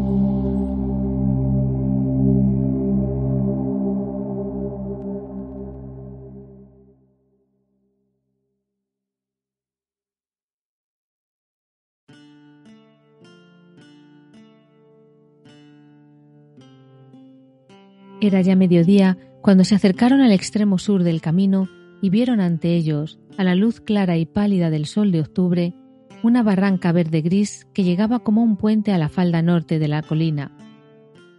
Decidieron trepar hasta la cima enseguida, mientras había luz. Ya no era posible ocultarse y solo esperaban que ningún enemigo o espía estuviera observándolos. Nada se movía ya en lo alto. Si Gandalf andaba cerca, no se veía ninguna señal. En el flanco occidental de la cima de los vientos encontraron un hueco abrigado en el fondo una concavidad con laderas tapizadas de hierba. Dejaron allí a Pippin y Sam con el pony, los bultos y el equipaje. Los otros tres continuaron la marcha. Al cabo de media hora de trabajosa ascensión, Trancos alcanzó la cima. Frodo y Merry llegaron detrás, agotados y sin aliento. La última pendiente había sido escarpada y rocosa. Encontraron arriba, como había dicho Trancos, un amplio círculo de piedras trabajadas, desmoronadas ahora o cubiertas por un pasto secular. Pero en el centro había una pila de piedras rotas, ennegrecidas como por el fuego. Alrededor, el pasto había sido quemado hasta las raíces y en todo el interior del anillo las hierbas estaban chamuscadas y resecas, como si las llamas hubieran barrido la cima de la colina. Pero no había señal de criaturas vivientes. Mirando de pie desde el borde del círculo de ruinas, se alcanzaba a ver, abajo y en torno, un amplio panorama, en su mayor parte de tierras áridas y sin ninguna característica, excepto unas manchas de bosques en las lejanías del sur y detrás de los bosques, aquí y allá, el brillo de un agua distante. Abajo, del lado sur, corría como una cinta el viejo camino, viniendo del oeste y serpenteando en subidas y bajadas, hasta desaparecer en el este detrás de una estribación oscura. Nada se movía allí. Siguiéndolo con la mirada, vieron las montañas. Las elevaciones más cercanas eran de un color castaño y sombrío. Detrás se alzaban formas grises y más altas, y luego unos picos elevados y blancos que centelleaban entre las nubes. Bueno, aquí estamos, dijo Merry. Qué triste e inhospitalario parece todo. No hay agua ni reparo, y ninguna señal de Gandalf. Pero no lo acuso de no habernos esperado, si es que vino por aquí. No estoy seguro, dijo Trancos, mirando pensativo alrededor. Aunque hubiera llegado a Bri un día o dos después de nosotros, ya podría haber estado aquí. Puede cabalgar muy rápido cuando es necesario. Cayó de pronto y se inclinó a mirar la piedra que coronaba la pila. Era más chata que las otras y más blanca, como si hubiera escapado al fuego. La recogió y la examinó mirándola por un lado y por otro. Esta piedra ha sido manipulada hace poco, dijo. ¿Qué piensas de estas marcas? En la base chata, Frodo vio unos rasguños. Parece ser un trazo. Un punto y tres trazos, dijo. El trazo de la izquierda podría ser una G runa ramificada, dijo Trancos. Quizás sea una señal que nos dejó Gandalf, aunque no podemos estar seguros. Los trazos son finos y sin duda recientes, pero estas marcas podrían tener un significado completamente distinto y sin ninguna relación con nosotros. Los montaraces usan runas también y a veces vienen aquí. ¿Qué podrían significar, aun si las hubiera hecho Gandalf? Diría, respondió Trancos, que representan G3 e indican que Gandalf estuvo aquí el 3 de octubre, esto hace tres días. Pueden indicar también que tenía prisa y que el peligro no estaba lejos, de modo que no pudo escribir algo más largo o más claro, o no se atrevió. Si es así, hay que estar alerta. Quisiera tener la certeza de que fue él quien dejó estas marcas, aunque no sepamos qué significan, dijo Frodo. Sería un alivio saber que está en camino, delante o detrás de nosotros. Quizá, dijo Trancos. Para mí, estuvo aquí y en peligro. Ha habido un fuego que quemó las hierbas, y me viene ahora a la memoria la luz que vimos hace tres días en el cielo del este. Sospecho que atacaron a Gandalf en esta misma cima, pero no podría decir con qué resultado. Ya no está aquí, y ahora tenemos que ocuparnos de nosotros mismos y encaminarnos a Rivendell del mejor modo posible. ¿A qué distancia está Rivendell? preguntó Merry, mirando alrededor desanimadamente. El mundo parecía vasto y salvaje visto desde lo alto de la cima de los vientos. No sé si el camino ha sido alguna vez medido en millas, más allá de la posada abandonada, a una jornada de marcha al este de Brie, respondió Trancos. Algunos dicen que está a tal distancia y otros a tal otra. Es una ruta extraña, y las gentes se alegran de llegar a destino, tarde o temprano. Pero sé cuánto me llevaría a mí, a pie, con tiempo bueno y sin contratiempos. Doce días desde aquí al vado de Bruinen, donde el camino cruza el Sonorona, que nace en Rivendell. Nos esperan por lo menos dos semanas de marcha, pues no creo que nos convenga tomar el camino. Dos semanas. dijo Frodo. Pueden ocurrir muchas cosas en ese tiempo. Así es, dijo Trancos. Permanecieron un momento en silencio, junto al borde sur de la cima. En aquel sitio solitario, Frodo tuvo conciencia por primera vez del desamparo en que se encontraba y de los peligros a los que estaba expuesto. Deseó con ardor que el destino le hubiera permitido quedarse en la comarca apacible y bien amada. Observó desde lo alto el odioso camino que llevaba de vuelta al oeste, hacia el hogar. De pronto, advirtió que dos puntos negros se movían allí lentamente, en el oeste, y mirando de nuevo vio que otros tres avanzaban en sentido contrario. Dio un grito y apretó el brazo de Trancos. ¡Mira! dijo apuntando hacia abajo. Trancos se arrojó inmediatamente al suelo detrás del círculo de ruinas, tirando de Frodo. Merry se echó junto a ellos. ¿Qué es eso? preguntó en voz baja. No sé, dijo Trancos, pero temo lo peor. Se arrastraron de nuevo lentamente hacia el borde del anillo y miraron por un intersticio entre dos piedras dentadas. La luz ya no era brillante, pues la claridad de la mañana se había desvanecido y unas nubes que venían del este cubrían ahora el sol, que comenzaba a declinar. Todos veían los puntos negros pero Frodo y Merry no distinguían ninguna forma, aunque algo les decía, sin embargo, que allí abajo, muy lejos, los jinetes negros estaban reuniéndose en el camino, más allá de las estribaciones de la colina. Sí, dijo Trancos, que tenía ojos penetrantes y para quien no había ninguna duda. El enemigo está aquí. Arrastrándose por el flanco sur de la colina, descendieron rápidamente a reunirse con los otros. Sam y Peregrine no habían perdido el tiempo y habían explorado la cañada y las pendientes vecinas. No muy lejos, en el flanco mismo de la colina, encontraron un manantial de agua clara y al lado unas huellas de pisadas que no tenían más de un día o dos. En la cañada misma había señales de un fuego reciente y otros signos que indicaban un campamento apresurado. Había algunas piedras caídas al borde de la cadena, en el flanco de la colina. Detrás de esas piedras, Sam tropezó con una ordenada pila de leña. Me pregunto si el viejo Gandalf estuvo aquí, le dijo a Pippin. Quien haya amontonado esta madera parece que tenía la intención de volver. Tranco se interesó mucho en estos descubrimientos. Ojalá me hubiese quedado aquí un rato a explorar yo mismo el terreno, dijo yendo deprisa hacia el manantial a examinar las pisadas. Tal como me lo temía, dijo al volver. Sam y Pippin han pisoteado el suelo blando, arruinando, confundiendo las huellas. Unos montaraces han estado aquí últimamente. Son ellos quienes dejaron la leña para el fuego. Pero hay también muchas huellas nuevas que no pertenecen a montaraces. Marcas de botas pesadas de hace un día o dos. Un día por lo menos. No estoy seguro, pero creo que ha habido muchos pies calzados con botas. Trancos cayó, sumido en inquietos pensamientos. Cada uno de los hobbits tuvo una imagen mental de los jinetes, calzados con botas, envueltos en capas. Si ya habían descubierto la cañada, cuanto antes se alejaran de allí, mejor que mejor. Sam contempló la concavidad con mucho desagrado, sabiendo ahora que los enemigos estaban en camino, a unas pocas millas de allí. ¿No sería mejor que nos alejáramos enseguida, señor Trancos? preguntó con impaciencia. Se está haciendo tarde y no me gusta este agujero. Me encoge el corazón, de algún modo.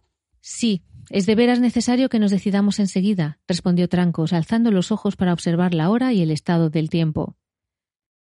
Bueno, Sam, dijo al fin. A mí tampoco me gusta este sitio, pero no conozco ninguno mejor al que podamos llegar antes de la caída de la noche. Al menos aquí estamos al resguardo de todas las miradas, y si nos movemos sería muy posible que los espías nos descubrieran enseguida. Todo lo que podemos hacer es retroceder hacia el norte por este lado de los cerros, donde el terreno es bastante parecido al de aquí. El camino está vigilado, pero tendremos que atravesarlo para ocultarnos así en las espesuras del sur, del lado norte del camino, más allá de las colinas, la tierra es desnuda y llana, en una extensión de muchas millas. ¿Los jinetes pueden ver? preguntó Merry. Quiero decir, parece que se sirven comúnmente más de la nariz que de los ojos y que nos olfatean desde lejos, si olfatear es la palabra exacta, al menos durante el día. Pero tú hiciste que nos echáramos al suelo cuando los vimos allá abajo, y ahora dices que podrían vernos si nos movemos de aquí. No tomé bastantes precauciones en la cima, respondió Trancos. Estaba ansioso por encontrar alguna señal de Gandalf, pero fue un error que subiéramos los tres y que estuviéramos de pie allí arriba tanto tiempo. Pues los caballos negros ven, y los jinetes pueden utilizar hombres y otros seres como espías, como comprobamos en Brie. Ellos mismos no ven el mundo de la luz como nosotros. Nuestras formas proyectan sombras en las mentes de los jinetes, sombras que sólo el sol del mediodía puede destruir, y perciben en la oscuridad signos y formas que se nos escapan, y es entonces cuando son más temibles, y olfatean en cualquier momento la sangre de las criaturas vivientes, deseándola y odiándola, y hay otros sentidos, además de la vista y el olfato. Nosotros mismos podemos sentir la presencia de estos seres, ha perturbado nuestros corazones desde que llegamos aquí y aún antes de verlos. Y ellos, nos sienten a nosotros más vivamente aún. Además, añadió, bajando la voz hasta que fue un murmullo, el anillo los atrae. ¿No hay entonces modo de escapar? dijo Frodo, mirando atentamente alrededor. Si me muevo, me verán y perseguirán. Si me quedo, los atraeré inexorablemente. Trancos le puso una mano en el hombro. Hay todavía esperanzas, dijo. No estás solo. Hagamos que esta leña arda como una señal. No hay aquí ni reparo ni defensa, pero el fuego nos servirá como protección. Sauron puede utilizar el fuego para malos designios, como cualquier otra cosa, pero a los jinetes no les agrada y temen a quienes lo manejan. En las tierras salvajes el fuego es nuestro amigo. Quizá, murmuró San, valdrá tanto como decir aquí estamos, llamando a gritos. En lo más profundo de la cañada y en el rincón más abrigado, encendieron un fuego y prepararon una comida. Las sombras de la noche empezaban a caer y el frío aumentaba. Advirtieron de pronto que tenían mucha hambre, pues no habían comido nada desde el desayuno, pero no se atrevieron a preparar otra cosa que una cena frugal. En la región que se extendía ante ellos no había más que pájaros y bestias salvajes, lugares inhóspitos abandonados por todas las razas del mundo. Los montaraces se aventuraban a veces más allá de las colinas, pero eran poco numerosos y no se demoraban allí mucho tiempo. Había otras pocas gentes errantes de índole maligna, trolls que descendían a veces de los valles septentrionales de las montañas nubladas. Los viajeros iban todos por el camino, enanos casi siempre, que pasaban deprisa ocupados en sus propios asuntos y que no se detenían a hablar o ayudar a gente extraña. No sé cómo haremos para no agotar las provisiones, dijo Frodo. Nos hemos cuidado bastante los últimos días y esta comida no es, por cierto, un festín. Pero si todavía nos quedan dos semanas y quizá más, hemos consumido demasiado.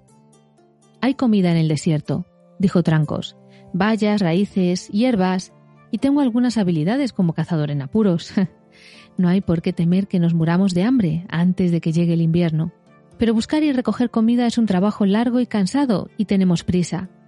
De modo que apretaos los cinturones y pensad con esperanza en las mesas de la casa de Elrond. El frío aumentaba junto con la oscuridad. Espiando desde los bordes de la cañada, no veían otra cosa que una tierra gris que ahora se borraba rápidamente hundiéndose en las sombras. El cielo había aclarado de nuevo, puntuado por estrellas centelleantes, más numerosas cada vez. Frodo y los demás se apretaban alrededor del fuego, envueltos en todas las ropas y mantas disponibles. Pero Trancos se contentaba con una capa y estaba sentado un poco aparte, aspirando pensativo el humo de la pipa.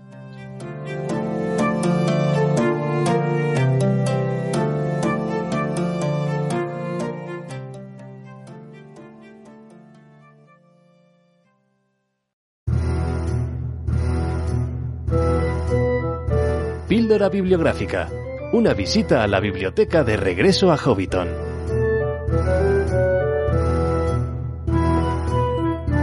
Hola y bienvenidos un mes más a la visita a la biblioteca de regreso a Hobbiton. Este mes, si nos estáis viendo por YouTube o, o si no, pues bueno, os lo cuento ahora, ¿no? Voy a saltarme un poco este criterio que estaba teniendo los últimos tiempos de intentar traeros una obra muy novedosa para que pudieseis juzgar un poquito más fácilmente si, si la queríais adquirir o no, o por si tenéis curiosidad. Esta vez me voy a ir a por un libro un poco más antiguo, pero creíamos en este podcast que es necesario, porque queremos hablar de The Tolkien Family Album, que fue escrito por John y Priscilla Tolkien. Priscilla, como muchos sabréis, falleció el pasado 28 de febrero de 2022 y queríamos rendirle un pequeñito homenaje del grande que se merece. Bueno, ya se hizo un vídeo sobre hablando de su figura en el canal de Twitch, lo podéis ver en nuestro canal de YouTube y de la ST me refiero. Pero nosotros no queríamos quedarnos atrás desde este podcast, entonces ahora que sabéis que siempre os hablamos un poco de los autores antes de hablar de la obra, pues contaros un poquito más quién fue Priscila, y acercaros a su figura, también a la de su hermano John, por supuesto, pero bueno, desde aquí este nuestro, nuestro pequeño homenaje a la última de los hijos de Tolkien, ¿vale? Pues bueno, voy a empezar. Su nombre completo era Priscilla Marie Anne Rewell y nació el 18 de junio de 1929, siendo la más pequeña y la única niña del matrimonio de Edith y Tolkien. Nació en el número 22 de Northmouth Road, en Oxford, y de su amor por los osos de peluche y otros juguetillos tenemos muchas referencias en las cartas de Papá Noel, que ya os las hemos traído aquí. Estudió primero en la Rice and Anthony y después en la Oxford High School for Girls. Y en el tiempo de la Segunda Guerra Mundial lo que hizo fue recibir formación por parte de un instituto. Se graduó en inglés en el College The Lady Margaret Hall, que después de todo ha sido el college que notificó el fallecimiento de Priscila. En 1952 se fue a trabajar a Bristol de secretaria durante dos años y posteriormente se marchó a Birmingham para continuar con estos trabajos. Es durante este tiempo donde se acerca a esa gran pobreza perdón, que se produjo durante la, Guerra Mundial y es, que es algo que ella no había visto en Oxford y que la llevó a empezar a interesarse por los servicios sociales. Durante los años 1956 hasta 1958 estudió en la London School of Economics en materia de servicios sociales y aplicaciones de los estudios sociales y después de esto ya volvió a Oxford. Con el tiempo terminó de hecho siendo profesora a tiempo parcial en materia de trabajo social en la Universidad de Oxford y durante cinco años fue tutora en cargo del curso de entrenamiento en trabajo social de la High Wycombe College.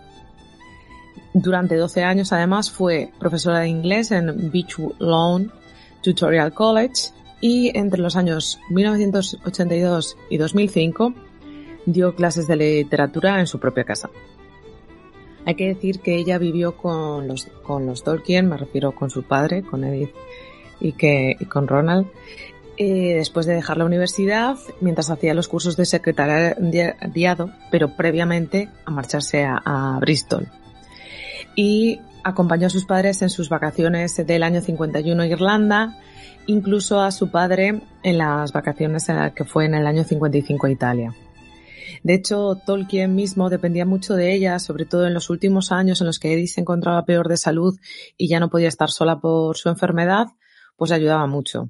Hay que decir que de Edith la propia Priscila heredó ese gran amor por la música y por el piano y cuando su madre de hecho ya no podía tocarlo, era Priscila quien lo tocaba.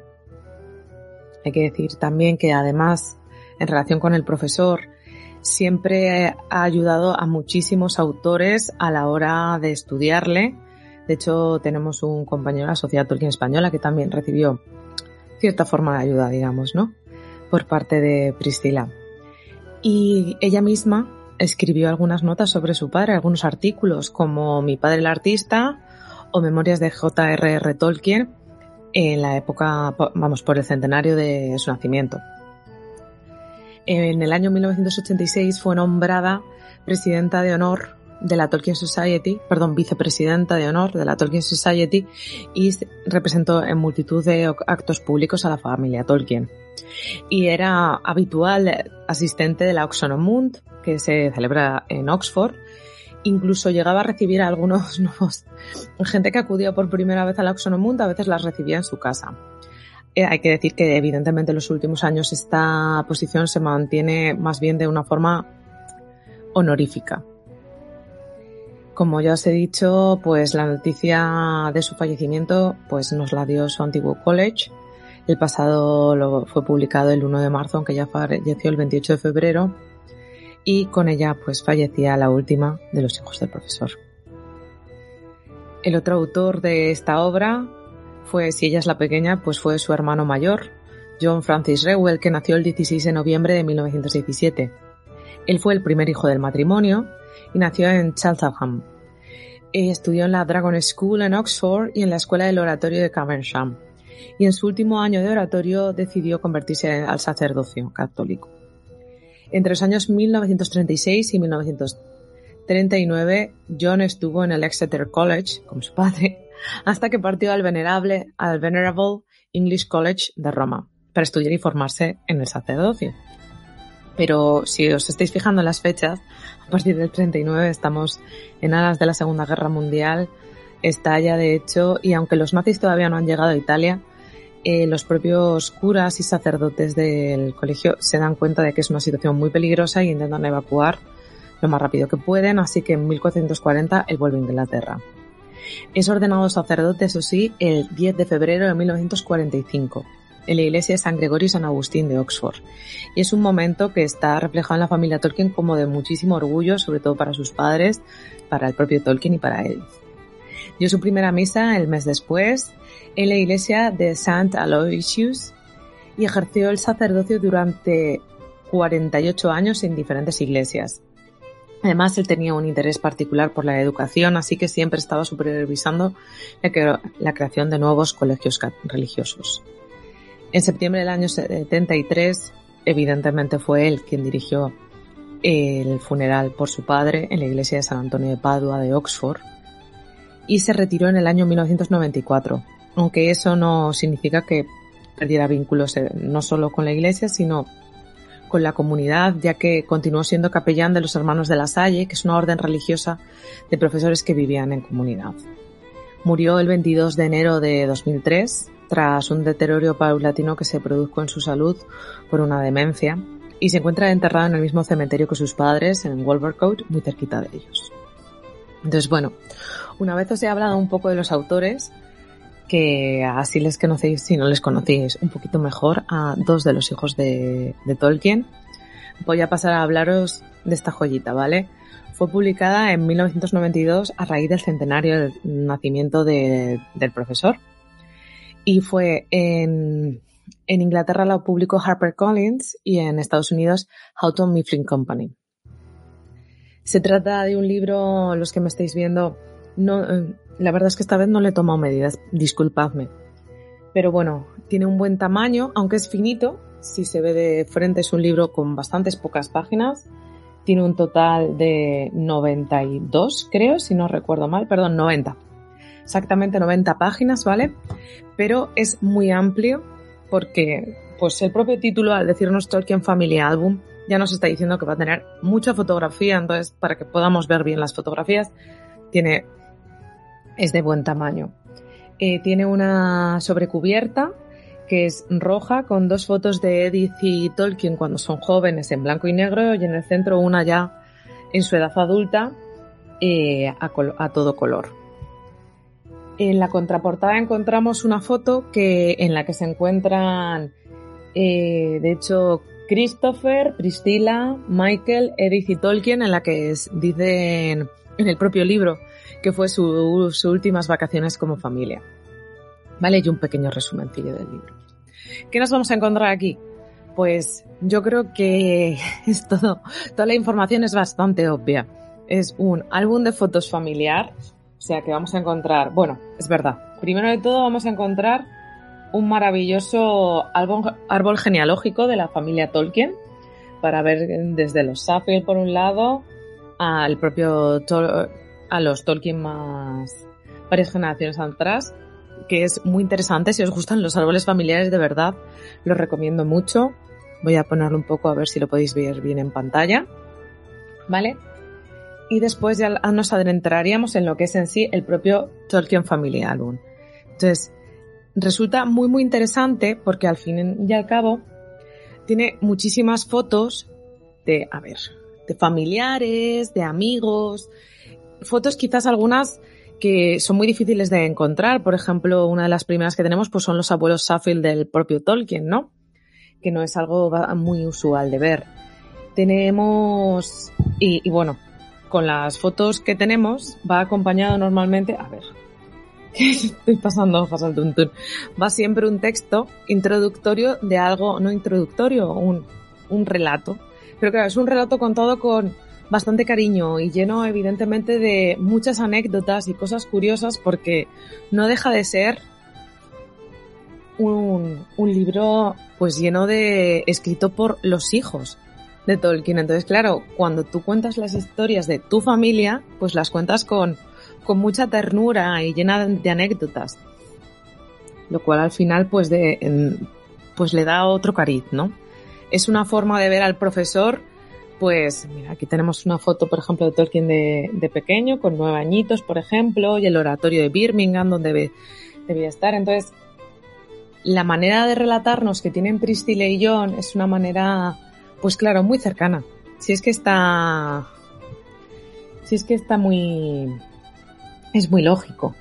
La verdad, por ejemplo, a mí esta foto me gusta mucho. estoy mostrando una foto de, Edith y Ronald en el año 17, por ejemplo, entonces, creo que es un libro muy interesante por, por la cercanía que te da del profesor a ese nivel, ¿no? Un, sistema, una forma de verle. Uh, los que me estéis viendo ahora mismo estáis viendo que estoy, voy pasando páginas. Hay cosas que es verdad que ya las hemos visto muchas veces porque hay ilustraciones del propio Tolkien y algunas fotos que son ya como muy famosas. Pero, ay, esta por favor me encanta. Perdón, estoy enseñando una foto de los ositos de peluche de Priscila que he comentado antes, que salían, que bueno, que dieron pie a algunos de los personajes de las cartas de Papá Noel. Y al lado, de hecho, se encuentra una foto de cuando, de John con Edith. Vamos, lo que quiere decir es que es un recorrido por toda la vida de Tolkien desde, pues, con su árbol genealógico, pues más o menos desde, desde, está hasta la primera foto que hay de él, cuando era un bebé, hasta el final, porque la última foto que tenemos, bueno, no la última, porque la última es una foto del propio Tolkien, pero hay una foto, por ejemplo, de, la gente de la Tolkien Society eh, que está delante de la tumba de Tolkien y el propio que una noticia del periódico de, con los hobbits que están de duelo por, la, por el fallecimiento del profesor. Entonces, lo que quiero decir es que es un libro que resulta muy cercano, que es muy pequeñito pero es muy curioso. Está lleno, pues eso, de notas personales y de cosas personales y le da otro cariz, es otra forma de ver al profesor y de recorrer su vida, otra biografía, pero muy distinta a las que hemos leído. Con mucho menos detalle en muchos aspectos, pero a la vez con mucha ternura, mucho cariño y anécdotas más difíciles de conocer, eh, personas que a lo mejor has leído pero nunca habías visto una fotografía de ellas, pues es mucho más fácil ponerles cara con esta joyita. Entonces, yo es un libro que recomiendo mucho. Es cierto que es un libro que está descatalogado y que solamente se encuentra en inglés, pero tengo que deciros que yo lo conseguí. De hecho, el mío, si le miráis el canto, está un poco, se nota que le ha dado el sol, porque debía de ser de una, pues lo compré de segunda mano porque, como os digo, es un libro que salió en el año 92 con una misión muy clara, que era la de celebrar el centenario de Tolkien, y ya no, y ya no se ha vuelto a sacar, y en castellano no ha salido nunca ni creo que lo haga, lamentablemente, pero lo podéis encontrar en páginas web de segunda mano por poco más de 40 euros. Lo he visto por 42, 45, algo así. Hay que tener un poco, comparad varios sitios si os interesa, porque hay que mirar también los gastos de envío, que eso también varía. Pero, pero vamos, creo que es bastante, o sea, yo creo que es muy recomendable. Si os apetece tener ese otro punto de vista sobre el profesor, más, más humano quizás, pues eso, eh, al final son sus hijos hablando de su padre, ¿no? Y eso, pues es otro cariz, es otra forma de hablar. Lo recomiendo mucho. Y si queréis ver muchas fotitos de Tolkien y de su familia, ponerle cara a él, a sus abuelos, a sus padres, a sus hijos, verle, verle ejercer como padre. O sea, es verdad que hay algunas fotos que son, que están aquí, que yo ya las he visto muchas veces, pues algunas que me encantan, ¿eh? porque por ejemplo hay una de Tolkien durmiendo la siesta con Christopher en el jardín que me desprende una ternura increíble y es verdad que es una fotografía que es muy fácil de encontrar. Pero bueno, con todo el relato alrededor contado por Priscilla y por John, pues al final te da otro sentimiento, o sea, no te da otro sentimiento, pero te da una perspectiva mayor y es más fácil encuadrarlo todo. Entonces, yo lo recomiendo mucho.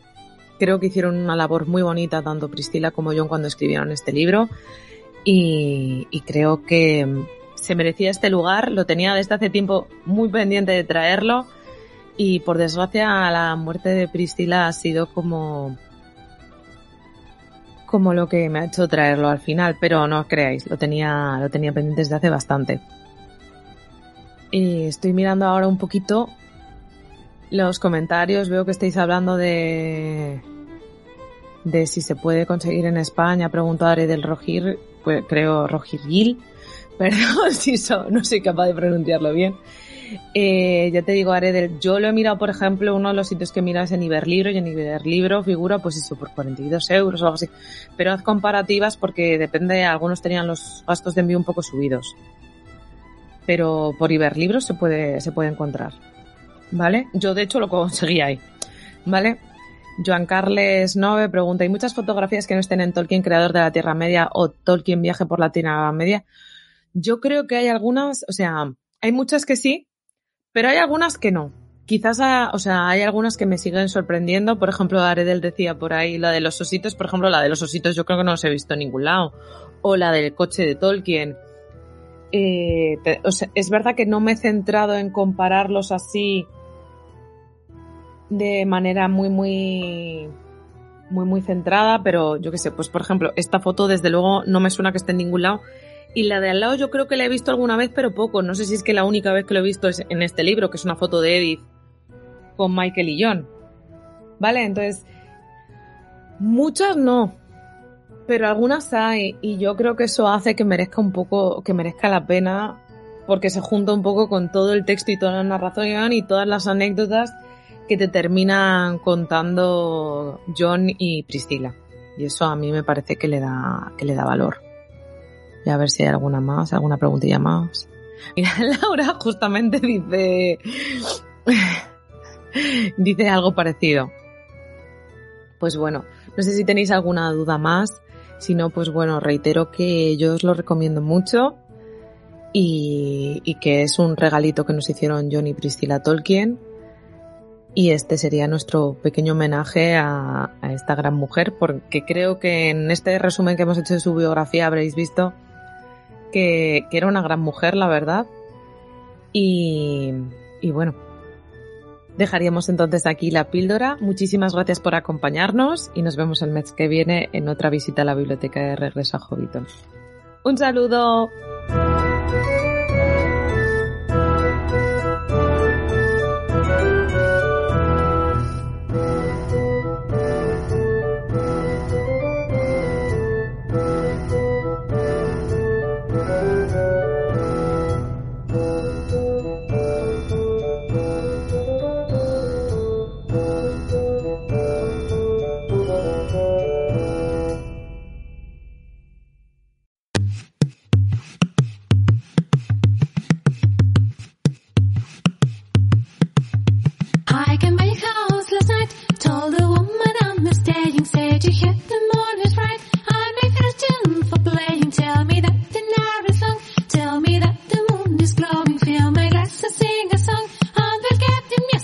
Parece mentira, pero hemos llegado al final de nuestro programa y toca despedirse. Habéis escuchado música de Alex Pérez Mansergas, compuesta especialmente para este podcast, del grupo Innerlands, de Blue Jay Studio, de Katie Adelson y de Gregoire Lorne. La lectura, como siempre, a cargo de María José Rodríguez, con edición de Rafael Fortún y las portadas de nuestra querida Nay. Os recuerdo que si os apetece vernos grabar estos programas, podéis uniros a los directos que hacemos prácticamente todos los domingos a través del canal de YouTube de la Sociedad Tolkien Española. Pero si lo vuestro es el podcast, estamos disponibles en iBooks, iTunes y Spotify. Soy Elia Martel y ha sido un placer pasar estas últimas horas con vosotros. Me despido con una frase de Tolkien que merece la pena recordar en estos días.